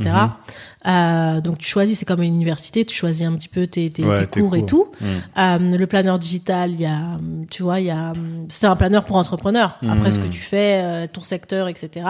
Et j'ai même fait une version pour les hommes, tu vois, parce Ouais. que maintenant on peut plus dire que je fais rien pour les hommes. Et le planeur digital, on me l'a demandé en anglais. C'est le premier produit qu'on Ah. m'a demandé euh, en anglais. Et justement, bah là, je suis en train de travailler dessus. Bon, sauf qu'avec, euh, c'est un peu difficile, comme j'ai dit, de gérer la boutique, de gérer Ouais. tout ça en fait. C'est aussi pour ça que j'ai besoin d'une équipe parce que Mm. ne serait-ce que ça va me libérer du temps pour que je puisse moi travailler sur mon entreprise et pas travailler dans, Dans mon l'entreprise. entreprise. Ça, Tu vois, là je travaille trop dans mon Ouais, entreprise. ouais. Euh, voilà, mais là je suis en train de former. euh, c'est pour ça aussi que je suis sur Paris. Je suis en train de former des personnes Mm. pour euh, justement prendre le relais sur sur certaines choses et me libérer du temps. Mais ne serait-ce que je libérer du temps, bah, tu vois, moi je me dis, ben même au niveau de la communication, de j'ai pas communiqué sur Instagram l'an dernier, franchement zéro com, enfin Ouais. très très peu Mm. par rapport à 2021 où j'étais très présente et tout. Euh, j'ai même pas encore du YouTube, alors que j'ai 500 vidéos sur mon académie, ne serait-ce que de réutiliser Ah, ce contenu-là Mhm. euh, sur YouTube. Mhm. Euh, tu vois, de, de, de, de, de penser à ça, de faire des liens. Mais comme je Mhm. trouve, ah oui, il faut envoyer des planeurs, etc. Attends, faut que je regarde la com et tout. Et que j'ai un- j'ai une nouvelle équipe, mais il faut la former. Donc, du coup, ça prend plus de temps déjà pour leur transmettre tout ça. Donc, euh, donc ouais, ce sera un peu euh, tous ces défis, mais je pense que euh, voilà, c'est des défis qui en valent la chandelle parce que tu sens que t'es- c'est trop petit pour toi maintenant et que Ouais. t'es t'es inconfortable. Mm, mm, mm, mm. Et, euh, et voilà quoi. Mais en tout cas, ça mène, ça mène vers une nouvelle direction. Et ouais, j'espère qu'on va développer ça. Euh, ouais, j'ai j'ai beaucoup beaucoup de projets pour pour le Queendom, mais euh, déjà de consolider cet acquis, de le multiplier. Et comme ça, on aura les moyens bah, de vivre décemment, d'offrir des emplois. Euh, tu vois, je veux vraiment que ce soit un capacitateur, que voilà, de, ouais, Non, mais c'est lourd. qu'on évolue. C'est lourd. Et il y a un vrai potentiel. Nous, on le voit. Il y a un potentiel. Et effectivement, quand tu as déjà une vraie base comme ça, Mm. voilà, il suffit de faire, peut-être de communiquer plus pour euh, juste toucher plus de personnes. Et il y a un potentiel, tu vois. Et on a tous besoin de se développer. Ouais. Je te dis à plusieurs reprises, tu vois, je te le dis. Donc, euh, c'est pertinent. on observe, en tout cas. Nous, on est là, on, on- on soutient tout ça. Bon, faut quand même qu'on arrive aux questions de la fin. Hmm. Parce qu'il faut que j'aille chercher mes enfants. Euh, première question. Mais justement, alors, si demain l'Afrique était le Wakanda, quel rôle jouerait, quel serait le rôle du Queendom dans le Wakanda? Quel serait le rôle du Queendom dans le Wakanda? C'est drôle cette question. Hmm. Hmm, attends, si j'étais un... Quel serait le rôle du Queendom? Attends, j'essaie de voir quel personnage ce serait dans le Wakanda. Bon, moi, je serais pas une guerrière. Ouais? Non. Non, moi, je suis une Euh, reine. Mais après, il y a des reines guerrières. Oui. euh, je pense que ma Comme euh, Woman King. Exact. Ouais, Mhm. c'est ça, exact. Donc euh, voilà, il y a des reines guerrières, mais voilà, parce que j'avais même me demandé, euh, tu sais, à l'avant-première, euh, qu'on choisisse mon déguisement, est-ce que je me mettais en Dora Milaje ou est-ce que je me mettais en Wakanda Queen? Ah, mais après, c'était évident que c'était Wakanda Queen.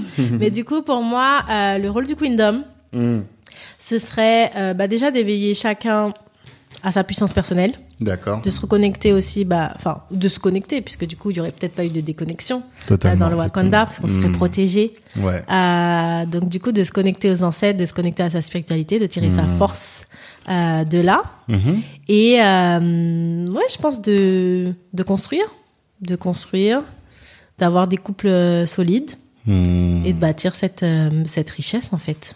Et de la préserver. Moi, Ça, m'a surpris quand t'as dit que je serais pas une guerrière. Ben non, Ça, tu te sens pas guerrière du tout, quoi. non, moi je suis Oshun. Oshun, c'est pas la Hmm. guerrière. Pas du tout une guerrière. Non, c'est une entrepreneur, c'est une, mère- c'est une mère, Mhm. c'est une reine, c'est une Iyalode. Une c'est femme d'influence. Hmm. aussi. Euh, mais c'est un titre au Nigeria, c'est Ok, des, des femmes qui dirigent euh, sont considérées comme Iyalode. Et Mhm. Oya, c'est c'est la guerrière. Oya, c'est l'Orisha, Ok. femme qui est très puissante, qui est une guerrière, etc. Hmm. Et elle se confronte souvent, mais, euh, mais du coup, c'est c'est deux parties euh, de, de la féminité. Il y a une partie guerrière et Mhm. il y a une partie plus aussi plus, plus douce. Plus, euh, il y en a une dans l'influence et une plutôt dans Hmm. la puissance pure. Mais, euh, mais non, je serais pas. Non, c'est bien de une savoir. carrière euh, en tout cas physique, mais euh, je pense euh, au niveau euh, intellectuel. En fait, chacun a son rôle aussi, comme C'est ça, c'est ce que j'allais dire. chacun a son rôle, tu vois, dans, dans la, la cause qui est la nôtre. Les historiens ont leur rôle pour vraiment nous rappeler, nous reconnecter à notre histoire. Les militants qui sont sur le terrain ont leur rôle. Les avocats ont leur rôle. Mhm. Les personnes qui sont sur les réseaux sociaux ont leur rôle pour relayer. Mhm. Donc, chacun a son rôle et, comme j'ai dit, doit assumer son positionnement. Totalement, totalement. Il faut le connaître. Euh, autre question. euh, en quoi, euh, enfin, comment est-ce que ton africanité Mhm. te conduit à faire du business différemment? Ou c'est quoi pour toi, ouais, comment est-ce que ton africanité se manifeste dans ta manière de faire du business? Je pense que déjà dans le côté euh, communauté, moi ma cause première c'est d'élever ma communauté, la communauté afrocentrée. Mhm. Donc c'est pour ça que je fais des choses pour elle. Ok. Euh, pourquoi j'ai investi dans le développement personnel? Parce qu'avant de pouvoir se mobiliser collectivement, il faut que chacun soit activé personnellement. Mhm. Parce que du coup, si tu nies des personnes qui n'ont pas confiance en elles, comment tu vas faire euh, Comment tu vas les fédérer pour agir pour une cause collective? Ça va pas marcher. Mm. Il y a la puissance personnelle qui euh, donne vie à la puissance collective. Et donc, du coup, ça, c'est c'est vraiment la manière dont je fais des business. Et je me dis, chaque femme qui, justement, se libère des croyances limitantes, elle va pouvoir impacter, elle va pouvoir être heureuse. Déjà, on a droit au bonheur, de un. Mhm. Je considère que le droit aussi de, de- des femmes noires, c'est d'être heureuse parce que c'est quelque chose, voilà, on, on, a, on est forte, on a beaucoup bâti, Mhm. mais j'aimerais qu'on soit, qu'on soit heureuse Mhm. et accomplie. Euh, donc, du coup, oui, ça influence euh, bah, qui j'impacte, qui est ma priorité. Et euh, ça influence, euh, bah aussi, c'est un business pour nous et par nous, en fait. Mhm. Et je, mon business marche parce que j'en fais partie. Mhm. Ouais, parce Et tu parce que ouais, je suis la première, euh, je suis la Mhm. créatrice, mais je, tu vois, j'utilise aussi nos outils. Mhm. Ces outils que j'utilise et un peu practice what you preach, tu vois. Mhm. Incarne aussi, incarne ce que tu, ce que tu, ce que tu, ce que tu enseignes. Et, euh, et oui, il y a une cause collective, c'est une cause militante. Le business, c'est aussi, euh, Mhm. c'est aussi militant. Comme on a dit, euh, les entrepreneurs, on a, on a un vrai rôle à jouer. Et moi, je considère que je suis une puissance de, de changement Mhm. euh, pour notre communauté. Mhm. Donc je pense que c'est ça. L'Ubuntu aussi, ça m'impacte euh, énormément. Je suis parce que nous sommes, on est euh, interdépendants Mhm. et on peut justement se communiquer l'énergie négative comme on peut se communiquer l'énergie positive et, euh, et se redonner le, le pouvoir. Et comme j'ai dit, il y a une cause, c'est pour moi de reconquérir notre trône, Mhm. De reconquérir notre royauté. Je rigole vraiment pas quand je dis reine et roi. C'est parce que c'est ce qu'on est et j'en suis vraiment persuadée. On est d'accord là-dessus. Voilà. On est tout à fait d'accord. et après, c'est juste le, le fait de le, ouais, de, faut le réaliser, quoi. C'est ça qui me manque. Ouais. Et ce que j'ai beaucoup appris aussi, bah, je te disais à ta mairie ou ailleurs, hein, Mhm. c'est ça, c'est ce statut-là qu'on a et qu'on ignore et qu'il faut activer. Exact. Tu vois, et Marcus Garvey, lui, il avait cette, cette conscience et c'était un énorme entrepreneur, mais Totalement. incroyable. Totalement. Et tu vois, j'aime bien ce genre de leader parce qu'il a lié la pensée Mhm. à l'action. C'est vrai. Totalement. C'est un bel exemple. Mhm. Effectivement. Autre question. euh, les entrepreneurs sont beaucoup plus exposés aux problèmes de santé mentale. Mhm. Et je sais que toi, t'aimes bien prendre soin de toi. J'imagine que tu as des choses à dire sur euh, comment est-ce que tu fais, toi, justement, pour euh, garder l'équilibre, pour euh, décrocher quand c'est trop. euh, voilà. Est-ce Mhm. que tu peux nous... Non, mais c'est très important, surtout euh, après l'année 2022, qui a été la, la pire année de ma vie. Ah ouais où j'étais, ouais, j'étais euh, déprimée, j'étais en burn-out, euh, j'étais au bout du rouleau. À Donc, cause de, du, du business? Franchement, à cause de tout. À Mhm. cause de Paris, déjà, je déteste vivre en Europe. C'est vrai que ça faisait, ça faisait longtemps que je t'ai, ça fait longtemps que je t'ai pas vu Ah là ailleurs. C'est vrai, ça. Donc voilà, c'était une année difficile, c'était une année aussi d'échecs. J'ai, j'ai pas réussi la plupart des projets que je voulais lancer. Donc ça, c'est, je pense, que c'est la première année. Franchement, moi, j'avais jamais vécu d'année comme ça. Hmm. Euh, en général, voilà, j'ai des objectifs, je les atteins pas tous, mais au moins on va euh, quand même dans une bonne direction. Hmm. Là, vraiment, j'ai pas atteint les objectifs et euh, ouais, l'année m'a l'année m'a m'a, m'a terminé. D'accord. Donc euh, du coup, j'ai fait un burn-out déjà en janvier après euh, la vente des planeurs. Donc du coup là, c'est vrai que ça m'a appris à tempérer Mhm. euh, et de me dire voilà, il faut faire des arrêts parce que soit tu prends une pause, soit la pause elle va te prendre. Ouais. Donc là, par exemple, euh, en fait, comme en janvier, euh, c'est très agité dans la boutique, etc. Et moi aussi, je, je me sens liée. Quand il y a beaucoup d'actions sur la boutique, il y a beaucoup d'argent qui rentre, etc. Ça, allez, il faut faire ça, faut faire ci, faut faire ça. Mais euh, là, par exemple, cette année, je prends beaucoup plus de pauses. Je prends des week-ends. Parce que c'est ça aussi qui est bien avec le salariat, c'est que tu as un rythme. Ouais. Tu as un rythme de travail et tu as des pauses. Sauf qu'en tant qu'entrepreneur, certes, tu es libre, mais tu es libre euh, de te reposer, de travailler, mais tu es aussi libre de te cramer complètement. totalement. Et moi, c'est ce que j'ai fait, donc je me suis cramée euh, complètement.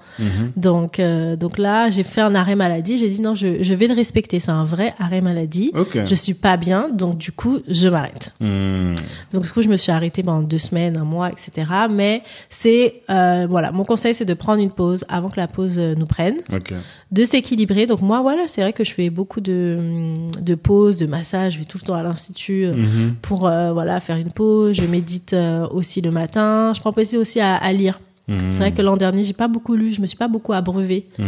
euh, de connaissances, donc euh, de pas forcément rester dans sa bulle, mais euh, tu vois, de s'abreuver, de discuter avec d'autres entrepreneurs. On n'est pas tout seul non plus. Mhm. Donc je pense que c'est justement important dans le côté euh, d'avoir des réseaux, d'avoir des associations euh, ou d'avoir voilà des communautés digitales qui nous permettent euh, de, de partager. Hmm. Donc euh, ouais, je pense que c'est, euh, je pense que ce serait, ce serait ça, et puis de, d'aussi de pouvoir aussi euh, témoigner sur sa vulnérabilité. C'est vrai que c'est pas facile de la montrer. Moi, c'est vrai que j'ai eu du mal, et c'est pour ça que j'étais pas très présente euh, cette année euh, sur les réseaux. Mais euh, ouais, mais c'est euh, aussi de témoigner sa vulnérabilité parce que ça inspire aussi, et c'est important de montrer que l'entrepreneuriat, c'est pas que la liberté, l'argent, la passion, c'est aussi difficile Hmm. c'est aussi très difficile. Il y a des hauts et des bas, il y a des échecs. T'es souvent tout seul en fait. Mhm. Donc, euh, donc voilà, c'est de témoigner un, un petit peu sur euh, sur tout ça, même si sur le moment c'est pas facile. Mais euh, voilà, je recommande aussi de, de partager ces expériences qui font aussi partie euh, de l'expérience entrepreneuriale. Ok. Et euh, dernière euh, dernière question. Voilà, on a parlé pendant très longtemps, presque trois heures, je pense. Qu'est-ce que tu veux absolument que les gens retiennent de tout cet échange? Si tu ne devais retenir qu'une seule chose, ce serait quoi? Et, et, et, et franchement. Mais alors- Ellie m'avait dit qu'on avait parlé longtemps. Il m'a dit, j'espère que tu as du temps. J'ai dit, ah, t'inquiète. Franchement, là, c'est trop dur. On a parlé tellement de choses. Hmm, je pense être conscient de sa puissance personnelle, Mhm. de plus se mettre de limites. Mhm. Pour moi, ça, c'est le plus important. Après, le reste, tu feras ton œuvre euh, et on peut employer différents moyens, mais euh, c'est de prendre conscience de sa puissance personnelle et de s'aimer pleinement. Mhm. Quand tu t'aimes, tu te respectes et tu veux le meilleur pour toi et tu vas le chercher Mhm. et de dégager tout ce qui te sert plus.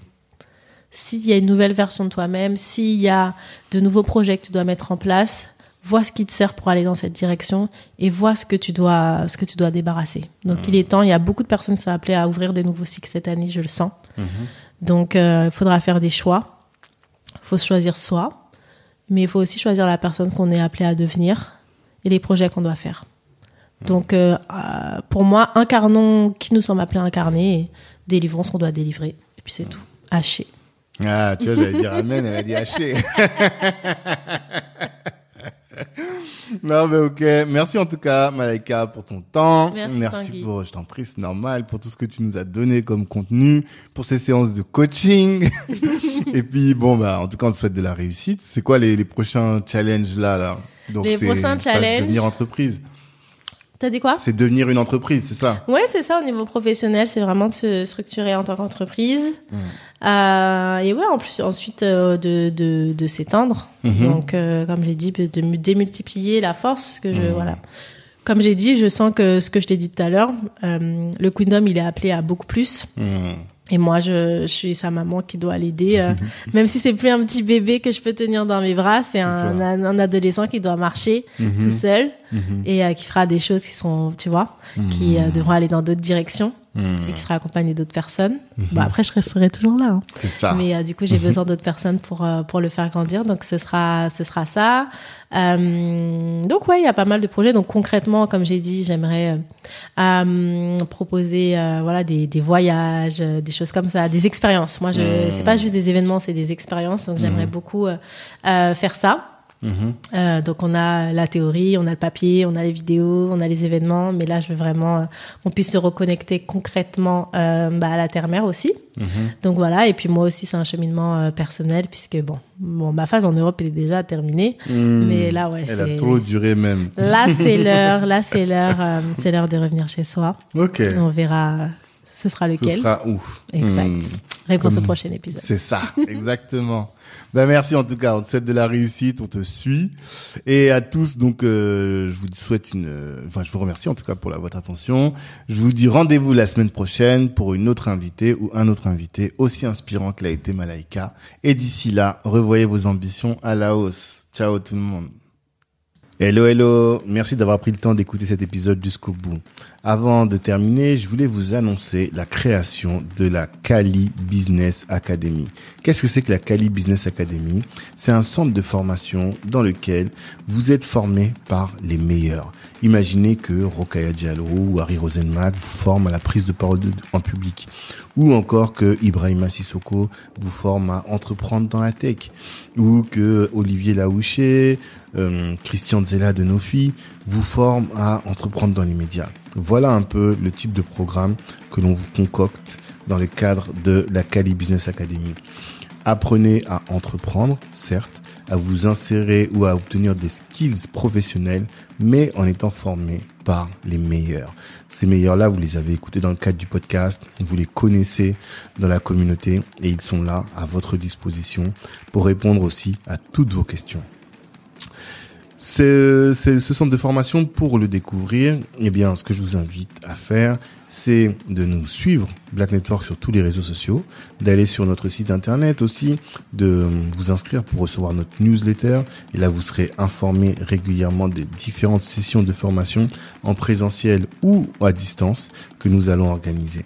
Et puis, par rapport au podcast, eh bien, comme je vous le dis toujours, merci de partager autour de vous.